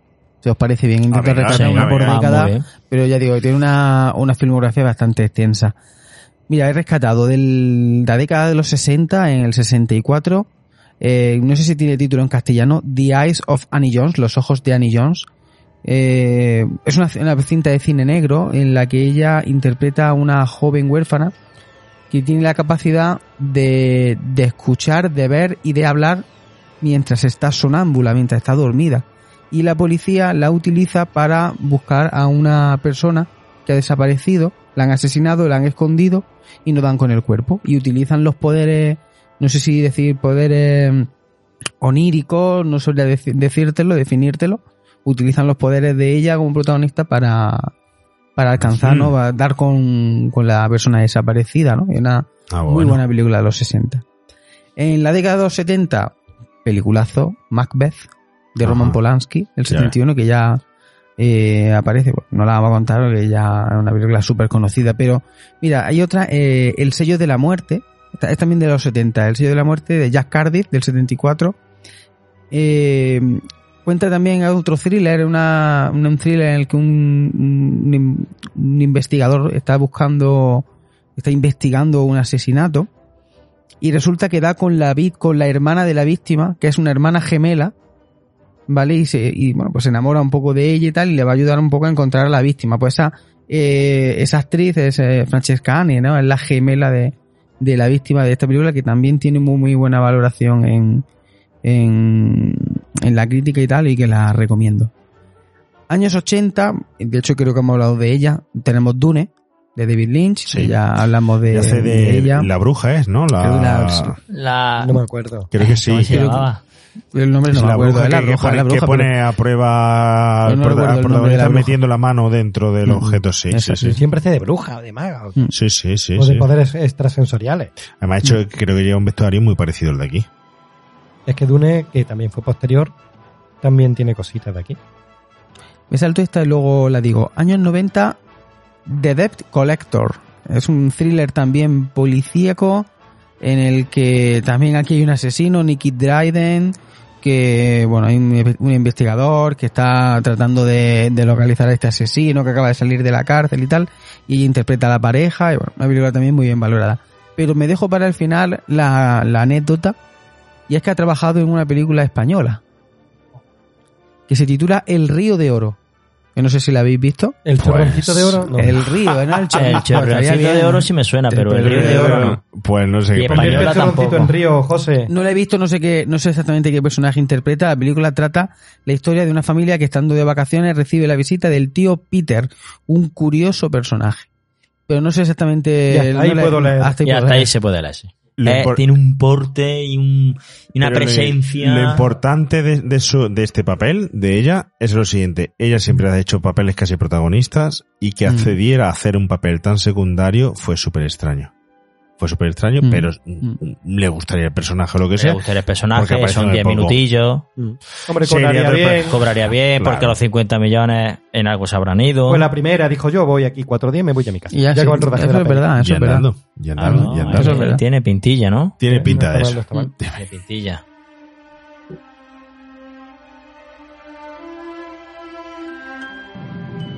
El arma no ha vuelto a mí. No tengo medios para luchar con él.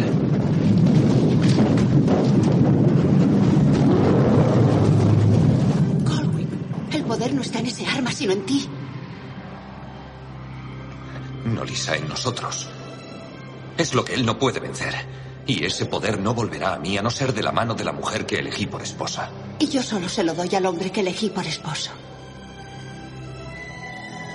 Toma el fuego de mi mano.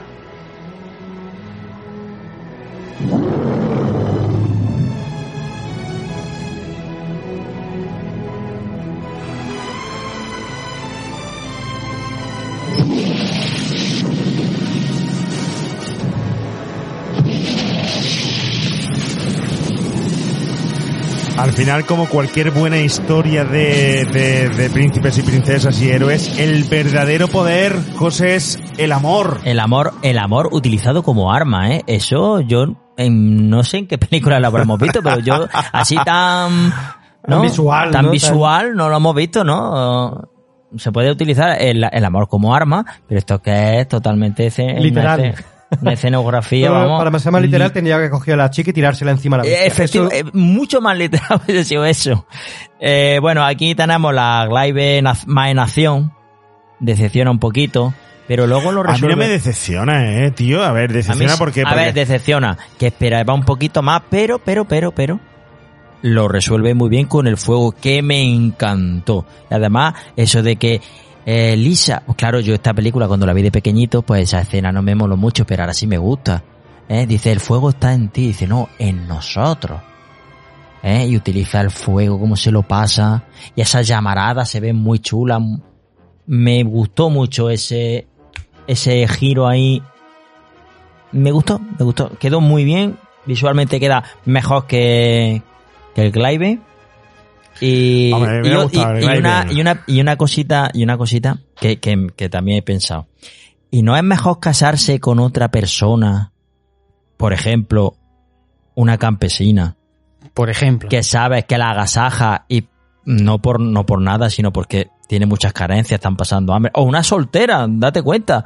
Te casas con la soltera, te da el fuego y ya tienes lo que realmente anhelas, que es el fuego de ella. Lo que tú quieres es que, el- que ella te dé a ti el fuego para tener ese arma tan poderosa. Porque si no, ¿para qué se quiere casar la bestia con, el, con la princesa?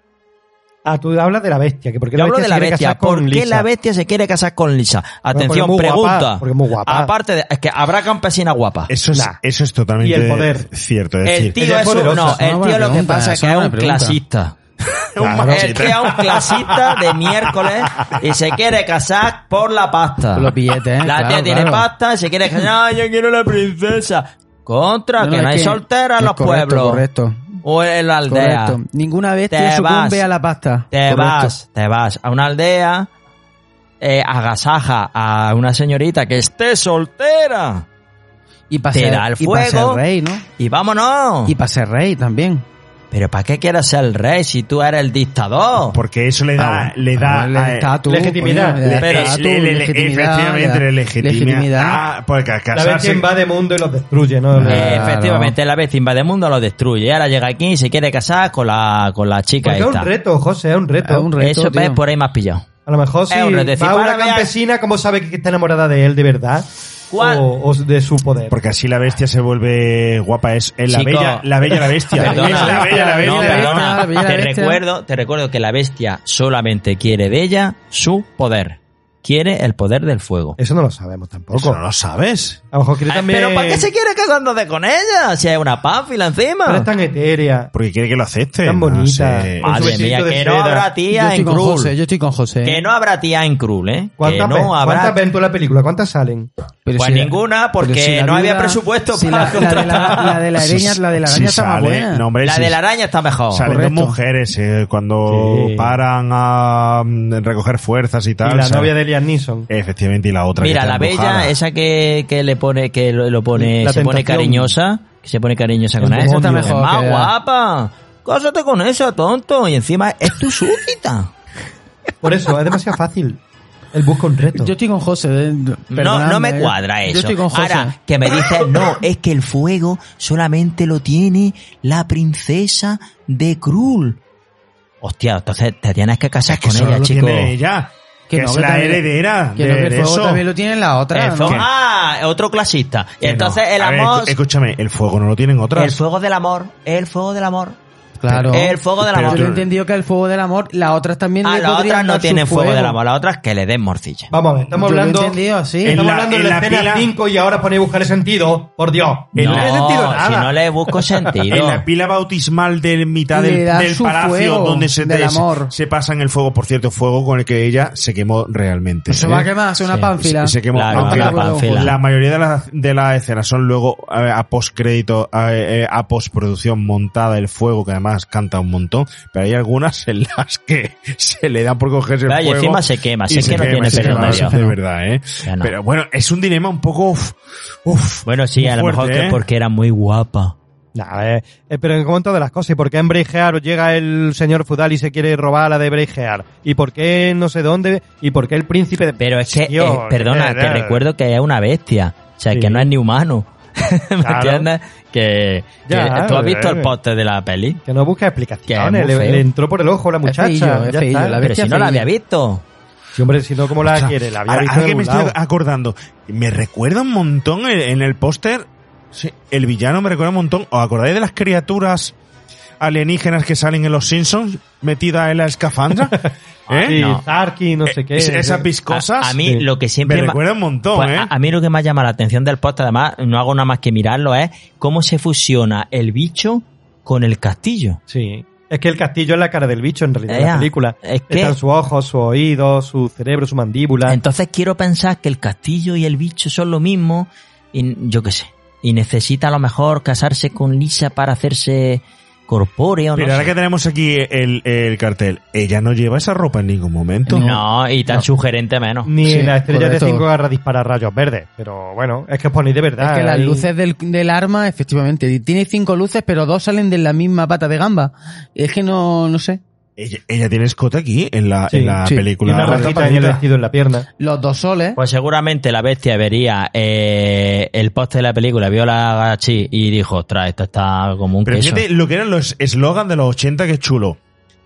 Un, mu- Un mundo a años luz de la de su imaginación. imaginación. Ah, por favor. Eran brutales, eran brutales. Claro, tú ves ese póster, eh, eh, yo lo, yo Yo lo ese alquilé en al videoclub. cine, ¿eh? vamos. Yo, yo no la he visto en yo la he visto en videoclub. Y yo, esa, esa imagen, es que no paro de mirarla, se me quedó grabada a fuego, esa imagen. nunca a mejor fuego. dicho, nunca mejor dicho. Nunca mejor dicho. Y eso es, eh, para mí fue producto de videoclub. Eso yo lo he visto en videoclub. Y para mí fue increíble esa película, porque claro, vi ese poste y digo, wow, qué, qué, qué chulada con la garra ahí, Mm. cogiéndolo a ellos, El héroe cogiendo a la princesa de la cintura, de la cintura y en el otro ahí, El monstruo detrás. el monstruo detrás, mola mucho. Está guay que lo que has dicho, ¿no? Que la montaña, la fortaleza es la cabeza del monstruo, porque en la película se ve como estos decorados internos y Claro. tal son su propia cabeza, que también es muy simbólico, porque cuando tú, vamos a suponer que la bestia es capaz de amar, ¿no? Cuando quiere a alguien, no te lo saca de la cabeza. Ella vive dentro de su propia cabeza, porque está dándole vueltas todo el rato. Está... Qué bueno, qué bueno, qué bueno. Igual que se ve la referencia sea el ojo, que puede ser el ojo de Sauron o tal, pero que ella se ve en el escaparate del propio ojo, está dentro de él, es en la cárcel que lo mete, esa cárcel llena de nácar y, y ella para arriba, para abajo y tal. Es una pasada, ¿eh? Fíjate ese grande. José, fíjate ese grande el bicho que los tiene a ellos cogiendo una mano. Bueno, eso sale en la, cuando sale una mano gigantesca que lo se transforma en rosa. Eh, ardiendo, eh, muy chulo el fuego también, que lo has comentado tú antes, es un elemento súper importante en la peli, lo hemos hablado en algún momento, pero aquí se desarrolla el fuego purificador, el fuego como símbolo de vida, sin fuego no había vida, de hecho los primeros seres humanos sobrevivimos gracias a que eh, controlamos el fuego, está lo de Prometeo, que entregó el fuego a los hombres, que era de un elemento mágico de los dioses, el fuego se asocia al misticismo, porque era algo que no nos estaba permitido a nosotros, y gracias a Prometeo nos lo, lo pudimos utilizar, ¿no? Y desde siempre se utilizan muchos ritos de druidas, de celtas, aquí lo utilizan en el matrimonio, el intercambio del fuego, el fuego del amor, el fuego de la pasión, que la llama nunca se apague. Está súper vinculado a todo esto. Y luego lo que hemos hablado, el fuego que purifica lo malo, quema lo que está mal, entonces por eso es guay que al final él acabe disparándole fuego al mal, porque lo está purificando, lo está quemando, lo está limpiando, por eso el infierno los pecadores arden en llama, entre otras cosas a nivel simbólico, porque lo que están es purificándose y limpiándose de sus pecados de camino que lo estás puteando y castigando. El simbolismo. ¿Tú estas cosas las cuentas de verdad? O, No, se la esto- saca o de la está- chistera. O eso está en Wikipedia. Que está bien, hombre, y fijaros que el Sol, la importancia que tiene, tiene dos soles, este planeta Krul, Colwyn y Lisa, son dos soles que iluminan todo, que van a ser los que gobiernen el reino. Ella al principio va vestida de amarillo, es pelirrojilla, tiene símbolos muy solares también, todos los escudos también van con el sol, es increíble. Ella va de amarillo, es pelirroja. Madre mía, yo no creo que el director haya pensado eso. Yo creo que el director no ha pensado tanto, ¿eh? El director de arte sí. Va a la playa, se pone morena, tu piel morena sobre- Anda, anda, No hay anda. nada Oye, una- casual. oye, hay una- Oye, hay no, una co- perdón, un- perdón. una cosa muy importante. Nadie me vais a decir nada, por favor, de los bordes azules de los personajes cuando está utilizando la estrella, metido con los cromas detrás, que se ven los recortes perfectamente de ellos, con el bordecito azul de, de- de- del croma azul de, de atrás, que es que es donde más se ven las costuras y canta hoy en día la película. ¿No habéis dado cuenta de eso, Para mí por lo peor es el final a nivel técnico y nivel argumental, pero No, a nivel técnico es cuenta. terrible. Sí, A canta, nivel canta muchísimo. en el final, en el final. En... Sí, sí, cuando está peleando con la bestia esta. Sí, canta mucho. ¿No? Que no cuenta, tirando el, el- la estrella y tal. La recoge. Se le ve, pues, a ver, La todo lo que hay detrás son. Ah, eh, sí, sí, cromas, sí, sí, sí, sí, Y a sí, ellos sí. se le ve, pues, todo el borde de la silueta y tal. Se ve que no está bien recortado eso, no se puede meter más. Incluso, es más, cuando hay primeros planos de ella que se le ve el pelo, el pelo, como lo tiene tan pomposo y tal, pues hay cosas que son muy difíciles de color azul que es muy difícil de eliminar y ya se le ve más todavía. Y es que se ven todos los bordes azules de no estar Sí, no estás bien de- recortado, no, estás bien... no, no, no bien recortado, sino, que es un efecto, es un fallo, es un fallo de luz, porque es reflejo de la iluminación del sitio sobre la persona. Y se ve azul en el borde, que luego no se lo pueden quitar. A no ser que sea con Photoshop, que por entonces no estaba inventado. Nadie me iba a decir nada de eso. No, es que a mí eso no me ha chirriado tanto, No, me no han me ha chirriado otras cosas. Fíjate que chirría muchísimo, ¿eh? Yo el reflejo azul no me había dado cuenta, pero que No. está la, la silueta mal recortada y que está ahí pegada sobre eso, se ve muy falsísimo, eso sí. Es donde peor. Y el fuego que le sale de la mano, a pesar de que te gusta a ti, José, lo siento, pero no No queda bien. llamas. No queda Fuego. bien. Las llamas No, no no, quedan bien. no, no queda bien. Más cosas. Los caballos, ¿eh? La escena de los caballos. Importantísima. Fijaros que se recrean un mon- montón en cazar los caballos. Ya que fue súper difícil. Cazar esos caballos. Son una raza especial de caballos súper fuertes, no sé el nombre que tienen y eso, pero ahí tuvieron que tirar de especialistas para montarlos, era muy difícil aprender a montarlo y luego se sacaron un invento muy importante. Fijaros también que cuando van los caballos volando, también se ve la silueta y el cromazo detrás, se ve el sí croma detrás sí y el nota. recorte malísimo, malísimo. Es que los Cuando están caballos volando, ¿no? Con, Sí, la- sí. con el rastro de fuego, ¿no? Claro, ¿cómo, hace- se nota, cómo se que los nota. caballos vuelen? Enseñaron a los caballos a trotar en una cinta eh, hecha con ruedas de molino. Entonces metieron a los caballos en, la- en unas cintas y a un extremo y otro había ruedas de molino, como las típicas cintas que tenemos nosotros para correr en los gimnasios, pero a gran escala, hecha con ruedas de molino para que los caballos conforme fueran trotando, eh, fueran trotando sobre el mismo sitio en la propia cinta. Hicieron unas cintas especiales enormes para, para ellos. Eso te, se lleva un pastón también. ¿eh? Entonces, taca, taca, taca, taca, los caballos allí y el croma detrás. Allí mal recortado el, el croma de- sí, detrás. ahí sí canta, eso sí el canta. fuego, ta- canta. Eso sí canta la un montón. Más cosas que os puedo contar de aquí. El tigre y el niño. Bueno, el niño que tenía un... ca- Bueno, el- en, la escena eh, del, del documental y que cuentan dice que el niño era espectacular, que el niño se portó súper bien, que estaba muy cabreado por el corte de pelo que le hicieron. Que de hecho llegaba al, al colegio, Lógico, que iba, lógico, llegaba al colegio y se metían con él, pero que era Lógico. espectacular. Y sí es cierto que, que la escena del tigre y el niño, eh, fijaros que salen muchas veces juntos. Y no era Eran- pi. Eran dos cámaras. Era cámara partida. Ra- cámara partida. Rodaban al niño sin, ¿Ah, sí? sin el gato. Y luego rodaban al gato solo y la superponían. Pues ahí no se nota, ¿ves? Ahí queda bien. Excepto una que aparece el felino con el niño y el niño acariciándolo cuando está mm, Herido. herido. Estaba drogado. Sí, ahí se le notó. que Muy drogado, muy, muy drogado. Fue de la forma que, también, pudieron. ¿no? Que pudieron. Más cosas, más cosas de aquí. Telita. Bueno, el castillo cuando desaparece. El Ahí castillo, le echaron también un rato bueno para que desaparezca el castillo. Me parece una escena muy larga. ¿sabes cómo lo hicieron? ¿Sabes cómo lo hicieron? Eh, Haciéndolo invertida la escena, echándola para atrás, no sé. No, estaba el castillo al revés. Estaba es decir, al revés. el castillo era un Lego montado, entonces ponían el castillo aquí en lo, en lo alto y empezaban a caerse las piezas, a tirar de las piezas con una pequeña alambrecito, ¡plap! Se caía una, se caía otra, se caía otra, se caía otra, se caía otra, luego ralentizaban, le daban la vuelta Al al plano. plano. y parece que en vez de caerse, salían hacia arriba.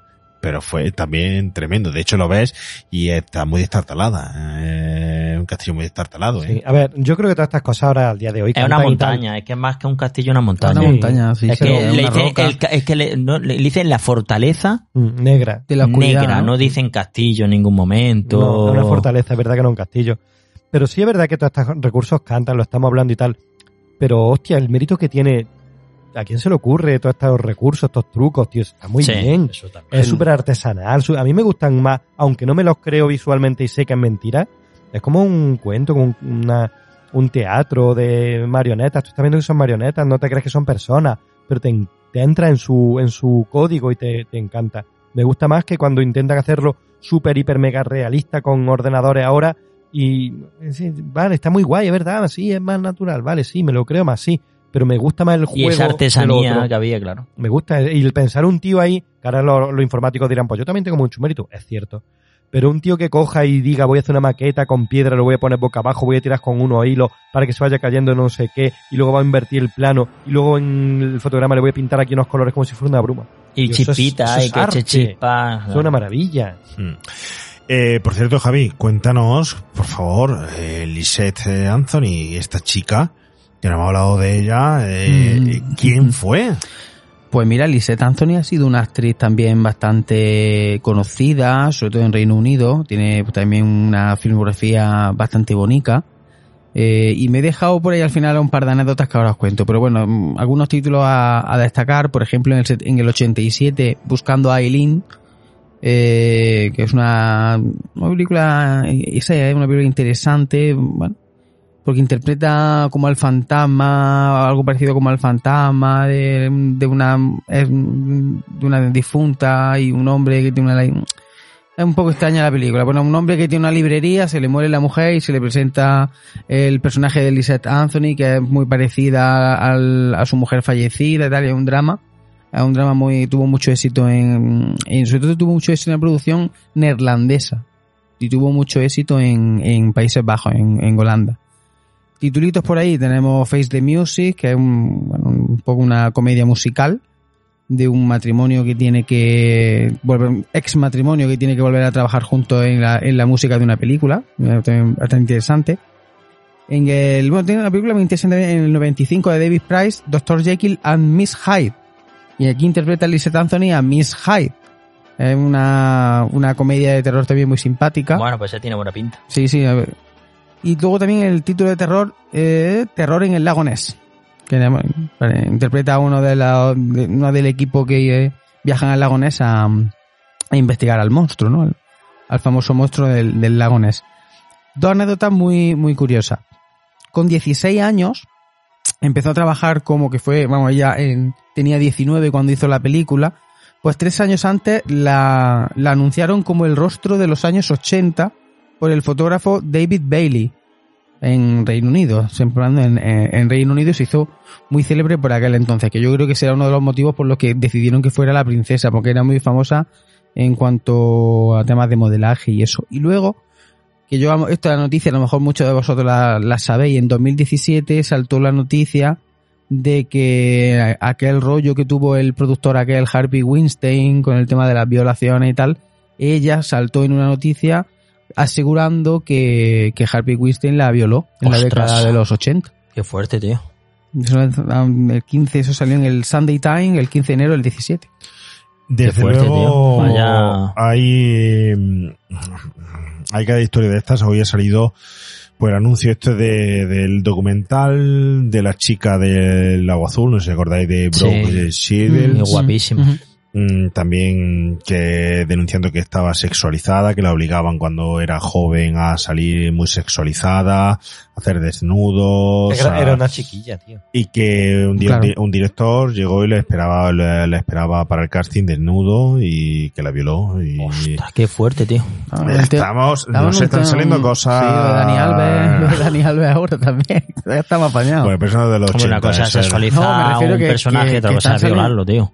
Es muy grave eso. Y va a salir un documental de esta chica, de esta... Rochelle. Sí, y va a salir un documental que, bueno, no sé exactamente cómo se va a llamar y tal, pero hay un documental de su vida y de, de toda la historia esta que, que ella ha querido hacer, ¿no? Imaginaros, imaginaros. Bueno chicos, ¿tenéis alguna cosa que hayáis dejado para ir cerrando? Pues entonces, eh, conclusión de la película, si no tenéis nada con lo que, que nos hayamos dejado, desde luego hemos hecho un gran análisis de esta película, extenso, escenas, personajes, etcétera. Nos hemos explayado, ¿eh? Mm. Nos hemos explayado. Yo, eh, simplemente una conclusión por vuestra parte, si queréis comentar, José, empezamos por ti. te- Mm, Yo, mm, conclusión, una, peli- una película que yo elegí sí o sí que tenía que hacerla porque es una de mis películas fetiche de toda la vida. Me ha encantado Krull, siempre me ha- la he recordado con mucho cariño y, y recomiendo a todo el mundo que la vea desde el cariño y desde el amor. Con fuego. Con que fuego. achicharre a la... Oscar, no nos va a dar tiempo a hacer remake prohibido, pero creo que hay unos videojuegos que sacaron de Atari, juego de mesa, novelización y cómic de Marvel, ¿no? Sí, incluso un pinball. Coméntanos un, un poco Ah, por- novelización interesante. por encima. Sí, fue, fue chulo porque eh, fue una apuesta porque en los propios años, no es que haya sido que con el mito de la película de culto se han sacado después, no, no, en el, ya en el 83 sacaron todos estos productos, o sea, fue una apuesta importante a que esta peli lo petara. Luego Y- te digo el porqué. Yo estoy buscando, yo estaba buscando la novela, pero no lo... Para parecerse a Star Wars. Nada, hicieron el videojuego de Atari en el 93. Es un videojuego súper cutre a nivel visual a día de Es hoy. muy cutre, tío. Son cubitos, son rombitos y tal, pero los que juegan o jugaban decían que era muy chulo y respetaba absolutamente la trama de la película. Tú eras Colwyn, tenías que ir eh, superando una serie de pruebas, enfrentarte a la viuda negra, entrar en la fortaleza, etcétera. Dicen que está muy guay a nivel de jugabilidad. En YouTube hay imágenes, ¿eh? Ahí Sí, yo la he estado viendo y tiene muy buena pinta, ¿eh? Sí, eh, físicamente es feo, pero... Sí, hay una visual es Feo no es, ya volvemos a lo mismo. Es un feo, ¿por qué? Porque era un juego de Atari de 4 bits. De, Claro, no sé los bits que eran. cuadrados. 4, no sé los bits. Luego tenemos el juego de mesa que lo lanzó Parker Brothers, también del 83, y que ese, por contra, tiene un aspecto visual maravilloso, es chulísimo. El tablero, las figuras, está la figura de la bestia, eh, de, de peones, de jugadores, tiene dados. quien tenga ese juego de mesa Uy, tiene un tesoro, tiene un ¿eh? tesoro. Yo, Yo, está- yo no he jugado, pero me da unas ganas de jugar. Es yo- yo no- yo estaba buscando cosas y no hay nada, ¿eh? Es muy chulo, visualmente es muy chulo. Los dados tienen el simbolito de, de la que- estrella de los cinco. Joder, qué chulada, ¿no? Es Qué muy chulo, es muy chulo. Luego tenemos la novelización, que por supuesto la hizo en aquella época Alan Dean Foster, que es un novelista que hacía pues todas las de Star Wars, ha hecho millones de novelizaciones de películas. A- Eh, Tragedia en Dark Star, que la hemos visto, La Guerra de la Galaxia, Alien, eh, Lucha Titanes, La Cosa, todas esas las hacían las novelizaciones Alan Dean Foster, que aparte es novelista, y el tío dicen que es muy bueno, yo no me he leído nada excepto novelizaciones, pero escribe muy bien, dicen que es muy creativo, que tiene una gran imaginación, y bueno, la novelización la y hizo él. amplió, amplió la trama. A a nivel... Tiene buena pinta eso, ¿eh? No lo sé, no lo sé. Yo estaba buscando el libro y no lo he encontrado. Dicen que es un escritor muy bueno, vamos, yo lo que le he leído a veces suyo de adaptaciones lo hace muy bien, entonces posiblemente ampliar algunos ampliar detalles. algunos detalles. Lo que sí ampliaron algunas cositas, como nos han dicho antes en el directo en YouTube, es el cómic Marvel que sacaron también en el 83, una adaptación de la película de David Michelin y Brett Blevins, que son también dos maquinones, ¿no? De la época. Y ahí el dibujo es espectacular también, me encanta, si podéis verlo en internet hay imágenes, está muy bien dibujado y dicen que una adaptación también muy buena y que incluso amplía alguna cosita. Sí, mm, no sé dónde he leído que incluso hay por ahí un número o varios números del cómic que desarrollan la trama de, de la princesa Lisa de la cena de la araña. Eh, y que no se sé. meten un poco ahí en esa historia en cómic. Yo he leído que amplió algo, pero no, lo he, no he leído el cómic, intento pillármelo y no lo he conseguido. Y luego también hay, por ejemplo, un pinball que lo fabricó Gottlieb y también un arcade de estos pim, pim, pim, pim, con las bolitas. sí se ha podido ver en alguna película, Pero creo, también ¿eh? muy chulo el, el, El cómo tiene la garra ver. que da vueltas Sí, sí, para sí, sí. em- empujar la Mm. pelota. Es una chulada. Todo el merchandising que se hizo de la peli es que visualmente es tan bonita y tan guay que dio muchísimo juego. Figuritas no salieron, no salieron figuritas de Yo no he merchandising. encontrado, No pero he a día de hoy sí que he encontrado muchos pines, eh, chapas y cositas así de la garra. Del- sí he del encontrado.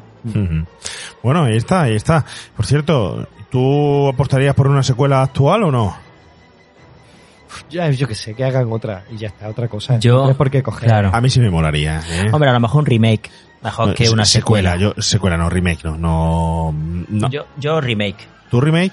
Yo si hiciera algo sería secuela, como tipo Willow, pero después de cómo me habéis puesto el cuerpo, mira, que dejen las cosas como están y que se metan historias nuevas, coño. yo remake. Y si gusta, hace secuela. una secuela. Yo haría secuela, pero haría secuela porque a mí hay una cosa que me ha fallado un poco de la narración que está en off.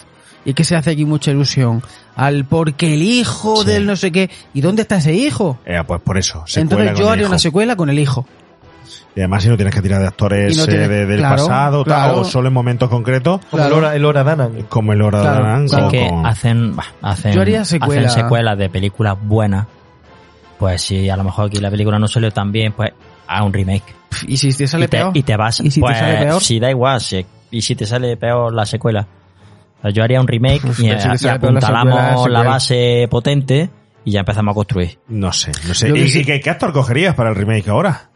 A Tom Holland. Pues mira, es- eh, te vi- eh, eh, ayer vi, ayer no, antes de ayer vi una película de Tom Holland ese que a mí no me hace mucho chiste, será porque como ha hecho del hombre araña le tengo tirria. Pero me gustó el chaval, A mí me gusta. Eh, es bueno el tío. Es, eh, era, es que no sé, eh, me- me- mm, es de una de un planeta que, que todo lo que piensan los hombres Sale con un flujo Sale- en, la, en- en la cabeza. sale como en la cabeza. eh, Sí, le dicen el también. ruido. El ruido, sí, Oye, sí. pues lo que sí podría hacer una segunda parte de Krull sería con Raya. Que está Krull y Raya. La Virgen. Ay, la Virgen. venga, fuera. Que lo maten. Ah, que me maten con tomate. Vámonos al socio. Un millón.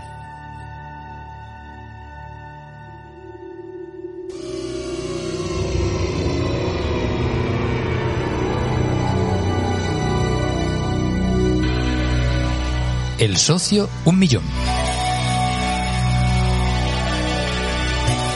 Bueno, José, para culminar este fantástico episodio, no podía faltar nuestra sección El Socio Un Millón. Hemos saltado un poco el remake prohibido, porque ya hemos dicho un montón de títulos a lo largo de la película, eh, de fantasía, todos los conocéis, sobre todo de referencia, y bueno, porque lo interesante era hablar de ese cómic, videojuego y tal, ¿no? Pero ahora, si queremos conocer las recomendaciones que nos vas a dejar. ¿Hace falta que te recuerde cómo va esto? No, no hace falta. Pues venga, todo tuyo. Pues mira, la, seguro, la de, es que ya no me acuerdo si era de 200, yo sé que eran cuatro. Eh, Serie Z, por Serie favor. Z. ¿Empezamos por abajo? Claro, como claro. siempre, como siempre. Mm. Bueno, venga, los guerreros de la magia. Los guerreros de la magia. Y sale de actor el que hace de Cíclope. Al- Este eh, señor. Pero eso es bueno, Sí, ¿eh? No, no, buena no, buenísimo. Pero ¿sabes por qué? Porque llevo años y años y años buscando esta película. Y por fin la he encontrado. ¿Dónde las has encontrado? Pues la estuve estuve mirando películas de eh, mitología, de, de capa y espada. Digo, a ver si la encuentro, a ver si la encuentro. Nene, no la encontraba. Y viendo al, al actor las películas que había hecho, contra que la vi. Se llama Los Guerreros de la Magia. Sale, mira, tengo una, no la, no la he visto desde que tengo a lo mejor ocho años. Hay una escena que se ve que tiene una espada con una mano y le pone una piedra a la espada y la espada se cierra. Esa espada se hace poderosa. Con una especie de gema que abraza la, la espada con la mano. Y luego hay un arquero, hay un gigante que es el cíclope, hay un príncipe. Está chulísima, tío. Yo la recuerdo con un... ca- Ahora la veré y me llevaré una decepción terrible, que no sé si verla. No pasa nada, si te la y decepción. se la voy a grabar y quiero que la vea mi hermana también. Tío, pues yo mi pensaba, yo pensaba que Krull había sido la última película de Bernard Breslow y veo que no, que esta es del No, 80. esta es anterior, creo. No, no, no, es del 89, tío. Ah, del 89, pues Es que mejor mira, me la yo- hay otra peli de, de Bernard Breslow, también de fantasía, que se llama La Espada Invencible. No sé si la habéis visto. Sí, sí, sí. sí, O sea, sí. que es- pues yo pensaba Pues que yo la que te digo es últimas- Guerreros de la Magia. Será mm, regulera, seguramente. Pero la recuerdo con un cariño. eh, Ya te digo, tengo esa escena grabada Vaya de la piedra, poniéndole una piedra verde en la, en la, en la mano y cerrando la mano. Que no sé si es esa, que yo creo que es. Pero bueno, ya cuando la vea os lo diré. Bien, bien. Bueno, venga, seguimos. Venga, Serie B. Eh, Serie bueno, B. me voy a ir por, por los mismos lados, de mezclar así espada y fantasía y ciencia ficción, que para mí la tiene, que es Máster del Universo, ¿vale? Por llegar, por llevar la misma línea. Que de hecho me recuerdan un poquillo aquí los soldaditos estos, los Sí. Slayer, esto me recuerda un poquito Sí, a la lo verdad. del ejército de Skeletor y eso, ¿eh? Bien. Pero la película también es posterior, Master Universo, ¿no? Es posterior. Sí, también. Venga, sigue. Eh, 200 pesetillas, por favor. Legend. Muy bien. Ahora muy un buena poquito el elección, nivel. Muy buena. Qué gran- qué gran peli, tío. Legend. Esa la deberíamos de traer también alguna vez. Qué gran peli, Legend. Legend, muy buena película. Y Blockbuster. Blockbuster, que es, la, es esa película es de las que no me puedo perder. Que es Furia de Titanes. Que es del 81. Que yo pensaba que era del 79. No, no, Y lo vi 81. el otro día y digo, ostras, el 81 ostras, entra dentro de, de los 80. Digo, pues, esa película no me la pierdo. Qué chula. Esa es la siguiente película que caería aquí de, de fantasía. Pues esa me la pido. Lo que pasa que esa eh, me gustaría que pudiéramos hacerla porque tiene mucho que contarnos eh, con Víctor Matellano, porque como bien sabéis, Colin Arthur fue alumno de Harryhausen y Víctor tiene escrito mucho sobre Harryhausen, sobre Colin y tal, y nos puede hablar mucho, mucho de esa peli. Y le tengo muchas ganas, le tengo muchas ganas a esa Eso película. es... Es una magnífica lección. Yo me acuerdo de esa película que cuando mi padre la trajo no quería verla. Digo, me has traído una de griegos, tal y cual. Y me la trajo el videoclub y luego flipé con la película. Maravillosa. Yo la habré visto 50 veces. la Y yo también. película. Pero, y- pero no se ve tan mal como algunas posteriores. ¿Qué va? Yo no la he visto. ¿No la has visto? ¿No has visto ni la moderna? Nene, tú que un nos sin- vemos la semana que viene. Tú no eres un sinvergüenza, tú eres un millennial y un Pero vamos a ver. sinvergüenza. Esa es la vergüenza Pero, de los pero vamos a ver, pero vosotros qué creéis que yo tengo todo Escúchame, el tiempo mira, del mundo para ponerme a ver películas a punta solamente- de pala. Para mí, para mí, solamente hay dos películas que han hecho un remake que vale la pena. Que es Mad Max, la última de Mad Max, Furia de la Carretera, Sí, con vale, la sí, vale. Sherin Theron. Sí. Me parece una obra de arte, que es una de mis películas favoritas últimamente. Pero no es remake, ¿eh? Es secuela. Es secuela. Mm, bueno, vale, pues, secuela. Y Furia de Titanes. Furia de Titanes. No. Me, pare- pues, me parece que lo resuelven bastante bien. Eh, que Furia de Titanes está muy alto el listón, Eh, ¿eh? eh. Que eso... Eso es verdad. Yo cuando lo vi, yo me agarré la silla y digo, esto van a, me- me van a meter una patucha. Lo resolvieron creo que bastante decente. Está bien, respetable. Es, es que ese Furia de Titanes es al halo de, los efectos visuales de 300 y utilizando las mismas técnicas y tal. Es visualmente muy espectacular, Pero bueno, sí, no está, no está mal. La verdad es que yo también te puedo decir que cuando la vi me, me gustó, me esperaba otra cosa y, y me gustó. Furia de Titanes, por cierto, que no está en ninguna plataforma y está descatalogada. Estamos esperando que vuelvan a, a, a sacarla porque estoy yo detrás de ella. Pero bueno, pero bueno, ya he visto que habéis soltado toda la furia aquí. Así que nos vamos.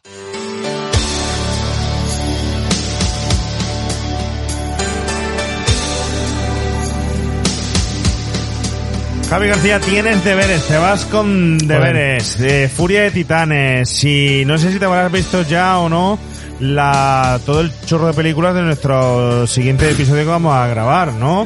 No he visto Eh, ninguna todavía. no has visto ninguna. A ver qué opinión, a ver qué opinión cuando vea a, a Michael Dudikoff por allí pegando, pegando volteretas y haciendo artes marciales. Miedo me dais, miedo me dais.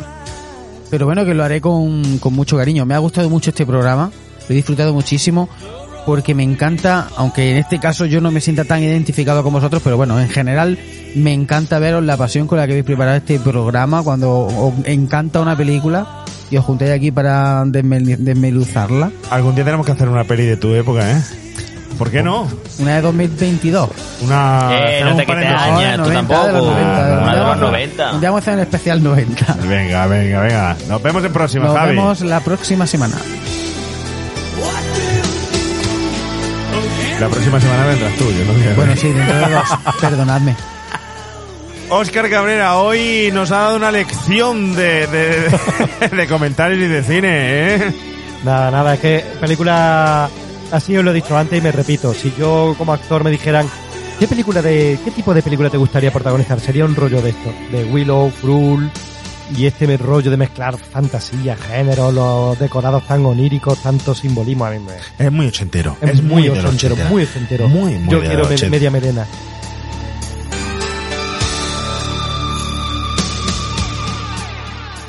Y por supuesto, bueno, tenemos que despedir, o me siento muy mal despedirlo, porque eso quiere decir que hasta dentro de mucho tiempo no volveremos a tenerlo aquí. Y eso, la verdad es que es una gozada que esté aquí, pero mm, es un fastidio que se nos vaya. Trágica despedida. Nuestro José Pato Rojo. Es- Golden No, no, no me voy del todo, me caché la más, yo estoy ahí. No, hombre, ya siempre. sabemos que el programa es tuyo. Es Eh, de además, clientes. está bien, está bien delegar en, Correcto. en las Eh, personas. en nosotros. Claro, coño. Despídete de tus telegramers. Ah, sí, eso. El, el grupo de Telegram está a tope, ¿eh? Y, y me lo paso muy bien con, con muchos personajes que hay ahí que, que dan mucho juego y me lo paso muy bien, la verdad. Bueno, José, gracias por venir. Muchas ver, gracias. Gracias a vosotros y por la experiencia de, de hacer el directo en YouTube, que la verdad que ha sido genial. ¿Te has pasado la- bien o qué? Sí, me lo pasa muy bien. Lo que pasa es que la próxima vez me, me- eh, tengo un ordenador delante y no le veo la cara a JP. En todo el rato le he visto la cara. Mejor, No, no, no, no, porque así no le he hecho ni caso. Eso es, eso es. Yo sé que te impongo, que te impongo, que Eh. te impongo. Bueno, José. Nada, muchas gracias, ¿eh? A ti, a ti por siempre.